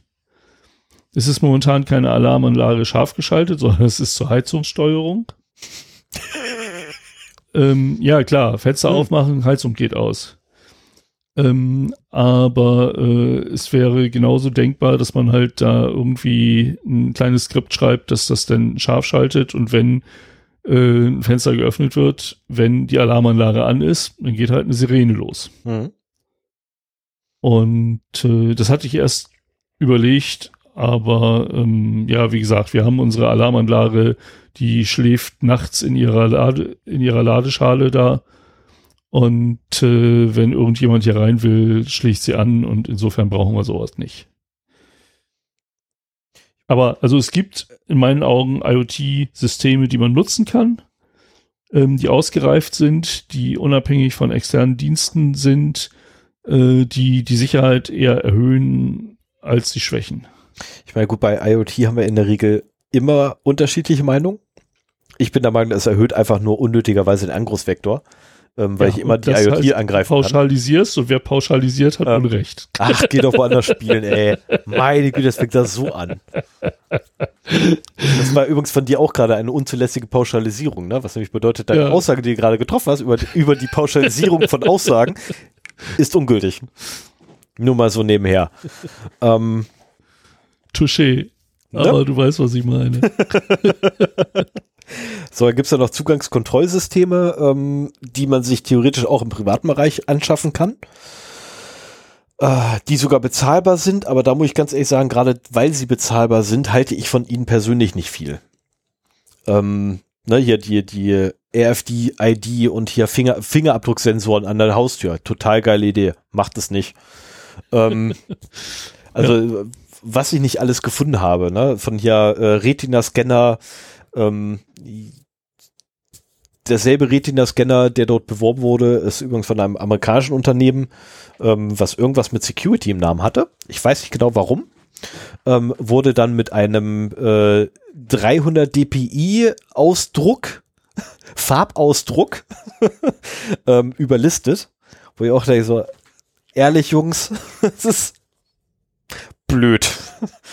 ähm, und das sind so Sachen, äh, wenn man nicht ausreichend Geld investiert und möglichst viel Geld da auf den Tisch legt, kriegt man halt einfach nur Bullshit. Bei den Zugangskontrollsystemen zumindest. Ne? Das ist ähm, also wirklich angefangen von hier, ne, ähm, die Türöffnung per Alexa oder Siri oder wie sie alle heißen, ähm, bis hin zu wirklich Zugang, vollständigen Zugangskontrollsystem mit Gastzugängen, die dann per NFC mit dem Telefon geöffnet werden können oder ähm, per Bluetooth Low Energy die Entfernung des Telefons messen und wenn das Telefon in der Reichweite ist, dann wird die Tür entsperrt und so weiter und so fort. Ähm, von den Dingern halte ich alles durch die Bank gar nichts. Im privaten Bereich jetzt. Ne, also, weil äh, die einfach A zu unzuverlässig sind und B meistens viel zu einfach zu überlisten sind. Selbst wenn sie es jetzt nicht sind, weißt du nicht, ob durch irgendwelche Updates äh, da zukünftig Schwachstellen reinkommen. Das kommt mit dazu. Das ist, das ist so sehr auf der Grenze, also das, das öffnet deinen Perimeter sozusagen. Und deswegen habe ich da auch, ich finde diese Nuki, Nuck-Schlösser eigentlich ganz, ganz, ganz cool. Und so die, die Idee, nicht mehr einen Schlüssel rausgraben zu müssen, schon ganz schön. Aber äh, ich, ich mache es eben aus den Gründen nicht, obwohl ich da eigentlich sehr, sehr zugewandt bin, äh, ist mir das wirklich zu riskant. Ja, weil du halt einfach tatsächlich das Risiko hast, dass entweder eine Sicherheitslücke nicht gepatcht werden kann, ne, weil oftmals ist ja auch so, dass tatsächlich die Dinger nicht an einem Netzwerk dranhängen und dann nicht gepatcht werden können, wo ich halt auch denke, so, äh, es muss doch irgendwie eine Möglichkeit geben. Wenn ich da schon Software laufen habe, dann muss diese Software irgendwie geupdatet werden können. Ja, ähm, meistens kannst du ja über die App dann noch das machen, ne? Also äh, die haben ja alle mittlerweile App-Anbindung. Ich meine, ich habe ich hab auch ähm, auf den Deckel dafür gekriegt gehabt von einem Hersteller für äh, Regelanlagen, als ich gesagt habe, Mensch, Kinder, wenn das Ding über Software steuert, dann müsst ihr die Software doch irgendwie updaten können. Ähm, das fanden die nicht gut in ihren Regelanlagen, äh, dass sie da irgendwie Software-Updates mit einbauen müssen oder eine Funktionalität für Software-Updates. Äh, hinterher kam dann noch einer vorbei von denen und hat gesagt, hat mich dann aufgeklärt, warum die da so richtig angepisst waren von. Ähm, das war nämlich deren äh, Sicherheitsfregel, also zuständig war für Sicherheitsprüfungen und die liefern nur dann aus, wenn 100% der Sicherheitstests erfolgreich waren. Also sprich, nichts gefunden wurde und nicht mehr, ne, die ganzen mhm. Angriffsszenarien, die sie haben, nicht funktionieren und die Software in Anführungszeichen ausgereift und sicher ist. Und der fand das natürlich gar nicht gut, dass irgendwie einer daherkam und sagte, seine Software sei nicht sicher. Ah, okay. Mhm. ja, kann ich, kann, konnte ich nachvollziehen auf einmal seine Haltung. Ähm, mir wurde aber auch gesagt gehabt, ja, man hat sich da schon was überlegt, wie man dem begegnen möchte, der Problemstellung. Ja. Also die haben das schon selber erkannt gehabt. Ähm, war halt nur falscher Zeitpunkt, an dem ich das angebracht habe. Passiert. Ich habe halt eine große Klappe. Ähm, dann kann man sich ja noch so schöne Sachen überlegen wie, äh, also auch im privaten Bereich übrigens, ne, ähm, ein Pförtner, Stichwort Gated Community. ja, du lachst. So, ja. Du lachst. Ja, ja. ja. Also ernsthaft, du lachst. Ähm, fahr mal zwei Dörfer weiter. Da gibt es einen scheiß Pförtner. Das ist kein Witz. Zwei Dörfer weiter. Sind zwei? Okay, voll ist aber fünf Dörfer weiter. Oh. Weil ich mein Erdkundewissen nicht traue. ich weiß, würdest du auch Wo nicht. Wo denn? ähm, Wendeburg. In also Wendeburg gibt es tatsächlich vier Häuser, die nebeneinander stehen und alle vier haben denselben Pförtner. Okay. Also fest in den Kopf. Gut, in Wendeburg gibt es auch mittlerweile eine, äh, eine gated Community, davon abgesehen. Ja, ähm, wollte ich gerade sagen. Das die gibt es auch noch zusätzlich. Ähm, okay. Dann gibt es äh, in Siedlungen könnte man auch theoretisch noch auf einen privaten Sicherheitsdienst setzen, der regelmäßig halt vorbeiguckt. Ähm, also regelmäßig, unregelmäßig vorbeischaut äh, und ja. guckt, ob da irgendwas passiert oder nicht. Ähm, man könnte sich an den das kommt allerdings dann wieder darauf an, wie die Gemeinde, in der man gerade angesiedelt ist oder die Gegend oder wie auch immer man bezeichnen möchte, der Straßenblock, ähm, äh, grundstücksmäßig organisiert ist, weil wenn denen zufälligerweise noch ein Teil von der Straße gehört, könnte man rein theoretisch über eine Schranke nachdenken. Dass man zumindest mit dem Auto nicht mehr rankommt. Sprich, wer immer da irgendwas machen möchte, muss alles tragen. Dabei fällt schon mal aus, dass der Fernseher geklaut wird. Ja, super. Ähm, der Prime Bote wird sich freuen. Ja, wieso? Ich kann das, ich kann das Ding ja tagsüber offen stehen lassen. Ne, okay. Das ist ja, äh, das ist ja so nicht das Problem. ne, es geht ja tatsächlich um die Zeiten, wo ich quasi nicht da bin. Ähm, äh, achso, oh. Ähm, genau, es ist ja, und hey, also die Möglichkeiten sind halt endlos, die man betreiben kann. Also man kann das Ganze wirklich auf die Spitze treiben bis hin zur Selbstschussanlage, wenn man es möchte. Ähm, ich würde es nicht machen. Ähm, aber man hat wirklich alle Freiheiten, sich alles zu überlegen. Und ich glaube, ich habe die wichtigsten Sachen genannt. Ich hoffe, dass ich meinen Gesprächspartner bald bekomme, weil ähm, also, dass der bald mit mir reden möchte, sagen wir so. Nein, der möchte ja mit mir reden, aber äh, darf. Ähm,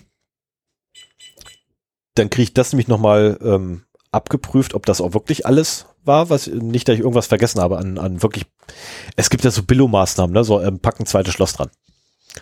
Ne? Also schnappt in der Tür, bauen zweites Schloss an. Totale Billo-Maßnahme kostet irgendwie, ich glaube, 50 Euro oder so. Ähm, läuft und erhöht deine Sicherheit immens, äh, weil einfach die Zeit, um die Tür zu öffnen, verlängert wird.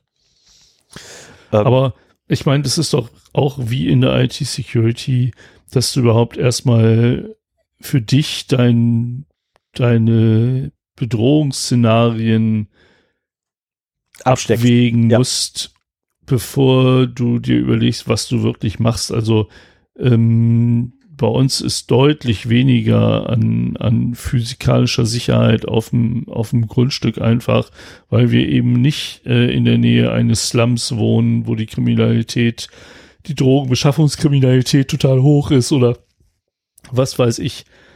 Und äh, da muss ja jeder, jeder für sich abwägen, was da jetzt wichtig ist. Also ich glaube, so so ein äh, Gebäudeschutz, Türen, Fenster sichern und so weiter ist so ein Standard. Da finde ich, wer, wer auch immer mal auf so einer Häuslebauermesse gewesen ist oder bei irgendwelchen anderen Haushaltsmessen, irgendwo steht da immer so ein grüner Bulli rum und da stehen zwei gelangweilte Polizisten und freuen sich. Blauer Bulli. Ja, meinetwegen auch. Ja, stimmt, mittlerweile sind die ja blau. Und ja, die äh, die freuen sich, wenn man ja. die anspricht. Da kann man selber nochmal in den meisten Fällen versuchen oder vorgeführt bekommen, wie so ein Fenster äh, aufgehebelt wird. Yep. Und äh, die machen eine Erstberatung und die kommen sogar, ich glaube sogar kostenlos zu dir nach Hause, um dir quasi, äh, um mal zu gucken, wie es bei dir sicherheitstechnisch aussieht und was man verbessern könnte und machen dann Vorschläge. Also ähm, wer, wer sich im privaten Bereich dafür interessiert, kann ich nur wärmstens ans Herz legen, äh, diesen Service mal in Anspruch zu nehmen. Also gerade auf den Messen, ähm, ich habe sie kennengelernt gehabt, äh, oder einen Kollegen von denen habe ich mal kennengelernt gehabt, der ist mittlerweile, mittlerweile leider in Rente, sonst hätte ich den direkt gefragt. Ähm, auf der Hartz-Heide-Messe, als die noch war. Ja, genau. Da waren die regelmäßig. Ja. Und ähm, die haben es auch, also ernsthaft, die können das auch. Ne, den kannst du auch ein fremdes Schloss hingeben und die machen dir das Ding auf ohne Schlüssel. Das ist, Mhm. ähm, also aus irgendeinem Grund können die das. das ist, finde ich gut. Haben wahrscheinlich sehr viel Übung darin. Ähm, aber viel wichtiger ist ja, die wissen halt, was in welcher Gegend passiert. Das ist ja, Ja. viel wichtiger. Na, weil, ähm, wie du schon richtig sagst, ich brauche keine Selbstschussanlage hier im Braunschweig. Das ist totaler Blödsinn. Oder zumindest nicht in, im äh, Stadtteil Stöckheim. So, da brauche ich keine Selbstschussanlage. Ist total Overkill, weil äh, wir haben hier eine Kriminalitätsrate, die unterirdisch ist. Ähm, und auf der anderen Seite wiederum gibt es halt Stadtteile, ähm, und nein, das ist es nur einfach nur, ne, for the sake of the argument. Äh, hat nichts damit zu tun, ob es wirklich so ist oder nicht. Ne, aber wie halt die Weststadt. Und die Weststadt hatte damals den Ruf, das schlimmste Viertel in ganz Braunschweig zu sein. Ne, das wäre ja so gefährlich. Man wird auf offener Straße abgestochen bei Nacht und was nicht alles. Ähm, ich bin da, ein, ne, und jetzt mal ganz kurz die Realität. Ich bin da ein- und ausgegangen als Jugendlicher, ähm, mitten in der Nacht bei Tageslicht, whatever. Ich habe mich da mit Leuten geprügelt, mir ist nie was passiert. Also das ist, Vielleicht warst du ja einer von denen, vor Ähm. denen wir gewarnt wurden. Nee, nee, nee, das nicht.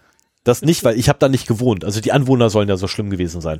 Also das ist, ist halt absurd, ne? Aber wenn du halt Ja, so eine gibt Gegend hast, Länder und Landstriche. ja, natürlich gibt äh, es das. Weil wenn ich ähm, Frankfurt mir angucke, also Frankfurt am Main, äh, da gibt es einige Gegenden, also ganz ehrlich, da möchte ich nachts nicht sein. Es kann ja auch andersrum sein. Also du lebst in so, wie wir auch leben, aber du bist halt eine wahnsinnig berühmte oder reiche Persönlichkeit. Ne, also entweder so reich, dass du Kriminelle anziehst aus anderen Regionen Ja. oder so bekannt, dass du halt mehr so deine Privatsphäre schützen möchtest. Und dann lohnt es sich auch schon wieder, also jetzt nicht die Selbstschussanlage, aber nee, nee, nee, aber hohe- zumindest hohe. Mauern, abgeschlossenes Mhm. Tor äh, und Kameras auf dem Gelände und so weiter zu haben, um dann eben äh, die Leute davon abzuhalten, äh, dich zu stören. Ja, natürlich. Bis Ich hin weiß- zum Sicherheitsdienst. Ne? Ich meine, hochrangige Politiker, die haben halt äh, den, äh, die Bundespolizei vor der Tür sitzen. Richtig. Und zusätzlich dazu meistens noch ähm, ein, na egal. Ähm, Naja, aber es hängt halt vom, vom Threat-Model ab, sozusagen. ich meine, Äh, Gut, wenn du, wenn du aus, also, ne, wenn du, wenn du ausländische, hochrangige oder, oder hochkarätige Besucher hast. Ne, also jetzt nicht, nicht offiziell hier, ne, sondern ne, unsere Bundesrepublik Deutschland empfängt ja irgendwie den, den nicaraguischen König oder so. Ich habe keine Ahnung, ob die einen König haben. Ähm, ich weiß nicht mal, wo Nicaragua liegt, davon abgesehen. Ähm, sondern äh, du hast hier irgendwie, was ich ja, ne, den, den malaysischen Prinzen oder Kronprinzen, der halt irgendwie, äh, nicht mal ein Kronprinz, sondern irgendwie einen reichen Freckel von da, ne? Der hat der Meinung so, oh, ich guck mir erstmal Deutschland an. Ähm, ganz ehrlich, der kommt mit seinem eigenen persönlichen Sicherheitsunternehmen daher. Der Ja, bringt klar. seine Bodyguards mit. So, und das sind Threat Models, aber auch die, äh, ich behaupte jetzt einfach mal, ich habe keine Ahnung, aber ich behaupte es mal, ähm, mindestens auf 99,9 Prozent unserer Hörer nicht zutreffen. ähm, ich habe keinen blassen Schimmer. ähm, ja, wahrscheinlich, wahrscheinlich sind 100 Prozent unserer Hörer mittlerweile so wohlhabend, ähm, dass sie halt tatsächlich Bodyguards brauchen. Genau dafür machen wir ja diese Sendung. Ähm, oh, Sven kriegt gerade einen Nervenzusammenbruch. Sven hat sich gemutet und lacht. Damit alle mal was davon haben. Ähm, Ja, ich, ich, ich leide hier unter Overmuting. Ich habe schon ein paar Mal irgendwie meinen Senf dazu gegeben und das ist dann einfach untergegangen. ja. Also dann- den Umgang mit der Mute-Taste muss ich echt noch lernen. So, jedenfalls, äh, es gibt übrigens noch Risikofaktoren, die du, äh, na, du wirst jetzt gleich wieder lachen über meinen ersten Risikofaktor schlechthin. Ja, den kenne ich schon. Ich habe da auch äh, gespickt, ich weiß das. Ach, Mensch. Mensch. Ja, Also tatsächlich, der Genau. Mensch ist, der, ist das größte Problem für die Sicherheit. Ähm, allerdings aus Bequemlichkeit. Ähm, wir haben die Angewohnheit, sehr bequem zu sein. Und möglichst wenig zusätzliche Schritte für ein erwartetes oder für ein, ein gewünschtes Outcome zu gehen. Ähm, was halt dazu führt zum Beispiel, dass ich fast darauf wette, dass die Haustür von Sven nicht abgeschlossen ist. Jetzt im gerade Moment. Ich möchte fast darauf wetten, deine Haustür ist nicht abgeschlossen. Ja. So, die wird abgeschlossen nach dem letzten Gang mit Mascha. Bequemlichkeit.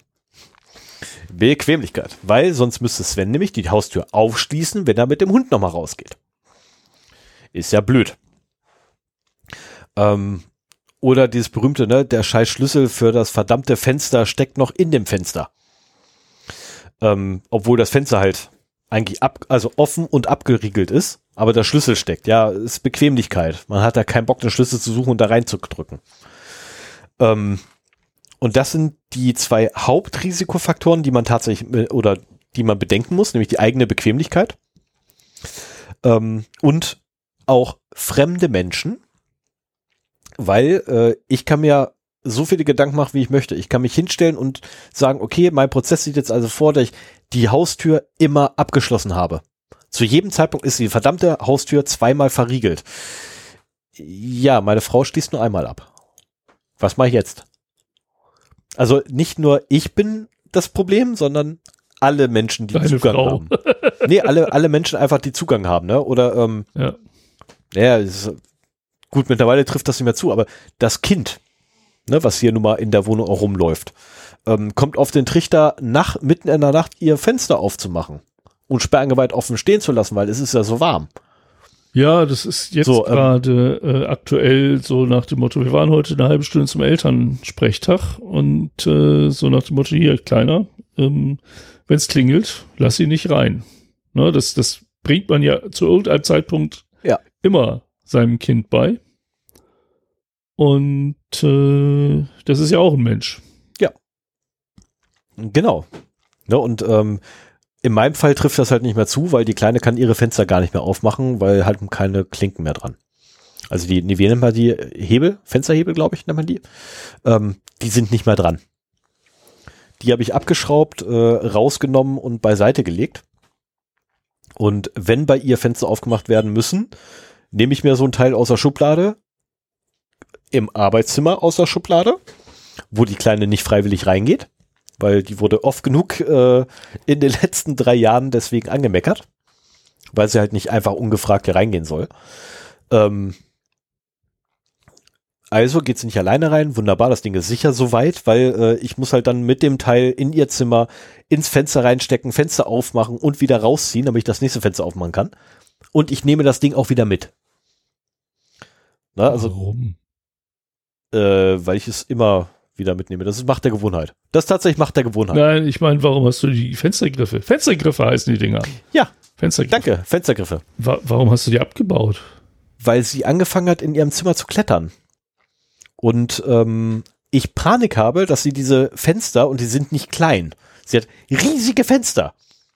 Achso, Dass sie, während sie oben auf der Fenster, genau, Okay. genau, ähm, Habe ich mir weil- überhaupt keine Gedanken drüber gemacht. Ja, mir hat ein Bekannter nämlich gesagt gehabt, das lustigerweise, also wirklich zwei Tage bevor ich die Dinger abgeschraubt habe, hat mir ein Bekannter nämlich noch gesagt gehabt, dass sein Junge äh, ein halbes Jahr oder so alt angefangen hat rumzuklettern und hups, offenes Fenster, weg war er.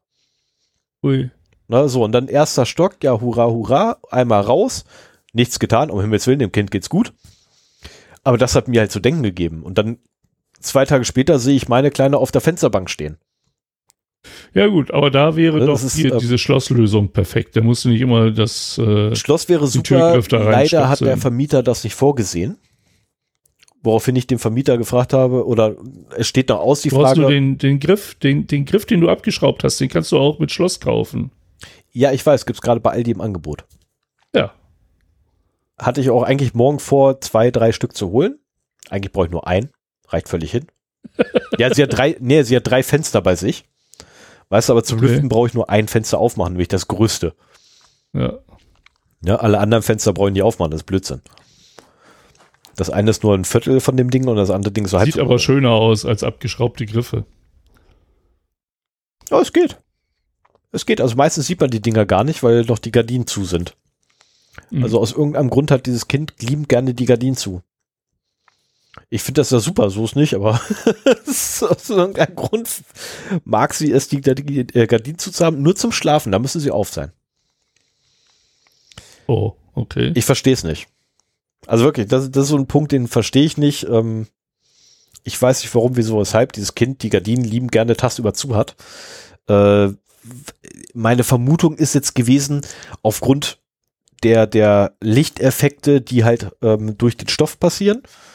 Ähm, ich weiß es aber nicht. So, aber davon abgesehen, ich bin quasi fast durch. Ähm, weil ich habe nur zwei Risikofaktoren, die ich nennen möchte, weil es einfach auch viel zu viele gibt. Äh, unzureichende Verarbeitungsqualität. Ne, ich erinnere an das Abus Security Level 10, was mit einem, mit einem handelsüblichen 0 auf 15 Filzstift aufgemacht werden kann. Ähm, oder die falschen Maßnahmen werden ergriffen. Ne, wie, äh, ja, okay, dafür habe ich jetzt gerade, ja doch, ähm, die, die schönen Gitter, äh, ne, das Fenster wird zugegittert und ähm, man kann die Gitter einfach rausheben. Das ist dann auch ganz toll. Das ist halt eine falsche Maßnahme, da habt ihr unnötig Geld ausgegeben. Ähm, Gitter vor dem Fenster. Oh, siehst du, das habe ich. Da habe ich gar nicht drüber nachgedacht gehabt. Stimmt, ja, man kann der Fenster auch vergittern von außen und von innen. Das wäre auch noch eine, eine super Sache. Einfach Gitter vor dem Fenster bauen. Da fällt das Kind auch nicht mehr raus. Wird äh, im Erdgeschoss oft gemacht, weil man da am einfachsten an die Fenster kommt und dann ja, machst du halt Fenster vor oder eben vor Kellerfenster.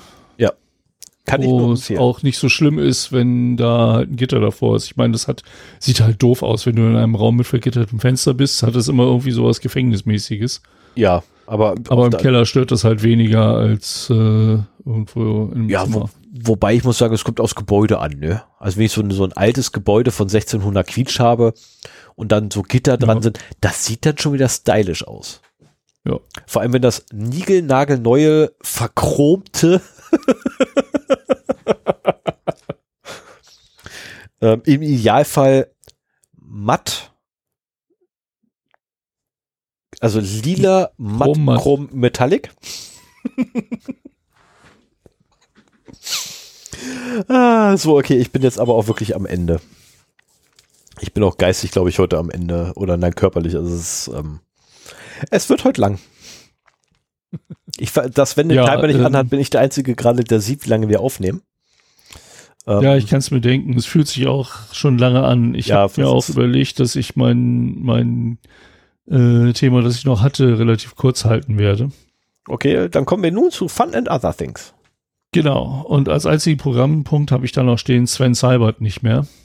Warum? Und äh, wobei ich bin, ich kriege immer noch Mails vom BSI, vom Cybersicherheitsnetzwerk. Ich werde da wohl noch als Teilnehmer geführt, aber eben äh, momentan nicht mehr als digitale Ersthilfe gelistet. Ähm, machen wir eine kurze Einleitung. Ähm, ich habe in den letzten zwei Folgen schon davon erzählt. Äh, ich war mal hellauf begeistert, als ich bei Logbuch Netzpolitik, glaube ich, und beim Chaos Radio, war das so? Oder Chaos Radio Express? Also ein, auf jeden Fall habe ich da jemand von der AG Kritis äh, gehört, wie er so eine Idee vom Cyberhilfswerk vorgestellt hat. Ne? Also so eine freiwilligen Truppe, die einreitet, wenn irgendwie äh, Sicherheitsvorfälle in kleinen Firmen äh, kommen, Dinge, wo sie nicht alleine mit klarkommen. Und äh, dass man das so ähnlich wie bei der Freiwilligen Feuerwehr auch macht, ne? So nach dem Motto, du bekommst eine Ausbildung, du bekommst im Prinzip die forensischen Werkzeuge an die Hand und die, die, die Ausbildung, was du damit machen kannst äh, trainierst halt und wenn es dann ernst wird, dann, dann reitest du ein und versuchst irgendwie Spuren zu sichern, Daten äh, zu sichern oder wiederherzustellen oder was auch immer, ne? Oder überhaupt erstmal eine Analyse zu machen, was ist denn passiert. Und äh, das fand ich toll, äh, die Idee fand ich super und hatte gehofft, dass das irgendwann kommt und dann wollte ich da auch gerne mitmachen. So, und jetzt kam vor einigen Monaten vom BSI die Meldung, ähm, wir schaffen das Cybersicherheitsnetzwerk ähm, das ist ein dezentrales Netzwerk, ähm, bei dem Privatpersonen und KMU bei Sicherheitsvorfällen geholfen werden soll. Und zwar wird das wie so eine digitale Rettungskette oder wie eine analoge Rettungskette aufgebaut. Man hat halt Ersthelfer, man hat halt dann die Spezialisten und äh, das, das geht dann halt so immer weiter. Und ich hatte mich als digitaler Ersthelfer äh, registriert, die diese Online-Schulung da gemacht und beantwortet, mich dann registriert und am 1. Oktober oder November? Nee, ich glaube am 1. November? Verdammt, jetzt weiß ich es nicht mehr. Auf jeden Fall sollte dann halt eine Pilotphase starten. Ich glaube, 1. Oktober war das. Ja, ja, klar, muss 1. Oktober gewesen sein. Und ähm, ich hatte mich auch bereit erklärt, dabei Pilotphase dabei zu sein. Und hatte mich aber schon gewundert, dass man bei der Registrierung nochmal irgendeine E-Mail-Adresse, eine Telefonnummer und seine Geschäftszeiten angeben sollte, zu denen man da zur Verfügung steht. Und ich hatte mir extra nochmal eine andere äh, Domain für eine E-Mail-Adresse besorgt, digitale Hilfe.de, um halt da nicht irgendwie mit meiner privaten E-Mail-Adresse irgendwie aufzutauchen. Ich fände das total unprofessionell, wenn du bei einem Cyber-Sicherheitsnetzwerk des BSI da so, so Anschriften hast wie Carina Müller t-online.de, Bruno Hassprediger at aol.com und, und solche Geschichten. Ne? Das, das, das finde ich nicht vertrauenerweckend. Ähm, und ich habe mich auch gewundert, dass man da mit seinen privaten Kontaktdaten ähm, angesprochen werden soll. Und äh, diese Geschäftszeiten, das habe ich überhaupt nicht verstanden, habe ich halt angegeben, flexibel. Also aus meiner Sicht flexibel. Ich wollte eigentlich, wenn ich sage, ich habe jetzt zwei Stunden Zeit, da kann ich anderen Leuten helfen im, im Rahmen der digitalen Ersten Hilfe, wollte ich mich in ein Backend einloggen, sagen, hier, ich bin bereit und äh, dann halt Anrufe entgegennehmen, den Leuten helfen und so weiter. Vielleicht sogar im Backend direkt äh, das Protokoll mitführen und äh, dann da weitermachen. Und wenn die Zeit vorbei ist oder wenn auch tagsüber ein wichtiges Meeting kommt, dann logge ich mich halt aus und stehe halt nicht mehr zur Verfügung. Wenn ich, wenn da aber meine Telefonnummer veröffentlicht wird, wer schützt mich davor, dass die Leute mich anrufen, wann immer sie gerade ein Problem haben? Ne? Und tatsächlich so war es auch, denn wurde eine Liste veröffentlicht zum 1. Oktober mit den digitalen Ersthelfern. Ähm, ich äh, schreibe den Link mal eben kurz in die Show Notes und das kann ja vielleicht der äh, der Stefan noch mal dann irgendwie ein bisschen schöner machen. Aber und was? Aber selbstverfreilich. Prima. Und ähm, da tauchte ich dann halt auch drin auf. Und das ist eine Liste mit Namen, Ort und Postleitzahl, die man nach Name oder Postleitzahl sortieren konnte. So, äh, 60 Personen stehen da drin. Zum heutigen Zeitpunkt sind 20 davon bei dieser Pilotphase dabei. Als ich anfing, waren es irgendwie nur mit mir elf. Und diese Liste kann man halt sortieren, entweder nach Name oder nach Postleitzahl. Und wenn man dann auf einen Namen klickt, dann bekommt man nochmal angezeigt den Namen, die Telefonnummer, die E-Mail-Adresse und die Geschäftszeiten. So, was mich bei anderen, ich habe halt einige da angeklickt, was mich sehr gewundert hat, da war halt immer so montags bis freitags 10 bis 18 Uhr. Oder einen habe ich auch eben gesehen, irgendwie äh, 8 bis 22 Uhr oder also so, so Zeiten, wo ich mir denke, was machen die, dass sie so viel Zeit haben, da für Anrufe zur Verfügung zu stehen? Und bei mir stand in der Liste zu den üblichen Geschäftszeiten. Das ist also aus meinem flexibel geworden. So, im Prinzip stand da für die ähm, Pilotphase drin, hier der Sven Hauptmann, den kannst du mit deinen IT-Problemen zu den üblichen Geschäftszeiten unter dieser Nummer anrufen, wenn du ein Problem hast.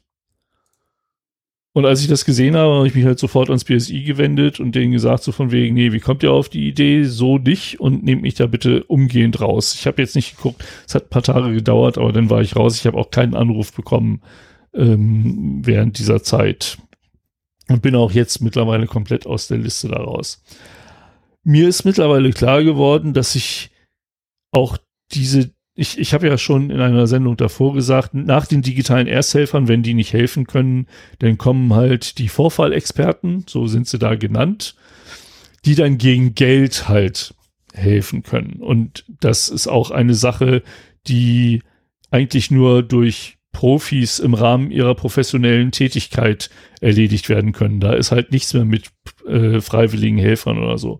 Und ich glaube, genauso ist das halt hier auch bei den digitalen Ersthelfern. In meinen Augen müssen das irgendwelche PC-Buden sein. Entschuldigung, wenn ich das mal so despektierlich sage, so der kleine Laden irgendwo auf dem Dorf oder in der Stadt, wo du dich hinwenden kannst, wenn du keinen Alpha-Nerd kennst und ein Computerproblem hast. Die geben da ihre Geschäftszeiten an. Die werden sowieso bei Computerproblemen angerufen und haben damit in meinen Augen nochmal einen zusätzlichen Vertriebskanal. Ähm, für private Enthusiasten, wie ich es bin, die zwar auch eben was IT-Security angeht, über einiges an Know-how verfügen, aber einen normalen 9-to-5-Job haben, ist das absolut nicht machbar. Ich meine, äh, wenn sich das rumspricht, ich habe immer davon gesprochen, also es ist ja, diese digitale Ersthilfe ist erstens nur telefonisch und zweitens sowohl für Sicherheitsvorfälle in kleinen Unternehmen und Privatpersonen als auch für IT-Probleme. Und wenn sich das rumspricht, rufen da ganz viele Leute an, mein Drucker druckt nicht, mein Handy lässt mich nicht rein, mein Computer benimmt sich komisch, ich habe vor lauter äh, Browser-Bars nur noch drei Zentimeter Platz für die Webseiten, was kann ich tun und solche Geschichten. Und ähm, als, als normaler Arbeitnehmer kann man da nicht äh, mitmachen und, und seine Zeit dafür den ganzen Tag über opfern. So, so eine PC-Schrauberbude hat halt den Vorteil, die Leute rufen da an, ähm, sie haben den Namen über diese Liste bekommen. Du machst den, den kostenlosen halbstündigen Anruf, den du mit dem sowieso führen würdest. Und anschließend sagen sie, so, jetzt haben wir die digitale Ersthilfe gemacht. Ich weiß, was los ist. Kommen Sie vorbei. Ich mache das. Und dafür spricht auch, dass da Ort und Postleitzahl in der Liste überhaupt ge genannt sind. Weil im Prinzip geht es bei der digitalen Ersthilfe nur um telefonischen Support, eventuell nochmal per E-Mail. Aber wo derjenige sitzt, ist für die digitale Ersthilfe im CFN, äh, CSN völlig Wumpe. Und die Informationen, wo der zu finden ist, ist nur dann interessant, wenn äh, die anschließend ihren Laptop einpacken und zu dem Laden um die Ecke fahren und äh, dann gegen Geld das quasi reparieren lassen, was da passiert ist oder den äh, die Ransomware wieder runterfriemeln lassen oder was auch immer äh, dann halt ansteht an so Sachen. Und äh, ich finde es schade, dass, dass solche Sachen nicht in den Dokumenten, ich habe mir also zu dem Zeitpunkt, wo ich mich registriert habe, hatte ich mir eigentlich alles durchgelesen, was so an Informationen dazu gibt. Und die Zielgruppen sind halt überhaupt nicht definiert, an wen sich das denn wendet als digitalen Ersthelfer oder als Vorfallexperten. Das muss man so zwischen den Zeilen äh, so ein bisschen rauslesen. Und das finde ich halt schade. Und ich muss sagen, ich finde diese ganze digitale Ersthilfe extrem unprofessionell aufgezogen. Ähm, ich würde tatsächlich erwarten, dass du im Prinzip nur eine Nummer hast, digitale Ersthilfe des BSI. Da rufst du an.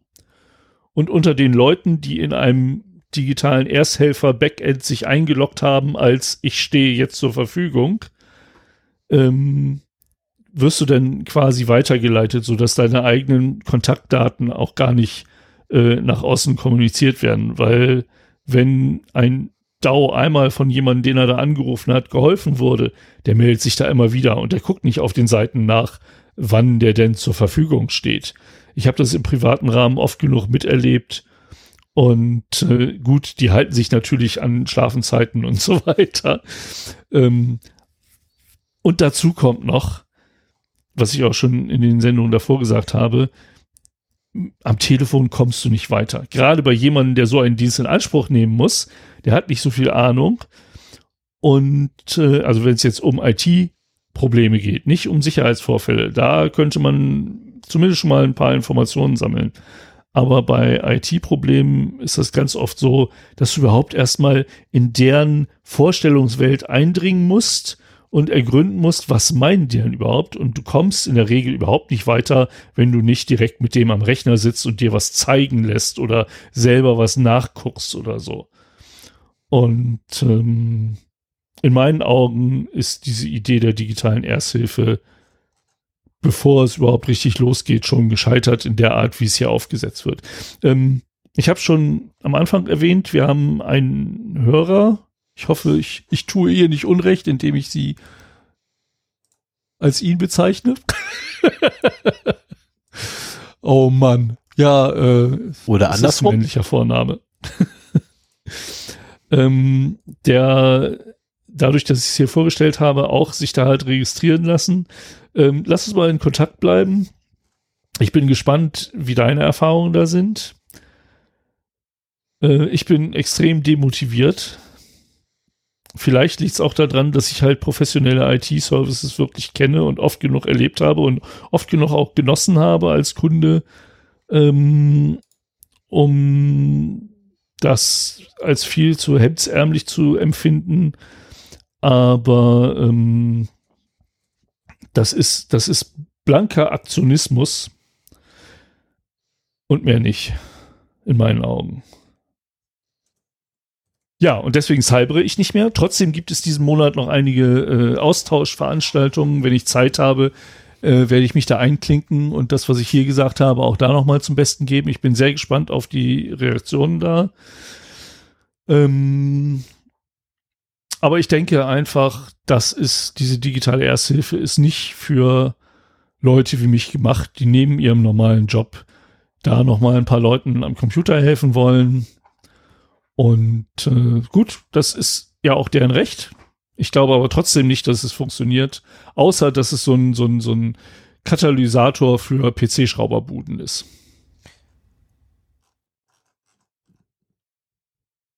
Willst du noch was dazu sagen? Ich bin am Ende. Ja, hau rein. Wahrscheinlich nur, also nur ganz kurz ein Gedanken. Ähm, dass es diese PC-Schrauberbuden gibt, wenn man sie so bezeichnen möchte, oder auch Systemhäuser oder wie auch immer man es nennen möchte, ähm, finde ich bis zum heutigen Tage gut. Und Systemhaus ist aber schon eine Nummer größer, finde ich. ja, System, klar, keine Frage. Mein Systemhaus ist auch definitiv etwas anderes, aber du weißt ja, was ich meine. Und ich hoffe, unsere Hörer können Mhm. das auch differenzieren mittlerweile. Sind ja schon lang genug zusammen, ne? Meine lieben Hörer ähm, und HörerInnen. Stimmt, wir haben Hörerinnen, verdammt. Ah, es tut mir so leid. Ich habe die ganze Zeit immer nur von Hörern gesprochen, nicht von Hörerinnen. Es tut mir leid. Verdammt, wir haben ja sogar Hörerinnen. Ja, nun mach Oh, weiter. Ich habe sie vergessen. Ähm, und diese, wie du sie so schön gesagt hast, Schrauberbuden, ähm, die sind oder haben aus meiner Sicht auch heute noch eine große Daseinsberechtigung, weil du immer noch haufenweise Leute hast, die einfach keinen Plan von dem Scheiß haben. Und das hilft allein schon, wenn du, ähm, wenn ich jetzt mal böse argumentieren möchte äh, oder formulieren möchte, das hilft allein schon, wenn du da einen Typen dabei hast, der einfach nur ein blödes Script-Kitty ist, was nichts weiter macht, als ein Windows neu aufsetzen bei jedem Problem. Oh, müssen wir neu machen. Ne, ähm, man selber war auch irgendwann mal so blöd und hat, Entschuldigung, jedes Mal das Betriebssystem neu aufgesetzt, wenn irgendwas nicht lief. Äh, heute ist man ein bisschen schlauer und fängt an rumzuprokeln.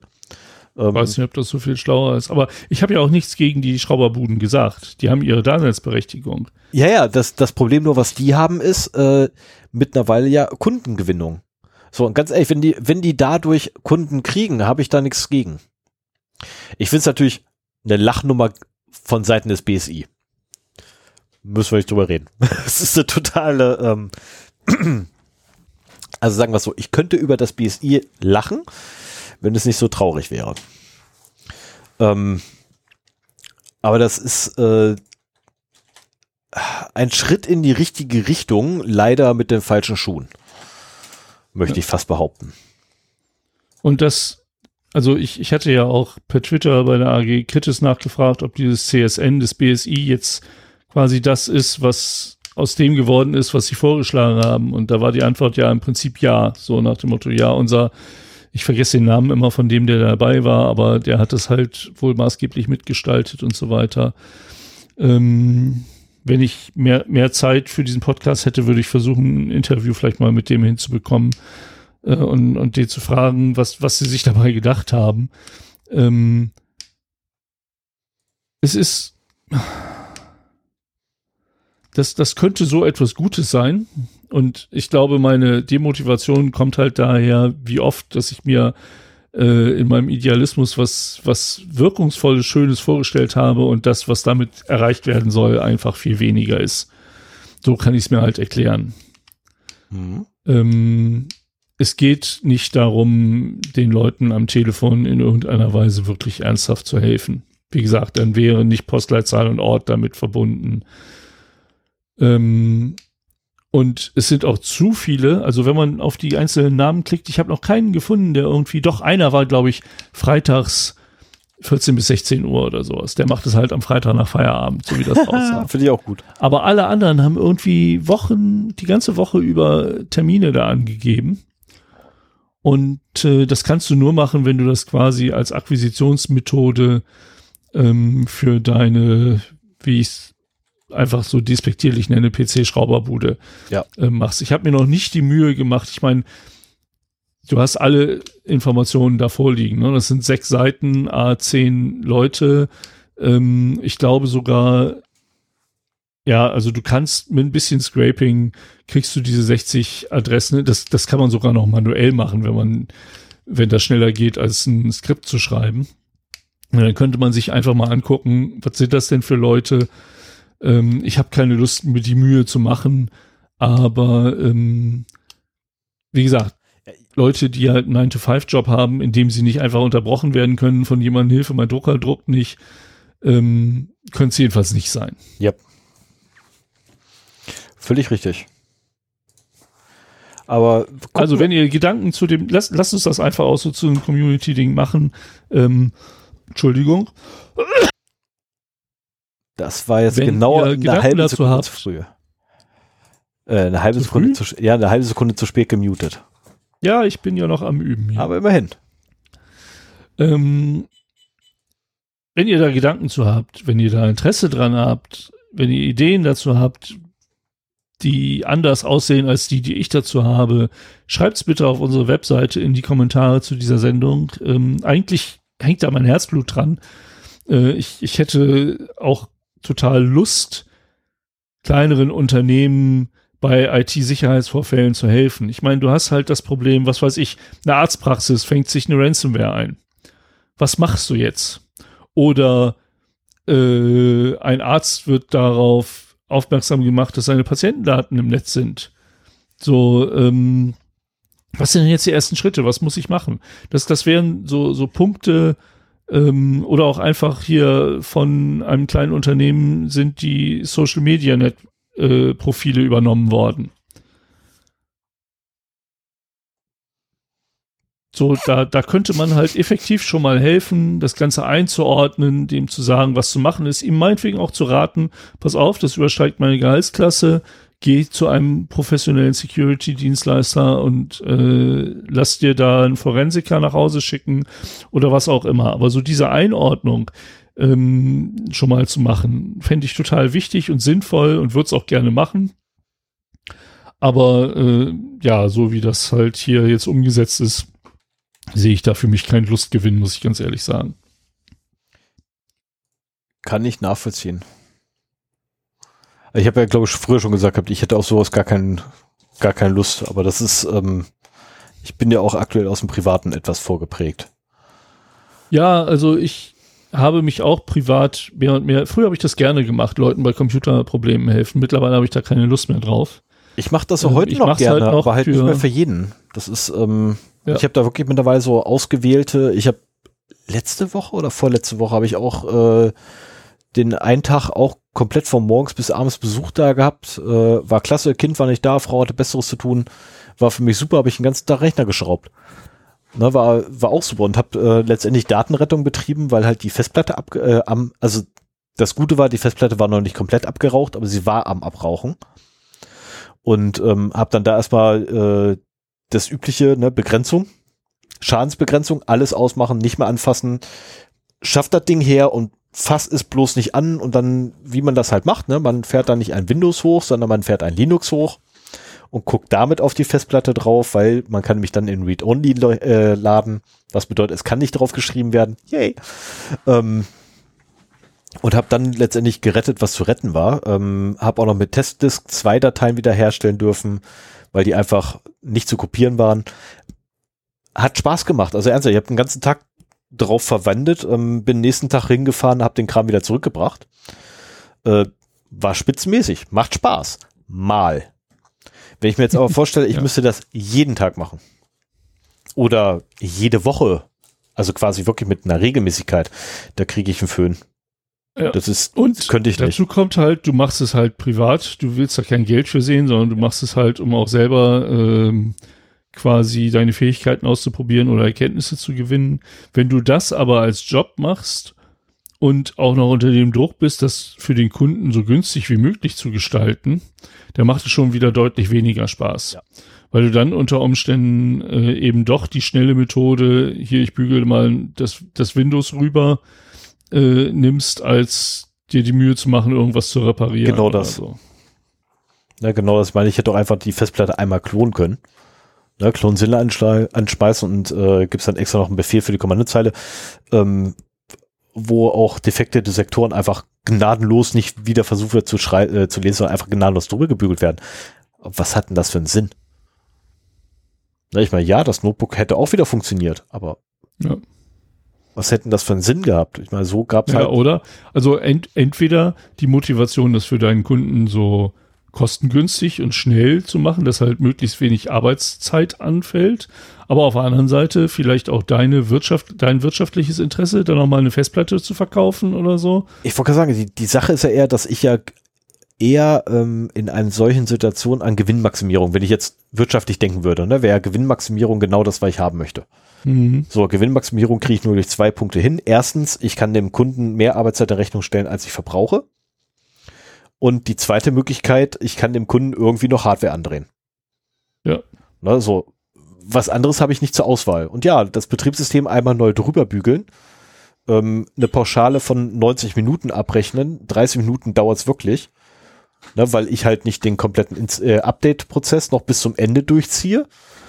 Ne, so bis zum letzten Update. Ja, das wäre natürlich, wäre das kosteneffizient für mich. Ne, und natürlich würde ich damit Gewinnmaximierung betreiben. Aber mein Kunde hätte halt nichts. Also in dem Fall sind es ja mal Freunde, die bei mir ankommen. Und das ist halt immer dann das Problem. Wenn, was ich dann auch immer sehe, ne, weil äh, es ist also ich habe damals schon das Problem gehabt, ich habe genau mit so einer Sache mal versucht, mich selbstständig zu machen. Ich bin gescheitert, weil ich zu ehrlich war.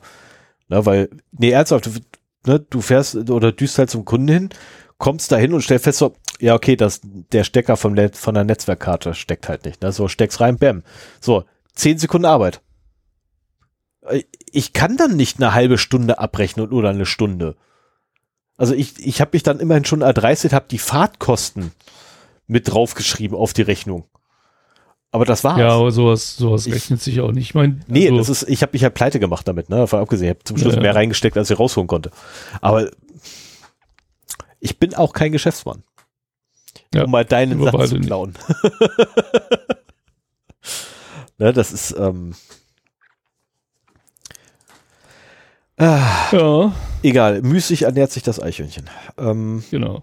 ich würde aber So. sagen, bevor wir jetzt irgendwie noch zehn Minuten weiter palavern und wir damit nämlich dann vier Stunden springen würden.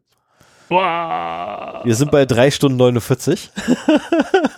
Ja, schön. Dann bleiben wir noch unter vier Stunden und äh, Genau, was- machen ich wir muss jetzt- auch mit dem Hund raus. Ja, ich nämlich auch. Machen wir jetzt Feierabend. Ähm, ja, würde ich sagen, verabschieden wir? Ja, Genau. dann verabschieden wir mal. Also, liebe Hörerinnen und Hörer, es war uns ein Vergnügen, ein Vergnügen, Sprache lässt auch schon nach bei mir, es war uns ein Vergnügen, euch heute Abend, für uns zumindest heute Abend, ähm, wann immer ihr uns hört, guten Morgen, guten Abend, gute Nacht, ähm, bespaßen zu dürfen. Ich hoffe, ihr hattet Spaß. Äh, ich weiß zumindest, ich hatte Spaß ähm, weil es immer Spaß macht, einen Podcast mit Sven aufzunehmen. Ja. Eine schöne Erfahrung, jedes Mal wieder aufs Ja. Neue. Ja, Ähm, deswegen machen wir das auch seit fünf Jahren, weil es Spaß macht.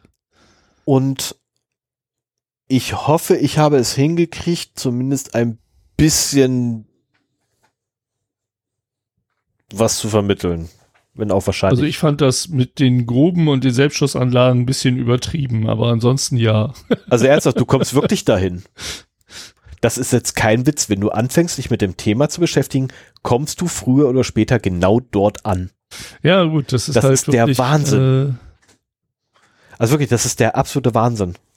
Also, dass die Leute sich einfallen lassen auf diesem Planeten, um sich und ihr Güter zu schützen, ist der Wahnsinn. es gibt Leute, die haben wahnsinnig viel Geld und wahnsinnig viel Angst, dass es ihnen weggenommen wird und die dann eben auch zu solchen Mitteln greifen. ja, klar. das auch. und die haben auch ausreichend große Grundstücke, um das halt machen zu können. Ne? Ja.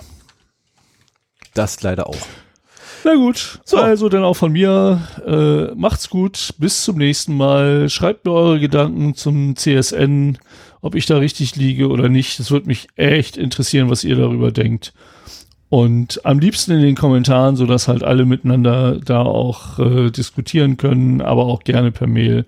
Die Adresse für die Kommentare ist 0x0d.de und solltet Und ihr. die Mail ist feedback at 0x0d.de.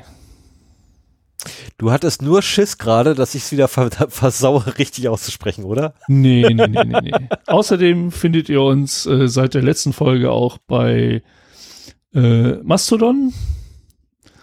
Und äh, auch da können wir noch Follower gebrauchen. Mir gefällt das da extrem gut. Ich bin schon am überlegen, ob ich Facebook äh, ganz sein lasse für Mastodon. Ähm, das ist für mich ein soziales Netzwerk, wie es sein sollte, von der technischen Basis her. Und äh, also wenn ihr uns noch irgendwo folgen wollt, ich werde auf Mastodon garantiert mehr schreiben als auf Facebook. Nicht ganz so viel wie Stefan auf Twitter. Ich glaube, da hat er gerade zuletzt äh, immer noch eine ganze Menge rausgehauen. Ja, das lag aber Also daran, insofern würde ich mal sagen, unsere Hauptkanäle sind Twitter und Mastodon. Ja, aber das, das bei Twitter, äh, das wird jetzt auch wieder weniger werden, weil ähm, habe ich auch in einen Tweet mal geschrieben gehabt, ne? Ähm, manche Leute brauchen Alkohol, um irgendwie Bullshit zu twittern. Ähm, bei mir muss es einfach nur neben der Tastatur liegen, das Telefon. das ist so, während ich halt auf die Installation von Manjaro gewartet habe, habe ich mal eben so, Okay. das ist so, mm, Ähm, Hast ja nee, auch äh, viele Tipps darüber geholt. Dass, äh ja, das kommt mit dazu. Also ich habe da wirklich ähm, sehr, sehr, sehr, sehr, sehr, sehr nette Leute kennengelernt, ähm, die mir geholfen haben. Danke vielmals dafür. Ja, also von daher, das ja, war schönes äh, Schlusswort. War okay. Dann genau. Macht's gut. Ciao. Bis dann. Tschüss.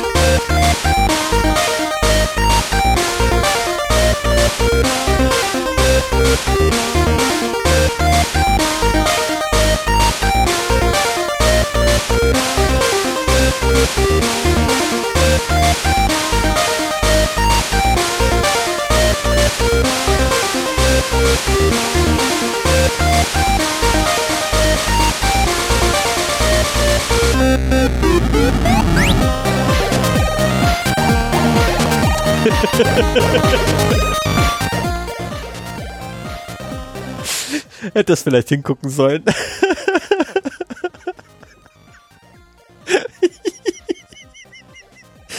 Ah, ich liebe einfach unser Outro.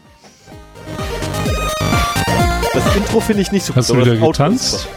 Nein, ich kann gar nicht tanzen. Ich habe gezoppelt. so, hä?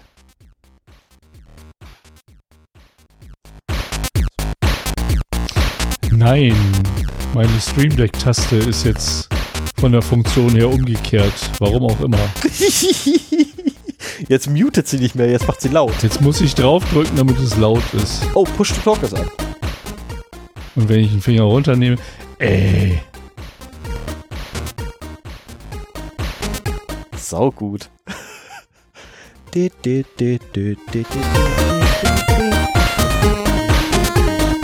Jetzt ist wieder richtig rum. Naja, die Skripte haben eine gewisse Laufzeit und wenn du es dann während der Laufzeit unterbrichst, dann scheint es irgendwie nicht zu klappen. Hm. Das ist natürlich ein bisschen ärgerlich. Alle Hörerinnen und Hörer, die noch da sind und zufälligerweise noch zuhören. Jetzt der Sonder, die Sonderankündigung für die wirklich hartgesottenen. Was? Bitte, bitte? Es kommt jetzt. Du machst mir Angst. Mohahaha, jetzt kommt der Hammer. Muhaha. Ja, los. Jetzt hast du mir die Po-Ente vorweggenommen. Ernsthaft, jetzt hast du gerade meine Po-Ente weggenommen. Ich habe doch gar nichts gesagt. Ja doch, du hast Muhaha gesagt. Was ja, soll ich sagen? du eben auch. ich mach Musik. Jo. Ist ja auch schon spät. Ja. Aber auf der anderen Seite, ich bin heute den ganzen Tag schon so ein bisschen irgendwie am Durchdrehen. Ähm, heute Morgen wollte mich meine Frau am liebsten erschießen. Weil ich nur am, Alb am Rumalbern war. das mag sie nicht. Zumindest Wenn sie das nicht mag, hat sie aber irgendwie den Falschen geheiratet, Ja, oder? die Frequenz. Es ist die Frequenz. Und vielleicht auch noch die Uhrzeit. Und vielleicht auch, dass sie gerade eigentlich eine Telco haben, äh, also abhalten wollte. Es könnte vielleicht damit reinspielen. Aber war, das war zu verlocken, weißt du, sitzt da, will gerade auf den Knopf drücken und so, ah, ich hab ja noch. das ist zu verlockend, sowas. Ich bin der Meinung, einmal in der Woche durchdrehen senkt einfach das Risiko einer Depression.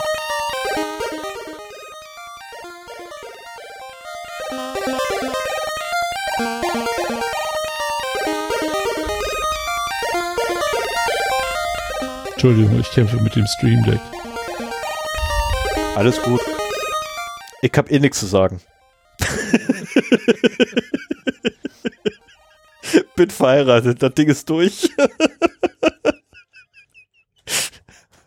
so, das war's auch. Achso, ist, Mach's also, ist vorbei. Das ist nicht die Lautstärke, das ist vorbei. okay, dann jetzt nochmal für die wirklich hartgesottenen ähm, haltet die Ohren steif, verschlüsselt eure Backups, seht zu, dass ihr Backups habt. Das ist ein anderer Podcast, wenn ihr noch keine habt. Sagt. Achso, ja, stimmt. Entschuldigung, Entschuldigung, ich war gerade im falschen Podcast. Schönen guten Abend, guten Morgen, gute Nacht. Es hat uns wie immer gefreut und bis zum nächsten Mal. Bye. Ciao.